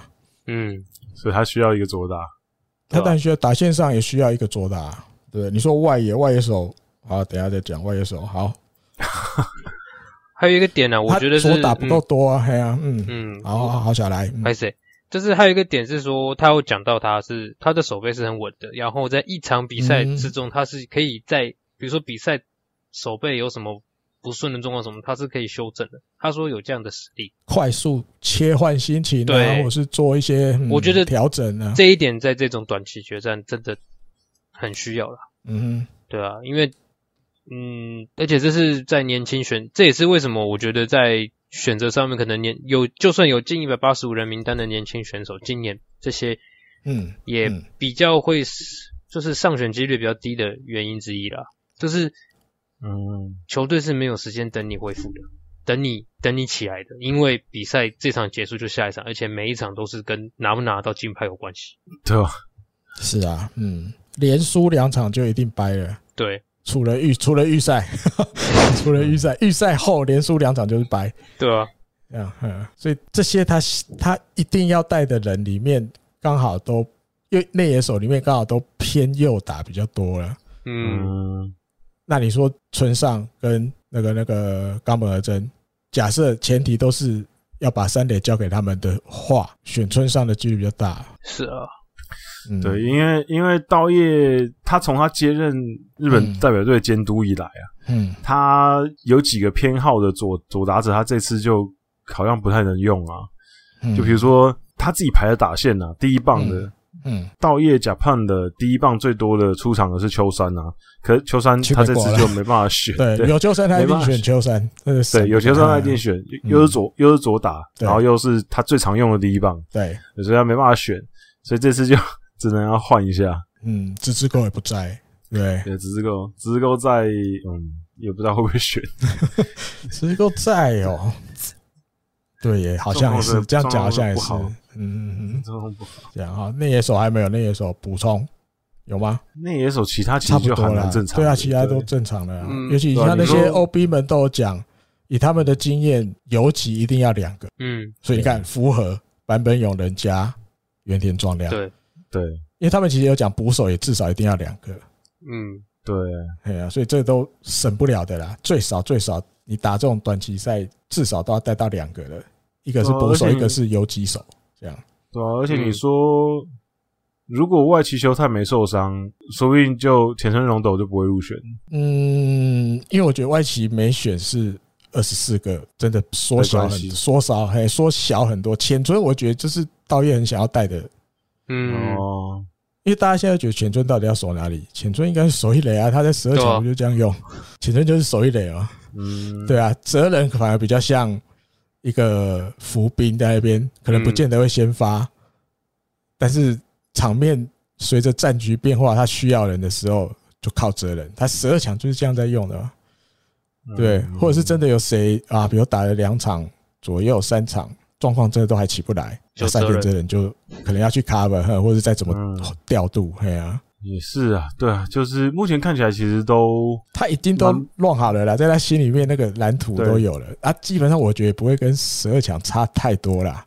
而且因为其实你仔细看这个位置，其实就各种错位啊，大家可以都可以互相 cover，一定的，对啊，对啊，就是完全完全互相 cover 的，对，所以整体来讲，其实是战术上面运用其实算是灵活啊，就他都想好了，如果发生什么事，谁要去。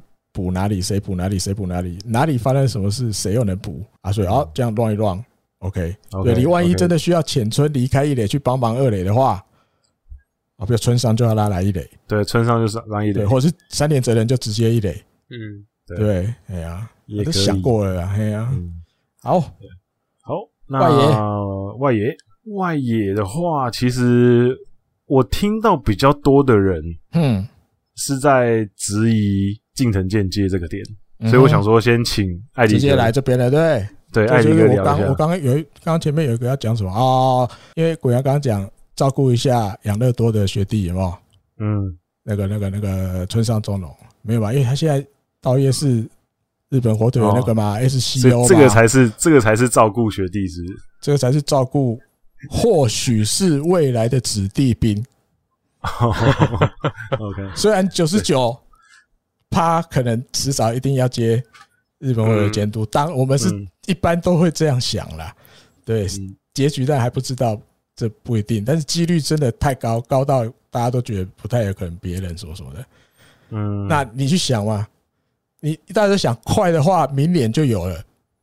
对，因为今年第三监督感觉已经快要动不了。哦，这个 大家可以去那个。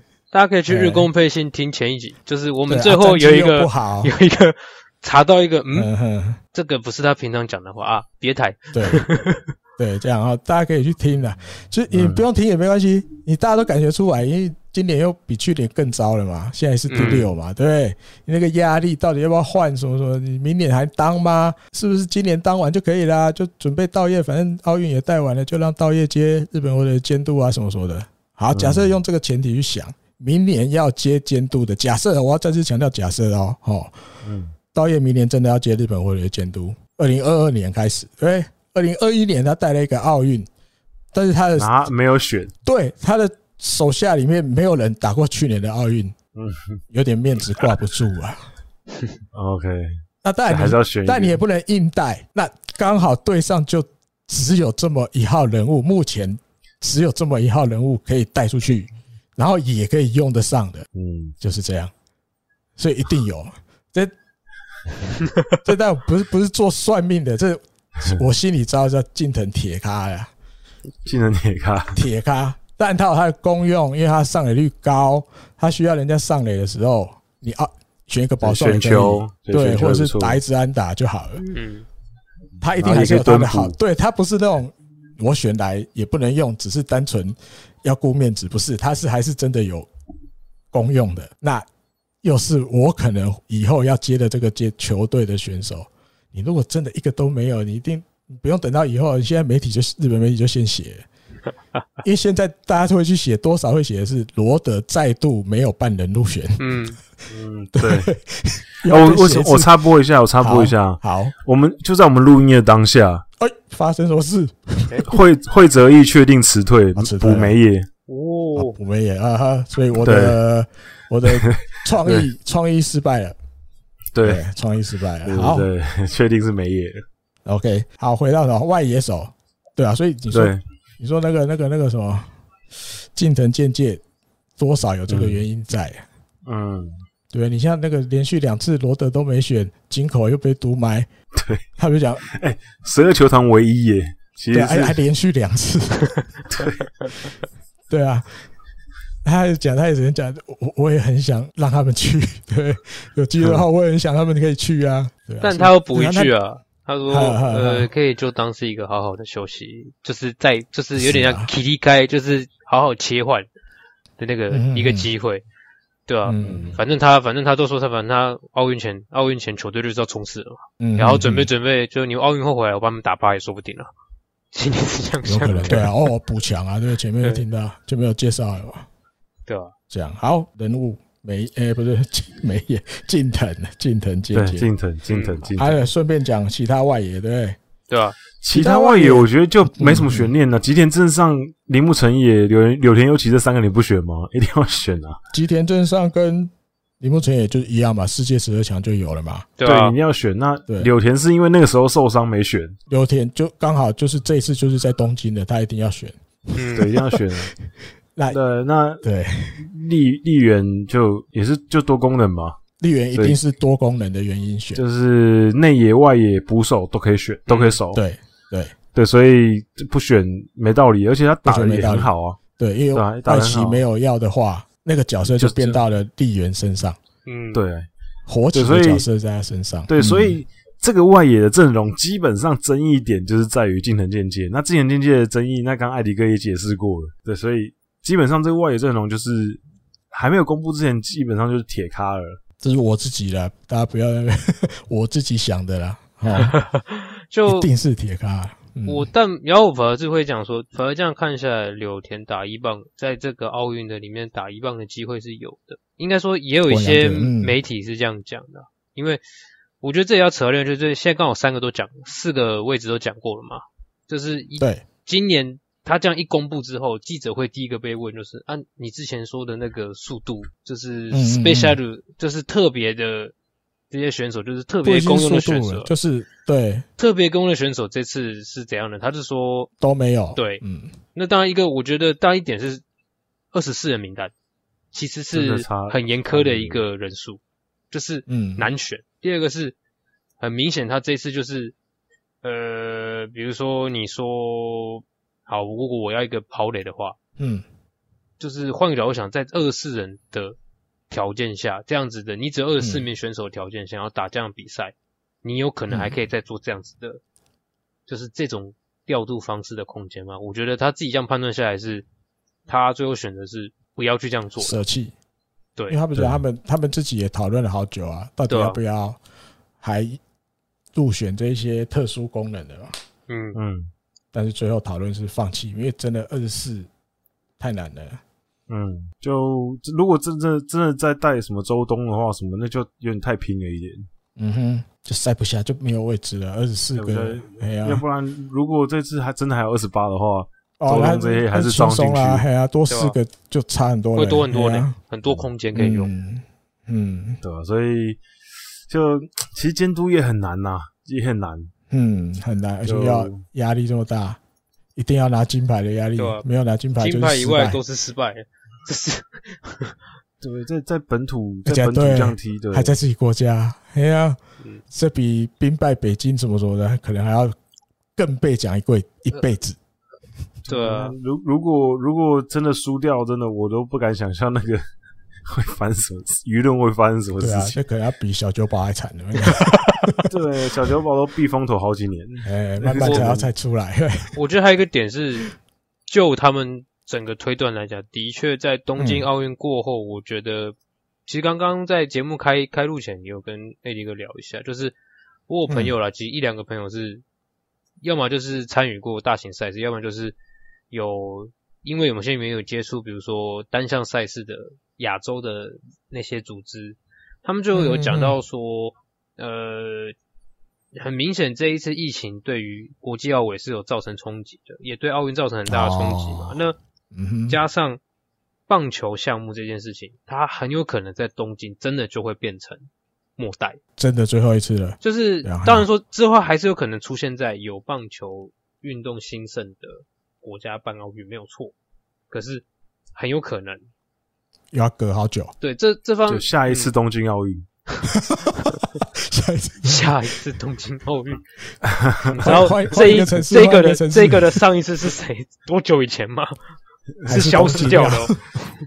哦，对，而且可以下次换大阪奥运。大阪奥运可能没办法，会不会？反正又没差，申办的条件，对，场地都乱弄，那足球比赛都跑到札幌去踢了，对哈，对，又没差。但但我是觉得，一方面还有两点是，一个是。现在整个这是我朋友跟我谈的啦，我不晓得，嗯，但我觉得的确有这种感觉，嗯、就是当然足球不用话讲，足球单项就单项运动赛事来讲，足球在做自己的国际赛事是最完整、最久的。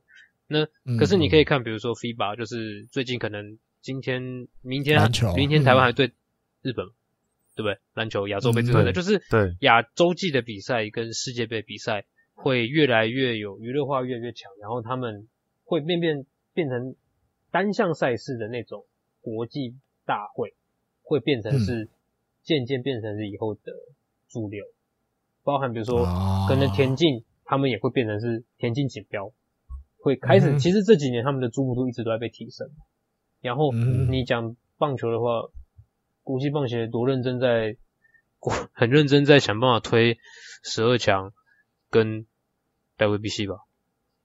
嗯，至少看得出来这几年是花了很多功。现在当然你要说他能不能真的就炒起来，那还可能还太早，因为他跟其他国际赛事一些国际赛比，可能太年轻了。嗯哼，至少你跟足球比，他非常年轻嘛。那嗯嗯嗯，就变成说这可能真的是奥运里面最后一次有棒球的大会了啊，奥运了。嗯哼，对，这至少在这近期呢，可能十年、二十年都有可能，甚至。也许就这样，棒球就这样子在奥运结束了，也说不定啊。嗯，对吧？对，所以突然变沉重，就 那个一直要看就最后一次了，是奥运看到棒球有可能最后一次了。我觉得这样讲可能太果断，但是你也要想嘛，就是像连像在日本这样子的国家，当然美国那个就我觉得先不要讲，美国就是从头到尾都是自己的体系，然后他去影响别人的。就是在日本这十年，棒球人口一直是在。从事的育未成年人口一直是在衰退的，一直是一年比一年少的，嗯、这个是不会变的事，而且已经严重到就是山口山谷啊山谷山谷在接受，就比如我们去采访春训的时候，山谷连两年都在讲棒球人口减少这件事情，所以代我说这是连职业选手每天都他们都已经很明确意识到的问题了。嗯，山谷全是啊，对山谷就是我觉得像。是直之狗吧，在某一次发表，他也有讲到关于那个，就是怎样可以让他评论对对高中棒球，对啊，对，就是为什么他会这样评论，就是他希望有更多人高中生，更多小朋友愿意去打棒球嘛，打棒球，嗯，对，可是所以我们要改善，对啊，因为事实就是一直在减少，嗯嗯嗯，是也是很困难，我是觉得。这样算下来，那这样各方看一看，那稻叶笃纪应该是承担的一个最呃史上压力最大的国际赛任务的感觉啊。嗯，是，确实是啊，这个好，好，我要出题目了，趁还没冷掉前，不然冷掉了。嗯，我要出题目了啊！假设，假设，嗯，我们三个都是监督，对，但不是同时啦。现在可以 plus one，现在可以让你加一个，嗯，你要加谁？或者是说现在可以让你换一个，因为我怕，因为我怕换，我怕换的话要去讲谁被换，有点尴尬，你知道？很难，所以我想要就 plus one 好了，对，plus one 现在特别开放，哪一天对，突然有一天奥委会想说啊，二十四好超，哦。好，二十五每队可以加一个，你要加谁？啊，我换题目。听众朋友也可以到时候听到节目之后留言互动一下啊。嗯，那换题目谁谁？我帮自己加条件，就是我用换的。啊，你要换的，好，你要换的，好，可以想一下啊，有想好的可以先讲。滚阳要不要想？好小好，感觉好像想好了，感觉好小，准备好，我也准备好了，因为我出题了，我只要想好了。好好好，那你们，那你那你们两个先讲，我们两个先，我会去掉，我会去掉中川浩太，换宫城。哎，跟跟我一跟我一样。跟我一被被蓝虎了呀！中川浩太拉掉，换谁？工程大米，我的在 工程大米这样呀。我我也是想说中川浩太，我可以想要拿掉。就没有。其实中山浩太表现的蛮好，但可是我会觉得，嗯，要现在就讲为什么嘛？可以啊，就直接嘿，好，就是对啊，对啊，对啊。因为其实十二强他在牛棚上面是选用两条线嘛，就是软体银行一条线跟巨人一条线嘛，啊、对吧？他那个时候，那很明显他这次没有嘛，因为他可能觉得那时候就选啊，反正我就固定让原本排的顺序的两条，对，就是最稳的两条。嗯因为他们两那两队成绩最好嘛，那一年就让他们上来投这样子。嗯、那我会觉得中川的感觉是稳定，嗯，可是呃，虽然说宫城好像很年轻，但他其实从小到大也投过不少国际赛了，嗯哼，是啊。然后另外一个是说，我觉得这个投手蛮有趣，就是他是一个，当然很多人一定会讲说，比如说现在有人会讲说，哦，就是那时候 U 十八被台湾打的那个嘛。或者说，或者说那个吴念慈、吴吴念庭的那个吴念庭的那个那个界外界内那个那一球，刚好是他先发。嗯，可我觉得他就是一个不管对手是什么样的对手上来，他就是我今天捕手跟我准备怎么投，我就怎么投的人。那我会觉得，当然比起村上，我不能绝对不可能说哦，工程就是。未来可能也是国家队会需要投的，因为投手太多不定数了。但是我会觉得这种时候选这样子一个投手是有趣的。嗯哼，对，OK，嗯，好，换我的，对，我的哦，你们都拉掉一个，诶，好吧，那我也拉掉一个，补一个，先讲补的，嗯，近本光司哦。因为本来不想要拉掉，好，反正我刚刚都已经讲稻叶的不好了，不是不好了，说他无为博耶拉拉拉掉的是 拉掉近藤健介。如果不要，哎，如果假设我乱讲的这些东西，要不要顾面子什么的？因为你有进本光司，因为正常来讲，因为这次有柳田优起了嘛，因为之前都没有柳田优起，哈太久了，好想要他当国手，问题都每次都没有来，这次可以来的，一定是先发嘛，对不对？嗯，对。啊，正常来讲，铃木成也一定也先发，对。其他一个剩下一个可能就吉田正上左外野，不然就近藤健介左外野。嗯，那我觉得刚刚前面也有提，这次没有特殊功能选手，讲白了就是没有周东。嗯，没有腿哥对。那假设近藤换成近本，嗯，不是交易，近藤换近本，基本上如果没有用进本先发的时候。甚至你可以一开始就赋予他类似特殊功能选手的角色。我需要一个代跑的时候，进本就去跑。嗯，对不对？那你说今年进本到目前，我觉得今年打击其实也没有来，进到进职棒以来打击都很稳啊，还不错啊。对，我是觉得这样。如果是我啦，你要加一或者是拉掉一个加一的人，就是反正就是进本。那如果真的要拉，我觉得近藤可以拉掉了。嗯，对，因为你。功用呢有很多种嘛，近藤或许在这边的功用，当然有可能会先发，但是没有先发的时候，我相信一定是一个可能需要上垒的时候，或者是不能被三振的时候。可是他今年三振有点多，他会用近藤上去。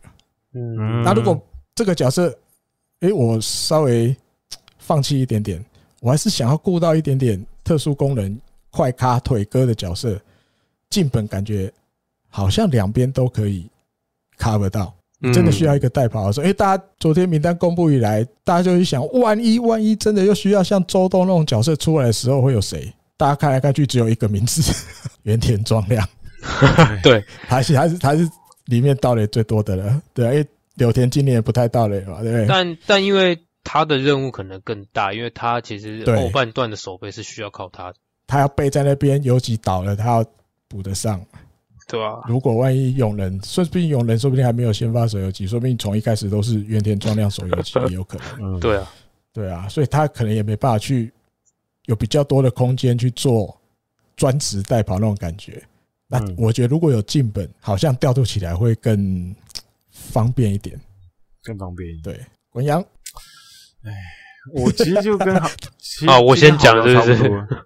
没有，就跟豪洨差不多了，就是我会把中川拉掉。嗯，那主要是因为我觉得他今年的表现，我觉得没有到状况非常好啊。嗯，所以如果你真的要左投的话，我觉得其实可以选就今年状况好的左投啊。对啊，那可是没关系，豪洨讲了，那我不要跟他重复。我看一下，嗯哼，我觉得其实内野手上面，我觉得就像艾迪哥刚刚讲的，嗯、因为浅村是道业一直很想要选的嘛，嗯，可是像我如果是我的话，我应该就我应该是不会选浅村啦，不要浅村，OK，我应该不会选、嗯、选浅村，可是具体要放谁进去，嗯，我现在一时间好像也想不到，那就什么冈本和真两全其美，大家都满意了。对对对，也是可以啊，冈本和真选进去是可以。对，因为因为我我是觉得，我觉得有一个很关键的点呢，就是因为刚刚我们也有提到嘛，奥运这一届可能是最后一届，那之后可能十二强 WBC 也不知道什么状况，怎样怎样的，就看起来好像有一个 ending 的感觉。这一些选手，这个世代，对对对对对对对，所以他就选一些比较不是那种年轻人，年轻人可能就留在。你就以后打 WBC 或十二强嘛。嗯嗯嗯。那奥运这个，我们就有一个这个 happy ending 这样子，嗯感觉起来，对，所以我觉得他就选一些比较资深一点的选手，好像也是合理的啊。对，好吧，那好吧，那我就是浅村换冈本这样子。OK，好了，再 plus 一个，这个没有问题，这只是纯讨论。对，因为当然那个我刚讲那个日刊的记者有写，他也觉得可能佐藤辉明也不在那一百八十五个里面。嗯嗯，佐藤辉明，你们觉得嘞？如果可以选的话，如果他在那一八五里面，其实我很想选。我 我觉得要选吧，因为佐藤辉明照他现在的发展啊，如果没有意外的话，他应该也是以后以后也是铁铁铁铁日本铁铁咖对吧？对啊，嗯哼，对吗？嗯。可是我会觉得这一次我是监督的话，我会不敢选这样的选手。嗯啊，因为怕被三振啊。哎，你知道吗？或者派上去了无功而返。因为你换个角度想，比如说你前面啊，我现在有人在一垒，你真的在为了要在短期决战求胜，嗯嗯，你好，你送他上二垒，然后一个短打送他上二垒，然后下一棒轮佐藤，怕怕的，因为。主要是他今年三振是两，目前两联盟最多吧，八十几个。Uh huh. 对啊，我觉得，呃，短期的比赛，嗯，至少我觉得道叶不是这样子。嗯哼、uh，huh. 因为道叶都有特别为了 WBC 练过短打的人，嗯、uh，huh. 代表说他其实很，他应该很在意那一个，在这种必要时候需要做什么事，那一定要达成一个不同，一定要达成目标的那种。嗯，那种应该是这种这种想法的人啊，所以我觉得就像艾迪哥刚刚讲，就是他的确有受到一些他以前带他的教练们的影响，那这没有什么对或错。这些人打这一仗，对，嗯哼。但是因为什么？你知道，佐藤辉敏在横滨球，因为大家知道奥运棒球项目的主要的场地是横滨球场嘛，对不对？嗯、对对啊，有一些是什么在宫城那边嘛，嗯嗯。嗯佐藤辉敏在横滨球场把他拷到场外去，耶，打得很好啊。对啊，他在横滨球场打得蛮不错的感觉。嗯，光光这种感觉另类主场优势。嗯，因为这个关系，所以可以选择。对，但考量应该是跟浩小讲的比较近的。我这是纯来闹的。嗯，对，你看，我现在看佐藤惠敏在横滨球场打局率三成零四，好会打，二十六个打席。二十三个打数，几支安打？七支安打，两发全垒打，嗯、对，还不错吧？哎，三振五次，没有啊，这我乱唬的，乱扯。嗯，只是单纯对啊，你看他在横滨球场，印象里就是打的还不错。哇，嗯、到时候你看在奥运的场上，砰，他又冒一只又飞出球场，吼吼吼，世界的辉明，世界的辉明 就诞生了，这样纯自己纯自己胡那个妄想的啦。哦。好了，我们也是讨论的蛮彻底的吧？我觉得我们每个位置都讨论的很彻底。嗯，对啊，嗯、对，感觉如果大家自己有什么看法的话，也可以在下面留言跟我们互动一下。嗯，因为这个哦，这真的很聊不完。其实你聊不完，你，你其实大家听的朋友们，其实大家叫我们名字，我们其实都可以回来，因为我们都在群组里面，我们都在讨论。对对对对对对，哎，你就直接 take。你想你想骂我也可以，你回答，没问题。谁回答？对，对，好，那哎，艾迪哥，我们你要不要留言一下新的留言？对，新的留言。留言 Apple 这边有一个，我看他的名字是 Answer 四十九，啊，这个标题是洛河 VS 郭，但郭是指郭泰源。他说在四十集的时候有谈到郭泰源跟洛河的对战，洛河只有两年跟郭泰源有在这个太平洋联盟重叠到，因为之后洛河博满就转到这个中央联盟的中日队啦。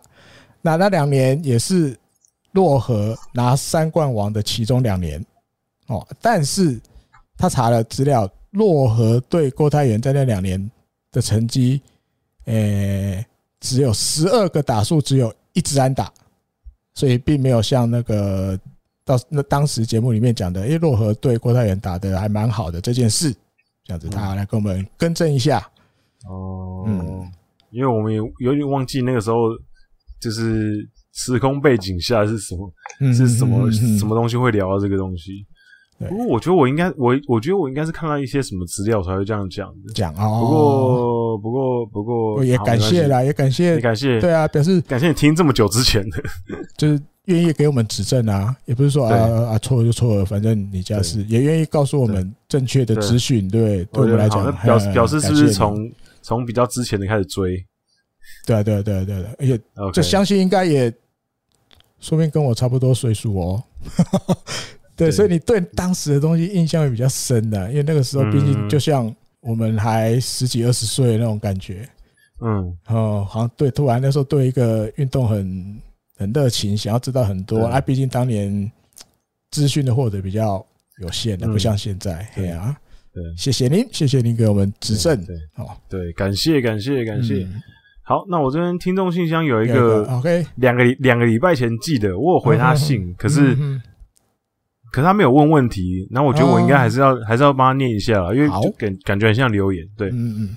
好，他是叫做明艳，嗯哼，是一个女生，是女听众。嗯，他说：“滚阳大艾迪哥，你们好，因为我是用 Google Podcast 听节目，所以我在 Google 那边不能留言，所以改用寄信的。嗯”他说：“我叫燕。”大概两个月前才发现如此优质的日本野球节目，花了两个月的时间听到最新的进度。哇，哦，很厉害！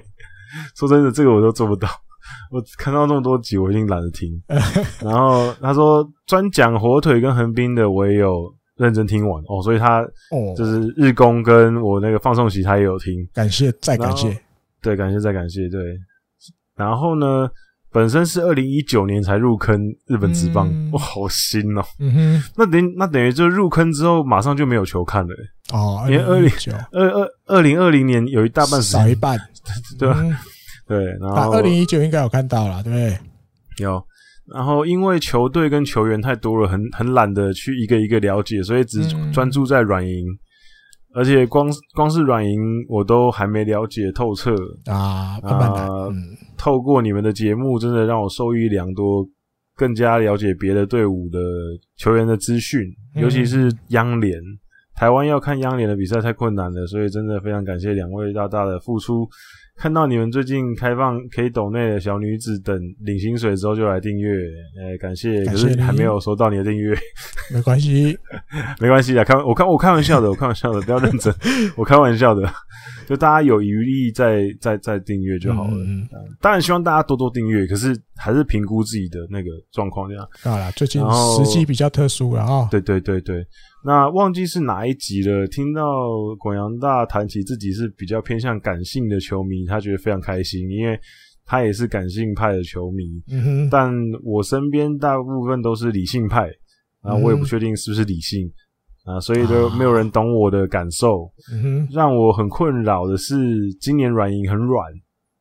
然后这阵子交流战又交流战又打得很差，不管是身边的人还是社团的人，讲话都让我很难受啊。然后当然球队表现不好的时候，球迷一定会难过或生气，但每次比赛前都要先唱衰，打不好的时候就开始说，对吧？我就跟你说嘛，他们怎样怎样怎样。嗯，对我来说这些话有点太严重了。我相信球员自己也很烦，打不出来，教练跟监督也一定。在想如何调度才能让团队重振，所以我真的无法理解为什么大家讲话一定要这样。然后，然后，当然也不是说不能评论球队不好的地方。嗯嗯。然后说，想问大大们，遇到这种事情是不是只能自己看球了？然后最后想问，最近在 PTT 上面刚好有小小讨论到。央联跟洋联的人气差别。嗯，因为洋联本土的人气太差，所以只能在海外找粉丝，比如说开设 YT，并整合六队的官网跟比赛转播。嗯那大家认为央联之后会像洋联这样行销吗？还是说他们不需要，因为本土人气就够高了？啊，谢谢你们看完长长的一大篇，不知道会不会回复，一定会回复你的，我们都会回复。然后真的很喜欢你们节目，每个礼拜都期待新的集数上上线，希望大家能继续做下去。OK，好，全部了。那我我我们可以，我可以稍微讲一下前面那个什么理性感性那个地方啊，嗯、我觉得。不用太去理那些奇怪的人啊，说真的，嗯嗯嗯，对，因为就是每个人个性都不同嘛，每个人看球的角度不同，而且就明艳是女生，我跟你讲，女生看球的角度一定跟男生也不同，就男、嗯、男生就就是会比较就是嗯比较怎样？嘛，哦，就就会骂。男生男生男生就会骂嘛，嗯，那女生可能就会。就比较感性一点，就觉得啊，大家大家都已经很努力了，这样子，嗯、哼就是看，我觉得就是角度不同嘛，对，所以我觉得就嗯，习惯就是就是别人就是这样子，你也没办法控制。那你如果真的不喜欢看，那你就尽尽量看到那些言论你就略过咯，对，因为真的这样子，嗯，对，那迪哥怎么想？我。我我觉得蛮有趣的。嗯、好，你先，我好小心，好小心。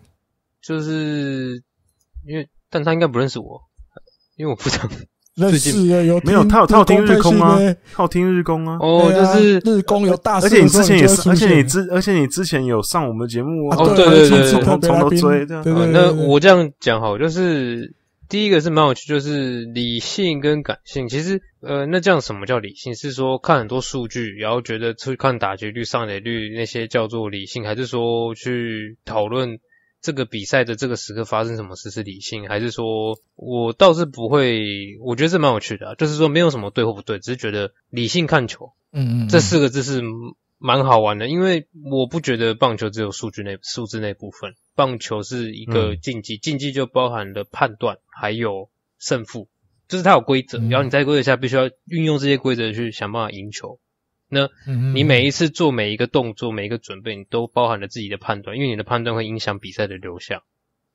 所以，到底怎样叫做理性看球？我一直觉得这个是一个，呃，有机会蛮希望跟喜欢看日本职棒的大家聊天，因为。我觉得看其他运动也是，就是都会吧，对啊，篮球、足球这样的球迷一定也是有啊。对，就是什么运动应该都有吧。嗯，我从来不觉得啦。嗯，数据就是理性。哦。对，那我觉得有很多有趣的部分。那嗯哼，再来一个是呃酸或什么，因为棒球其实我跟 AD 哥有时候私下，比如说在准备，有时候偶尔去准备日工配信的东西的时候。拜托，AD 哥，他讲话哪有像 哪有像在台姆利这样，或者像在日工配信那样，嗯，私底下当然不，私底下当然都直接讲啊，私底下聊天当然不是这样，对啊，我们我们私底下我们开实景一层只有一层，大概开了三年的玩笑了吧？他最近有一层一层九九了，对啊？今年没有了，今年没有讲他了，对，今年 讲到腻了，讲他了，讲别人。也不是了，也不是，对啊，就不要再戳了，觉得球员尽力。或者是说，因为唱衰是说，棒球，说实话，你可以有两成七的打击就是好打者，甚至两成六五就是很好。嗯、那代表说有大概七成多是会失败的嘛？用整数吧，对三 成。好，七好七七成，好就七成。那七成，那当然是先中的机会比较大，啊，唱衰中的机会比较大，啊。在这个项目里面，成打击成功三次，失败七次，你都是好打者。那、啊、就像他刚在在留言里面提的嘛，哈哈哈！你看我就知道一定怎么样的吧？啊，你就七成命中率，你就已经几乎就是温雅的吧？对啊，对啊，所以哈哈哈就也没有什么好哈哈哈的，因为你命中率本来就会比较高啊。你站在唱衰的那一派来看这些选手或者是球队的战绩表现，你本来命中率就高了。对啊，对，这也没有什么好。觉得说变成先知或什么，一看这种运动，说到头，这个我跟我老婆也讨论过，你知道吗？嗯，说到头，因为他看了我这么多年看球，嗯，别人讲感觉就是霸占的电视啊之类的。对，他自己也会觉得，诶，那别人他有问过我，别人看球也会像你这样吗？因为他常看到我看一看看看，我在哭，你知道吗？我连也不想哭，眼泪就掉出来了。或者是有一些，比如他那那一年，他看到我在看那个范山的隐退，他转播嘛，最后眼泪就掉出来。那你说这个选手真的很强吗？不可能。我相信，包括日本在内，没有人评价这个范山裕志这个选手叫强。他就手背很好，但是他默默的在这个球队贡献了十几年，然后退休，然后球团还帮他把他老家的人全部。请来札幌巨蛋，在旁边看着他这个最后的这个仪式。啊，一旦这个我觉得跟年纪有关了，现在年纪比较大了，很容易为这种东西就感动，就眼泪就会掉下来。因为毕竟这个选手看了看他打球也看了这么多年，对，那你慢慢慢，我觉得年龄也有关啦。你或许年轻的我，或者是比如私底下跟豪小这种滚阳这种比较常聊天，或许有时候会听到我骂谁骂谁，干掉谁这样。对，但是。这些东西其实已经不是我看球主要的东西，那只是当下那方面。好，比如看到谁失误吧，又这样，永远都不会改，永远都改不了，念一下这样而已。对，不会去说啊，什么谁谁谁就是打这么烂，你看吧，我就知道他一定打这么烂。已经慢慢可能随着年龄也看比赛的这个路线，对角度也不同。那跟我老婆聊到后来，其实说到头了，不管你看直棒、直篮、职业足球。对，什么什么的这些东西，其实对我们来讲都是一个休闲娱乐才对。嗯，那大家在休闲娱乐上，或许就不用看得那么重了。对，不要把休闲娱乐里面的结果或什么，但但或者前面像滚阳讲的，每个人当然看的角度不一样。那球队比较长输球，或是最近状况不好，嗯，少看一点也是一个方法。对，那如果不行，如果真的中毒比较深，一定都要每天看，那就试着调整。我觉得像一个陪伴这个球队的心情去看的，就像我现在支持这个球队的原因一样啊。我当初支持他，不是因为他强不强啊，他搬来北海道之前也是弱弱的嘛。对，嗯，对啊。我那时候只是下一个决心嘛，因为应该以前的节目也有讲过吧，只是不知道是在台姆利还是对公配信的。嗯，我选的就是因为我们家。第一次全家去出国旅游，而且那时候我已经对，就是去北海道，因为我那时候，而且我们我是二十几岁，我在当兵的时候，我当兵的时候还故意还特别写那个假单呈到司令那边，司令准假，我才有那个机会全家过年的时候，农历年过年的时候，农历年那回台北，然后跟全家去北海道。我已经二十几岁了，我们家才全家第一次出国旅游，地点是北海道。那后来又遇到一个那个什么。亚锦赛嘛，在札幌办嘛。我爸那时候突然会讲：“哎，你去看看有没有什么那种观战团参加旅行社的那种。”我们两个来去报，因为我从小爱看棒球，是我在小学一二年级的时候就常常被我爸带着去看。以前在台北市立棒球场，每年都要有那个国际城棒邀请赛，每年都一定有，一堆请一堆强的来。我小时候就是这样被我爸带着看的，每我就记得那时候最高兴的，去那边爸爸就会买饮料给我喝，买爆米买爆米花给我吃，可以坐计程车去，因为我爸有时候是下班赶回来，然后接了我，然后就坐计程车去。啊，我爸疯狂，他是直接买整个票，就是整个赛事赛程全部连票全买齐。我就对啊，有时候我爸又会失踪，他看一看他自己去走，我就一个小朋友坐在那边，然后一直看棒球。那到长大，因为我已经二十几岁，那时候已经退伍了。我爸突然跟我讲：“哎，你去看看有没有那个呛死，对不对？刚好有那种去看比赛的团，我去查，哎，真的有。那时候我记得是中时旅行社吧，中国时报的旅行社。对啊，然后就报名了。所以这对我来讲，札幌巨蛋又有另外一个回忆，对，北海道这个地点有一个回忆，札幌巨蛋对我来讲又有另外一个回忆。我跟我爸，而且是我长大了嘛，我二十几岁了。因为后来小学之后，我爸也慢慢不跑现场了，所以我也没有跟他再去。”现场看过棒球，嗯，所以基于这两个很奇怪的原因，我决定，哎，刚好日本国队又搬来札幌，在亚锦赛之后一两年嘛，对不对？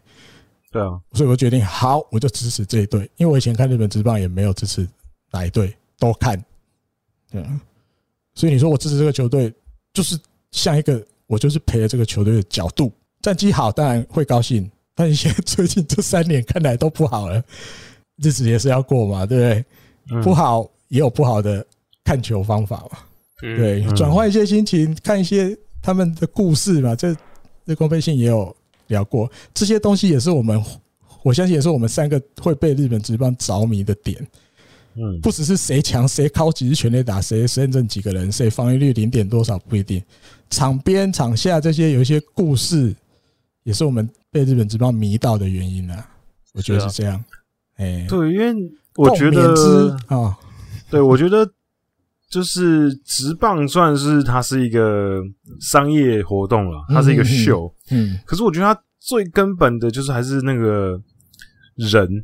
你跟那个这个，你跟这个选手跟这个队伍，如果有连接到的话，你就会成为球迷吗？他一定是，他一定是，他一定是某个东西吸引你了。对，比如说我当初是因为看到三浦大辅的投球，我觉得哦，这个球这个球队我很喜欢，嗯哼，那很吸引到我，然后我就支持这些球队。那我觉得，呃，即便是那些可能很理性的人，你所谓的很很理性的人，他一定是当初这支球队某一个。可能一个球员，嗯，的一个什么某个部分吸引到他，他不可能。我觉我这样讲好像也不对，就是应该很少人会因为啊，我觉得这个人连续两季打击率三成五以上，然后连续两年三十支全垒打，所以我很喜欢他。应该不会这么浅的那个吧？一开始当然有可能会啊，一开始，嗯，就是你对这些东西还不是那么深入，或是知道那么多的时候，这个很正常啦。就像现在，有很多人被被这个大谷迷到啊，大谷去大联盟之后才被他迷到的球迷，我相信一定也有啊，很多啊，哎，一定很多嘛，因为他好厉害啊，又会投又会打，对，十八发的什么什么的，对。但是这可能都是，比如一开始我觉得啦，嗯，那有有兴趣继续多了解的，他就会去找嘛，比如就找找找找到我们节目来听嘛，对。那有的人可能就选择我没有要继续多了解，我就单纯只看。奖品好厉害，这样就好了。人又帅，这样就好了。那这也是一个看球的面向，对，也也是一个面向啊。对啊，对啊，对啊。那他举的那些，他可能比较不想要看到那些，好，可能战绩最近比较不好，表现比较不好，哇，就叭叭叭叭叭叭叭这样骂什么亏啊、酸啊什么的。那可能他比较不想要看到这一块。那会这样子做的球迷，我相信他也有他的怎么讲？因为他可能就觉得他看球，他这从这个面向去看，是他比较目前可以 enjoy 的地方啊。嗯，对啊，所以慢慢我觉得调试了，每个人的那个不一样。那既然不想要看到那些留言的话，就少看就好。对啊，对啊，就你不用往心里去啊。你真的觉得，真的觉得就是那些人很烦，那你就。就不要不要看了吧，嗯，对吧？或是看了就不要记在心，不要放在心上，不要跟他们一起看，自己过不去，不要跟他们一起看过，不要看他们的对话或什么之类的，因为，嗯，就是人没有必要去找让自己不开心的事。啊，嗯哼，是的，好，对啊，希望你可以就是不要不要在意他们，就开心看球，你还是很新的球迷嘛，嗯，慢慢就可以感受到。那你就可以在我们社团跟我们社团里面的舍友聊天呐、啊，就是大家都人都蛮好的，对，所以我们要开始慢慢开一些哦理性的话题 之类的啊，对啊，也不错啊，就可以跟大家互动啊。嗯，因为很多，因为除了 Helen 之外，其他的就已经有两两两到三个，就是女性的听众都说不不太不太敢在社团回文，对。对，所以大家没关系，就尽量就是像 Helen 那样很活跃，这样、嗯、跟大家分享一些资讯，这样，嗯嗯，对吧？好，那我们今天也是哇，聊非常久，非常久，所以猛了这次，这这一集真的是前面访谈，然后后面又聊这么久，嗯，应该很够大家听的啦，好不好？嗯，慢慢听，慢慢听。对，好，那我们这一集就告到这里告一段落。那我们最后还是要宣传一下我们的野球台牡蛎的订阅。已经开始在泽泽平台上面。那如果你想要支持我们节目的话，也很欢迎你们加入订阅行列。那如果有任何的问题，则可以在 Apple Podcast 或者是在听众信箱，就是表达你们想要讲的东西。听众信箱也可以。如果你不是用 Apple 的话，听众信箱也很方便。嗯、那我们就会放链接在下面。那就下个礼拜再见，好，拜拜，拜拜，拜拜。